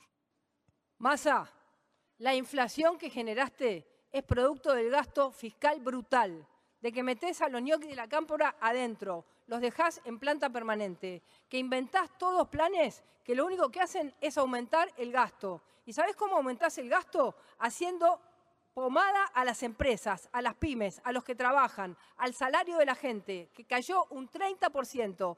Entonces no me vengas con plancitos que, lo que llevan a los chicos de vacaciones a Bariloche. Vamos por 46 millones de argentinos a bajarle la inflación, a no tener más déficit, a tener un país ordenado, a que la gente pueda tener crédito. Dejate de joder con esos plancitos. Vamos en serio nosotros, juntos por el cambio, a cambiar la Argentina.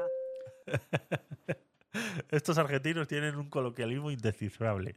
Si es verdad que aquí a las eh, aquí suele pasar también, lo que pasa que menos con las subvenciones, ¿no? Aquí eh, cuando se dan esas ayudas a la eh, ese, ese bono educativo, que si no sé qué, que siempre sí estoy viendo que en Argentina les ponen nombres muy muy pomposos, ¿no? Como ese el previaje, ¿no? Vamos a ver qué es el previaje en Argentina, ¿no? Parece ser que es, por lo que ha contestado Bullrich, parece ser alguna, alguna ayuda que se ha dado a los, a los argentinos, ¿no? Entonces les pone previaje.go. Mira, mira, mira. Mira, mira, mira, mira, mira, mira, mira, mira, mira, mira, mira, qué bonito, qué bonito. Una web entera, previaje.go.ar. ¿Cómo funciona? Venga, explícame. Busca tu prestador. Asegúrate que el prestador al que le vas a comprar tus servicios turísticos nacionales esté inscrito en el... Bueno, esto es lo de... Esto es, esto es que es increíble. Hostia, se me está quedando el teclado sin pilas. Eh, esto es increíble. Esto es increíble. Espera un segundo, que el teclado lo tengo sin pilas y como me quede sin teclado, la liamos. A ver.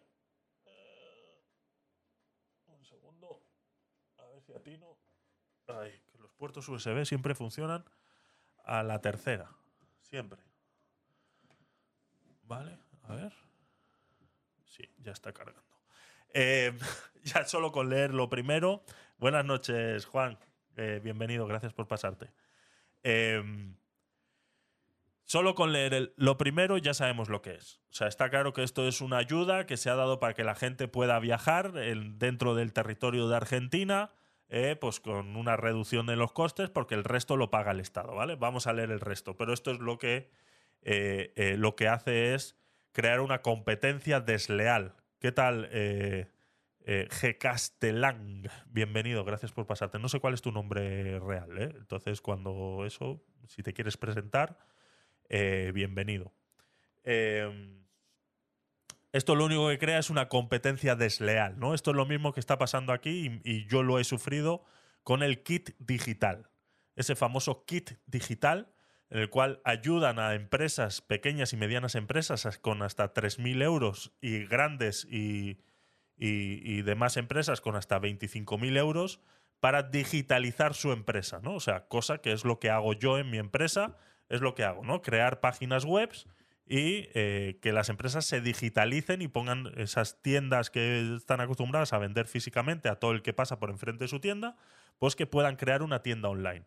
Bueno, pues yo me encuentro con un problema en el que yo, por ejemplo, he perdido tres clientes por no poder ofrecerles el kit digital. ¿Por qué? Porque para ofrecer el kit digital aquí en España tienes que cumplir ciertos requisitos y uno de ellos es que mi empresa tiene que facturar más de 100.000 euros al año. Eh, creo que son 80, para que la mentira se la lleve el diablo. Más de 80.000 euros al año. Y claro, yo mi pequeña empresa, yo tengo eh, hasta hace cuatro días que se me fueran esos tres clientes, yo tenía siete. Entonces, yo no facturo 80.000 euros al año. Entonces, yo no me puedo acoger a ese kit digital. O sea, no puedo aparecer en esas listas donde la gente que se puede acoger a esa ayuda de esos 3.000 euros elige luego de la lista con qué empresa lo quiere hacer. Porque ese dinero no se lo dan a la empresa y la empresa me lo da a mí. No, no, a mí me lo da el Estado porque esa empresa me ha elegido a mí que yo le haga su tienda online.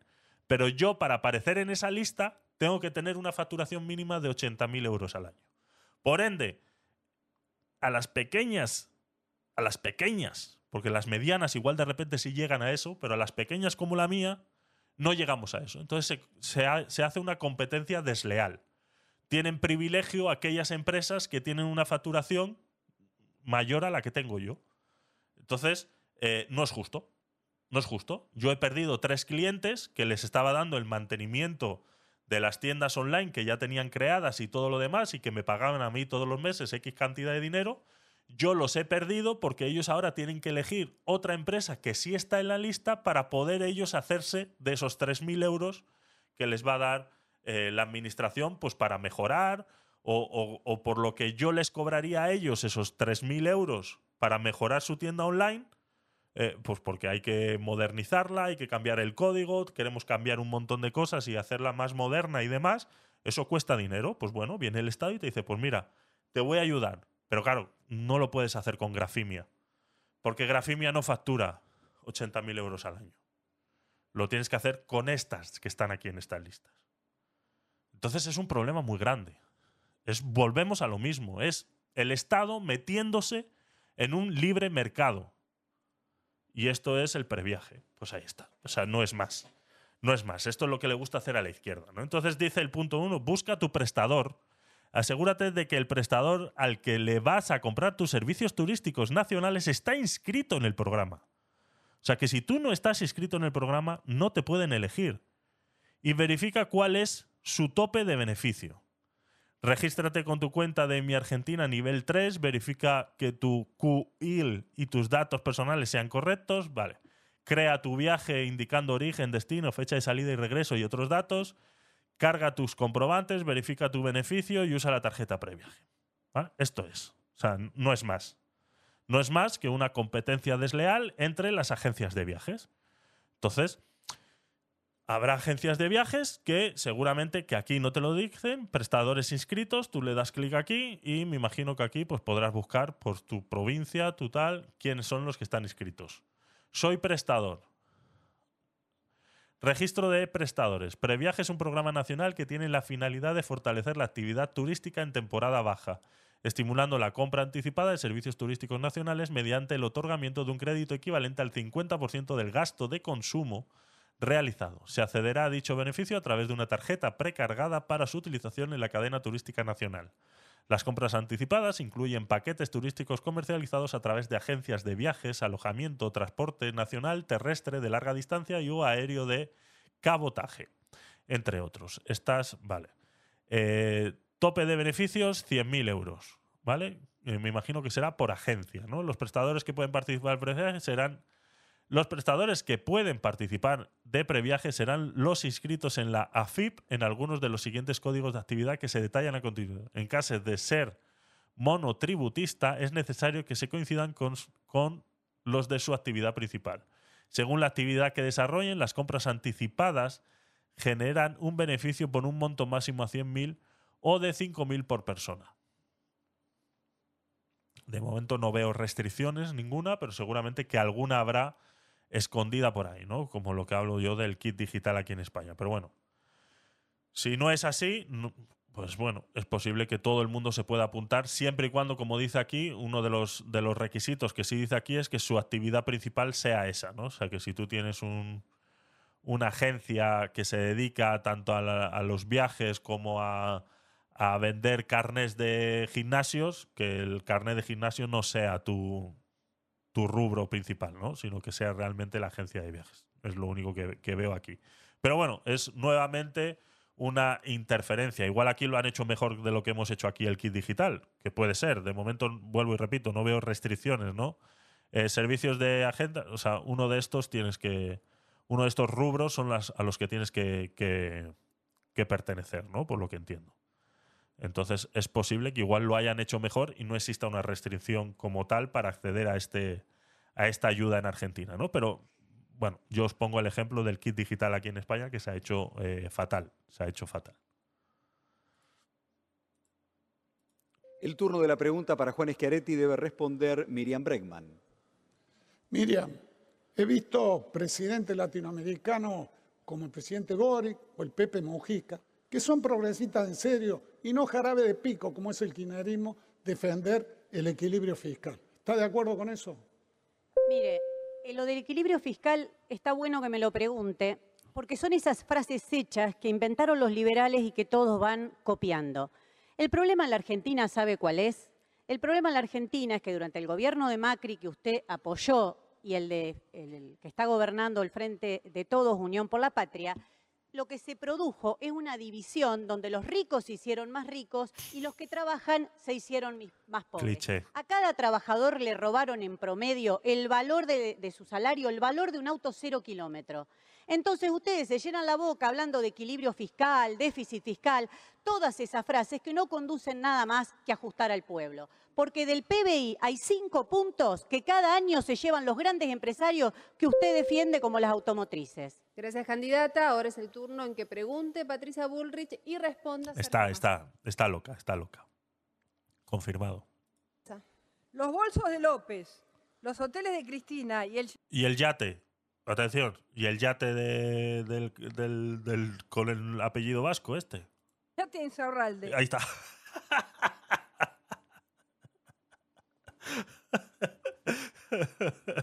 el yate del Insaurralde. Ahí está, ahí está. Es que no.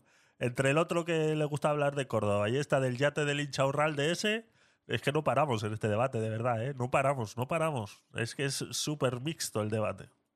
Masa, el país entero se pregunta, ¿cuándo van a dejar de afanar? Bueno.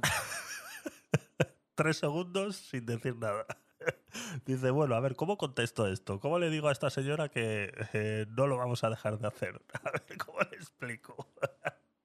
en primer lugar, te quiero decir, Patricia, que ser vulgar o hablar canchengue no te va a hacer más popular de cara a la elección y no alcanza con gritar para correr o corregir la mala performance electoral que estás haciendo.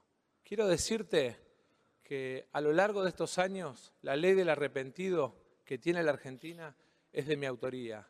La suba de las penas en los delitos de corrupción fue parte de las leyes, del paquete de leyes que yo planteé entre el 2015 y el 19 siendo diputado. De manera tal que sería bueno que votes la ley que nos permite saber quiénes son los familiares que fugaron plata a Estados Unidos. Última pregunta de la tercera Uh. ronda. Miriam Bregman pregunta. Ahí ha habido una indirecta, ¿eh? Que habrá escondido ahí. Que habrá escondido ahí Bullrich. Que tendrá algún familiar ahí escondido. Eh, Pellina, ¿qué nos quieres contar? Pregunta responde Javier Milei. Usted niega el cambio climático, niega el genocidio, niega los 30.000 detenidos desaparecidos, niega el patriarcado, niega también los femicidios. A ver, primero no mienta. Yo no niego el cambio climático. Lo que yo digo es que existe en la historia de la Tierra un ciclo Ay, de ay. temperaturas. Es decir, hay un comportamiento cíclico. Y este es el quinto punto del ciclo, donde ¿sabe cuál es la diferencia con los cuatro anteriores?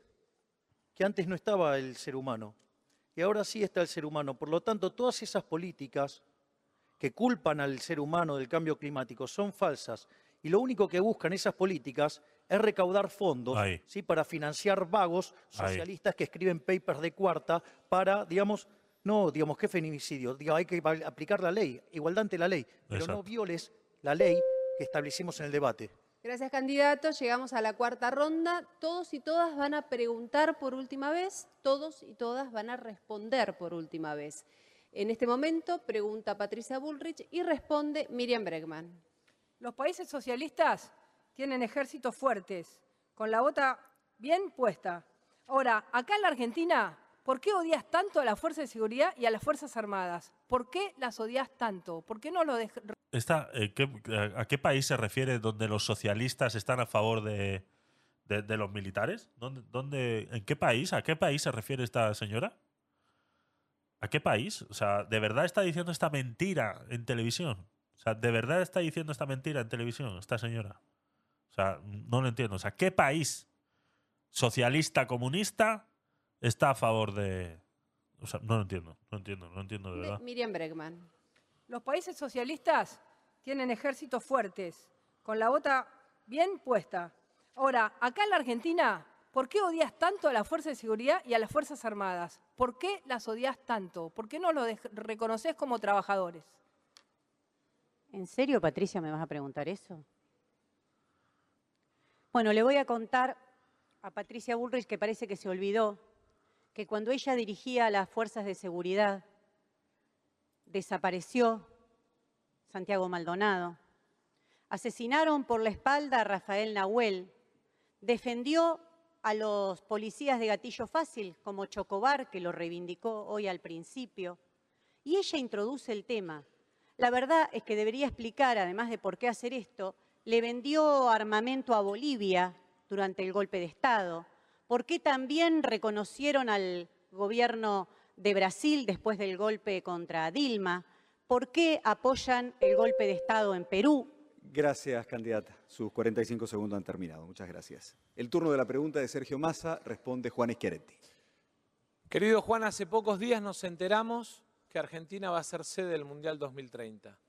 Y propuse que Córdoba sea una de las subsedes y te quiero preguntar si me vas a acompañar en el comité que define desde el día 27 a Córdoba como subsede. En primer lugar, antes de que vos hablaras, ya había propuesto yo por Twitter y lo explicamos cómo estamos remodelando el Kempe para llevarlo a 72 mil ubicaciones para poder ser sede.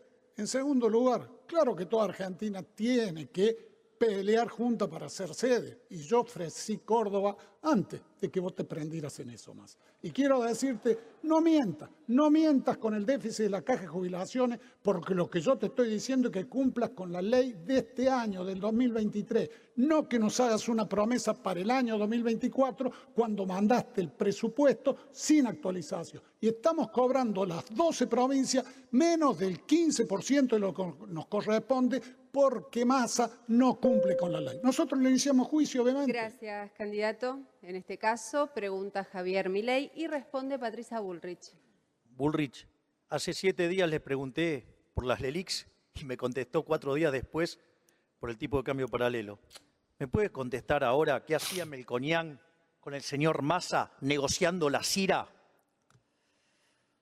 Milei, miente, miente y miente y cree que alguien le va a creer. Carlos Melconian es parte del equipo que va a gobernar el Ministerio de Economía en los próximos años. Y es una persona seria, no, no lee libritos como usted. Así que, ¿quiere saber lo que son las LELIX? Lo que ustedes van a hacer puré con la dolarización. Ustedes las LELIX las van a, como dijo el otro día, Cuanto más, alto cuanto más alto esté el dólar, mejor. Total, 46 millones de argentinos se estrellan con el salario bajísimo. Las LELIX son exactamente lo que ustedes quieren hacer. Un plan Bonex para que de ahí salga la dolarización. La dolarización es con salarios de hambre para la gente. Ese es su plan, mi ley. Ese es su plan. Ay, Dios mío, qué pereza dan, ¿eh? preguntar a Miriam Bregman, en este caso debe responder Sergio Massa.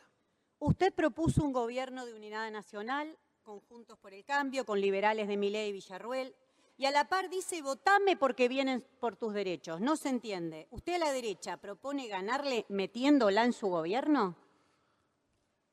Me parece que hay algunos dirigentes políticos que no entienden que Argentina el 10 de diciembre empieza una nueva etapa y que necesitamos los mejores, no importa dónde hayan participado en política. Ojalá haya dirigentes de izquierda que se quieran comprometer con la agenda feminista. Ojalá haya dirigentes liberales que tengan vocación de trabajar en el superávit fiscal que vamos a construir. Ojalá tengamos dirigentes radicales que quieran acompañarnos en una mejor construcción de justicia y educación en la Argentina. Ojalá tengamos de las provincias argentinas un programa de desarrollo en el que se incorporen los partidos provinciales. Los mejores, no los partidos. Gracias, candidato. Y llegamos a la última. A mí es que este señor, cuando habla, sabiendo que pertenece ya al gobierno, es que me, da exactamente igual lo que diga, porque está claro que es, más de lo mismo. Más de lo mismo. Duran, buenas noches, bienvenido. Pregunta cruzada de este debate. Pregunta Juan Schiaretti y responde Javier Milei. A ver. Milei, quiero preguntarle si usted va a mantener la adhesión de Argentina a los acuerdos de París y también a la Agenda 2030. ¿Qué opina sobre eso? Que no. Bueno, en primero, nosotros no vamos a adherir a la Agenda 2030. Nosotros no adherimos al marxismo cultural. Nosotros no adherimos a la decadencia.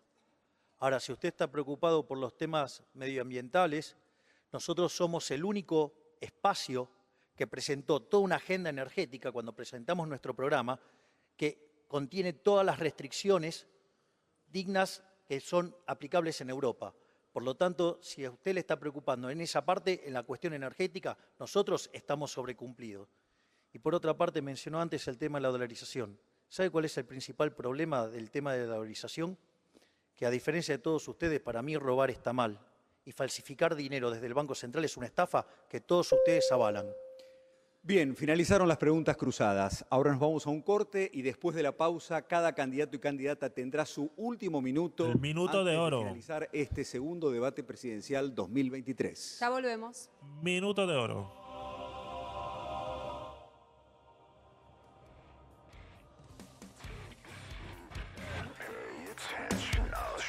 Vamos a ver ese último minuto de oro, pero bueno, eh, esto prácticamente está llegando a su fin. Recordemos que esta votación se va a hacer el 22 de octubre en Argentina, así que veremos, eh, intentaremos, a ver, eh, está claro que eso será un domingo, ¿no? El 22 de octubre, eh, me imagino que será un domingo, correcto.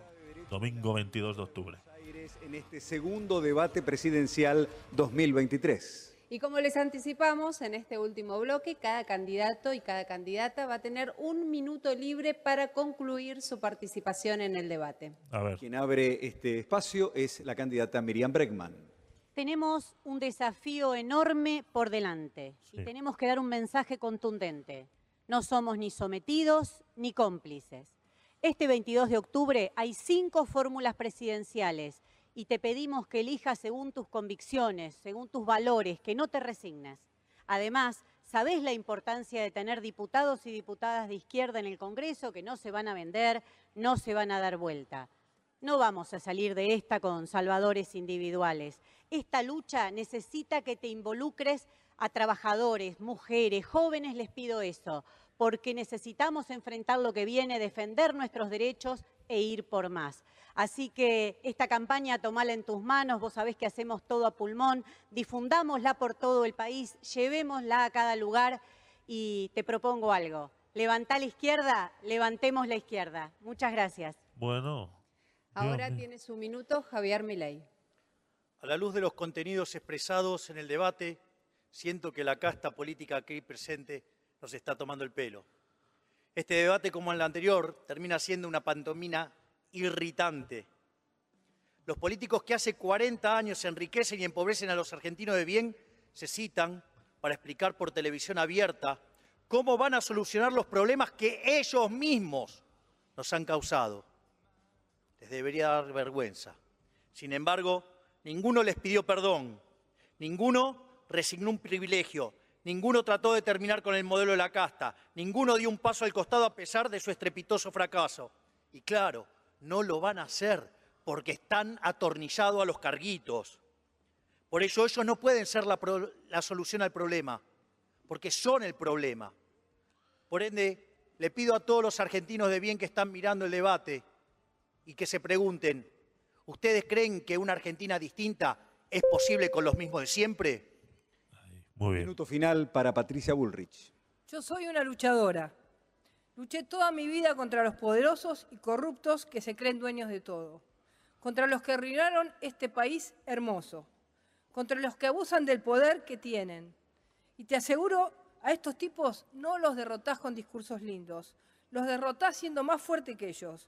Yo los enfrenté siempre y como presidenta los voy a seguir enfrentando para que vos tengas el país que te mereces para que tu hijo no se vaya del país, para que puedas vivir y trabajar en paz, para que los corruptos no te sigan robando, para que los chicos tengan 190 días de clases, ni uno menos. El 22 de octubre el poder cambia y lo tenés vos en tus manos. Usalo. Usalo para decirle no al kirchnerismo y para decirle sí a un cambio de verdad. El cambio de Juntos por el Cambio. Y en los ocho segundos que le faltan, yo voy a agregar que para que Messi sea balón de oro para el resto de su vida. ¿Vale? También hay que agregar eso. Juan Schiaretti. Compatriotas, como le dije la semana pasada, no está escrito en ningún lado que los argentinos estemos condenados al fracaso. Al fracaso nos llevaron el quinerismo y el macrismo, cuyos candidatos hoy son Sergio Massa y Patricia Burr. Eso es lo que nos llevó al fracaso. Creo además de que hay otras propuestas que no se aplicaron en ningún lado del mundo y que significan un viaje a lo desconocido y no mostraron experiencia de gestión en ningún lado. Por mi parte, además de mostrar mi gestión al frente de mi provincia, que la hizo progresar y por eso nos siguen apoyando con su voto los cordobeses, defendí al interior porque soy el único candidato del interior profundo de la patria defendí el interior frente al centralismo del AMBA. Y les pido que me acompañen con su voto para hacer un país normal y federal. Casi, ¿eh, Antonio? Ahora cierra Sergio Massa. Casi. Probablemente este minuto sea uno de los más importantes de mi vida. Y quiero contarte cuál es el camino que la Argentina tiene que elegir los... O sea, este tío lleva eh, cinco años en el gobierno, cuatro, y este va a ser el minuto más importante de su vida. ¿eh? Este es el minuto más importante de su vida. Atención. Ahora cierra Sergio Massa. Probablemente este minuto sea uno de los más importantes de mi vida. Y quiero contarte cuál es el camino que la Argentina tiene que elegir los próximos cuatro años. Volver atrás, un salto al vacío, o apostar a un modelo de producción y desarrollo. Quiero hablarte a vos que sos mamá y protegerte de esos que promueven la libre venta de armas. Quiero hablarte a vos que sos científico y docente y que crees en nuestros investigadores y la educación pública. Quiero hablarle a nuestras pymes, a nuestros trabajadores y decirles que vamos a pelear por la distribución del ingreso. Argentina está saliendo de una crisis, tal vez la peor de los últimos 20 años, y lo peor ya pasó.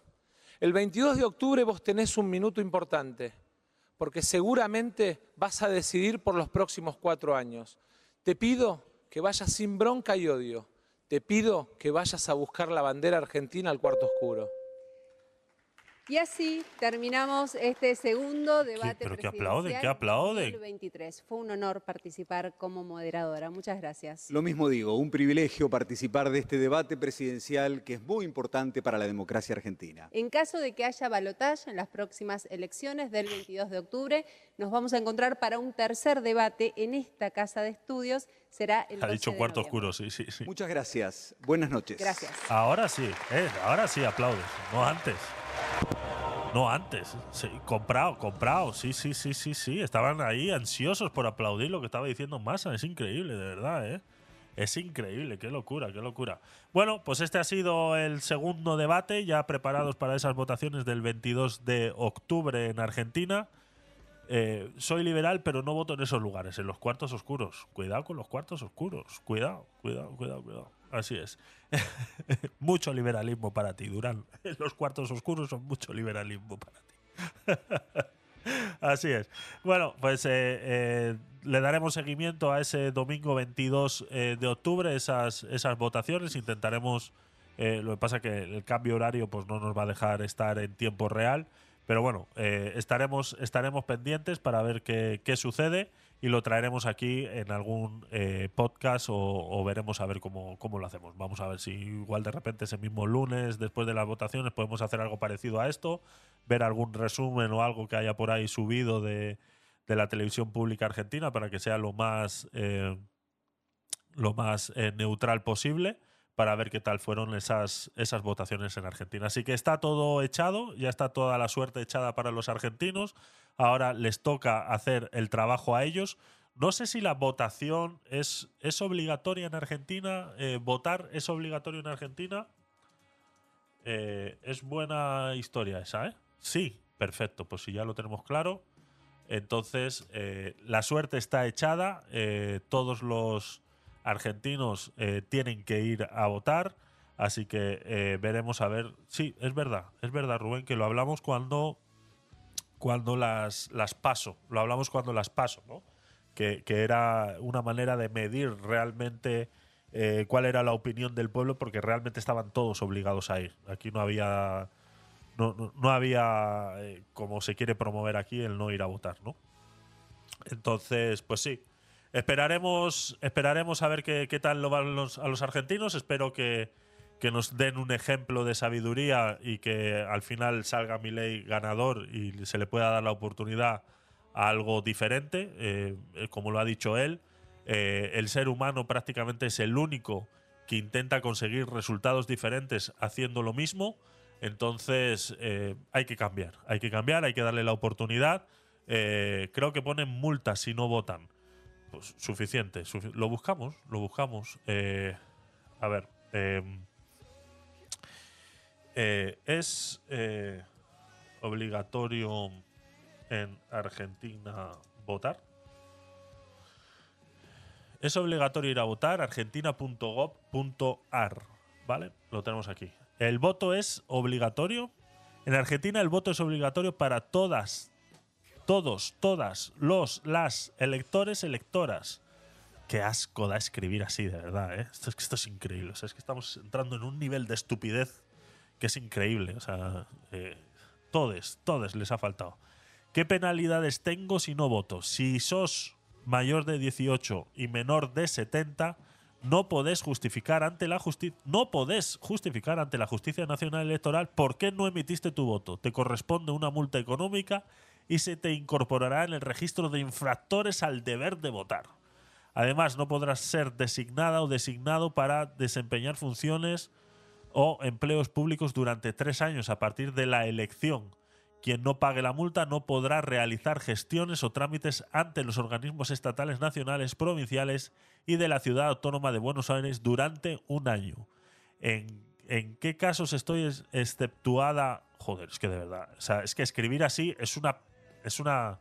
Es un asco, ¿eh? Es un asco. ¿En qué casos estoy exceptuada o exceptuado? Claro, aquí, eh, aquí han hecho bien, ¿no? Aquí han hecho bien en poner a ellas primero que a ellos, ¿no? Porque, claro, o sea, ya que estamos incluyendo eh, los dos sexos dentro de la misma frase y al principio lo hemos hecho con una barra, ahora sí vamos a poner la palabra completa, pues ya que estamos, vamos a ponerlas a ellas primero también. No vayan a haber algún ofendidito por ahí que, eh, pues eso, ¿no? Que tenemos que curarnos en salud, ¿no? Así anda el gobierno argentino ahora mismo cuando tiene que escribir cosas. Es increíble, es increíble. Qué estupidez. Si el día de los comicios te encontrás a más de 500 kilómetros de distancia del lugar donde tenés que votar y justificas ante la autoridad policial más próxima que esa situación obedece a motivos razonables, no puedes, eh, eh, estás exenta de, de- o exento de votar. Si estás enfermo o enferma, ¿no? o imposibilitado o imposibilitada, aquí se les ha olvidado, ¿eh? Qué rápido se les olvida, ¿no? O sea, qué rápido se les olvida la inclusión, ¿no? La igualdad de género en, en ciertas frases, ¿no? De asistir al establecimiento de votación por razones de fuerza mayor suficientemente comprobadas y justificadas ante médicos del Servicio de Sanidad Nacional. O médicas, ¿no? Médicos o médicas. Que también hay mujeres que son médicos, ¿eh? O sea, por favor. Seamos inclusivos de verdad. Si sos parte de un organismo o empresa de ser- estoy leyendo por lo cual estarías exento de ir a votar, ¿vale? Si son parte de un organismo empresa de servicios públicos y por razones relacionadas al cumplimiento de funciones estás impedido de asistir a votar. O si sos juez o auxiliar, juez o jueza o auxiliar y por disposición del Código Electoral Nacional tenés que asistir a tu oficina y mantenerla abierta durante los comicios, ¿vale? O sea, si eres juez y estás eh, eh, trabajando, eh, pues eso, ¿no? Infundir miedo. Si no fuera nadie a votar, sus medidas no tendrían poder. El pueblo tiene el poder. Estoy, estoy de acuerdo. Estoy de acuerdo por esa, por esa, por esa parte. Estoy de acuerdo por esa parte y lo hemos hablado también muchas veces que, eh, puede ser una opción, ¿no? Muchos eh, eh, critican, ¿no? Es que el no votar eh, no te da derecho a quejarte, ¿no? No, no, no, perdona. Perdona, perdona. Dentro de un derecho como el que tenemos aquí en España, que es de libre votación, el no votar también forma parte de la reivindicación que uno hace al votar. No es votar a unos o a otros sí o sí. El no votar también forma parte. O sea que yo, que aunque yo no vaya a votar, tengo derecho a quejarme. Mucha gente que le gusta estar callando bocas por ahí. Pero tú has ido a votar, pues entonces no te quejes, ¿no? O ahora que está el sanchismo como está, no te quejes, que tú has votado a Sánchez. No, perdona. O sea, uno no es adivino, ¿no? Entonces tampoco también. La gente tiene que tener poder quejarse, está claro. Está claro. Eh, ¿Qué sucede si no puedo asistir al establecimiento el día de la votación? Bueno, está claro, eh, demostrado. Hay una pena de multa, lo que no dice es el valor de esa, de esa multa eh, y tal, pero no solamente es. eh, no solamente es monetaria, sino que también hay ciertas restricciones eh, eh, de servicios públicos a los cuales está restringido durante mucho tiempo si no fue así, ¿no? De hecho, lo más votado en España fue el absentismo. Así es, exactamente, exactamente.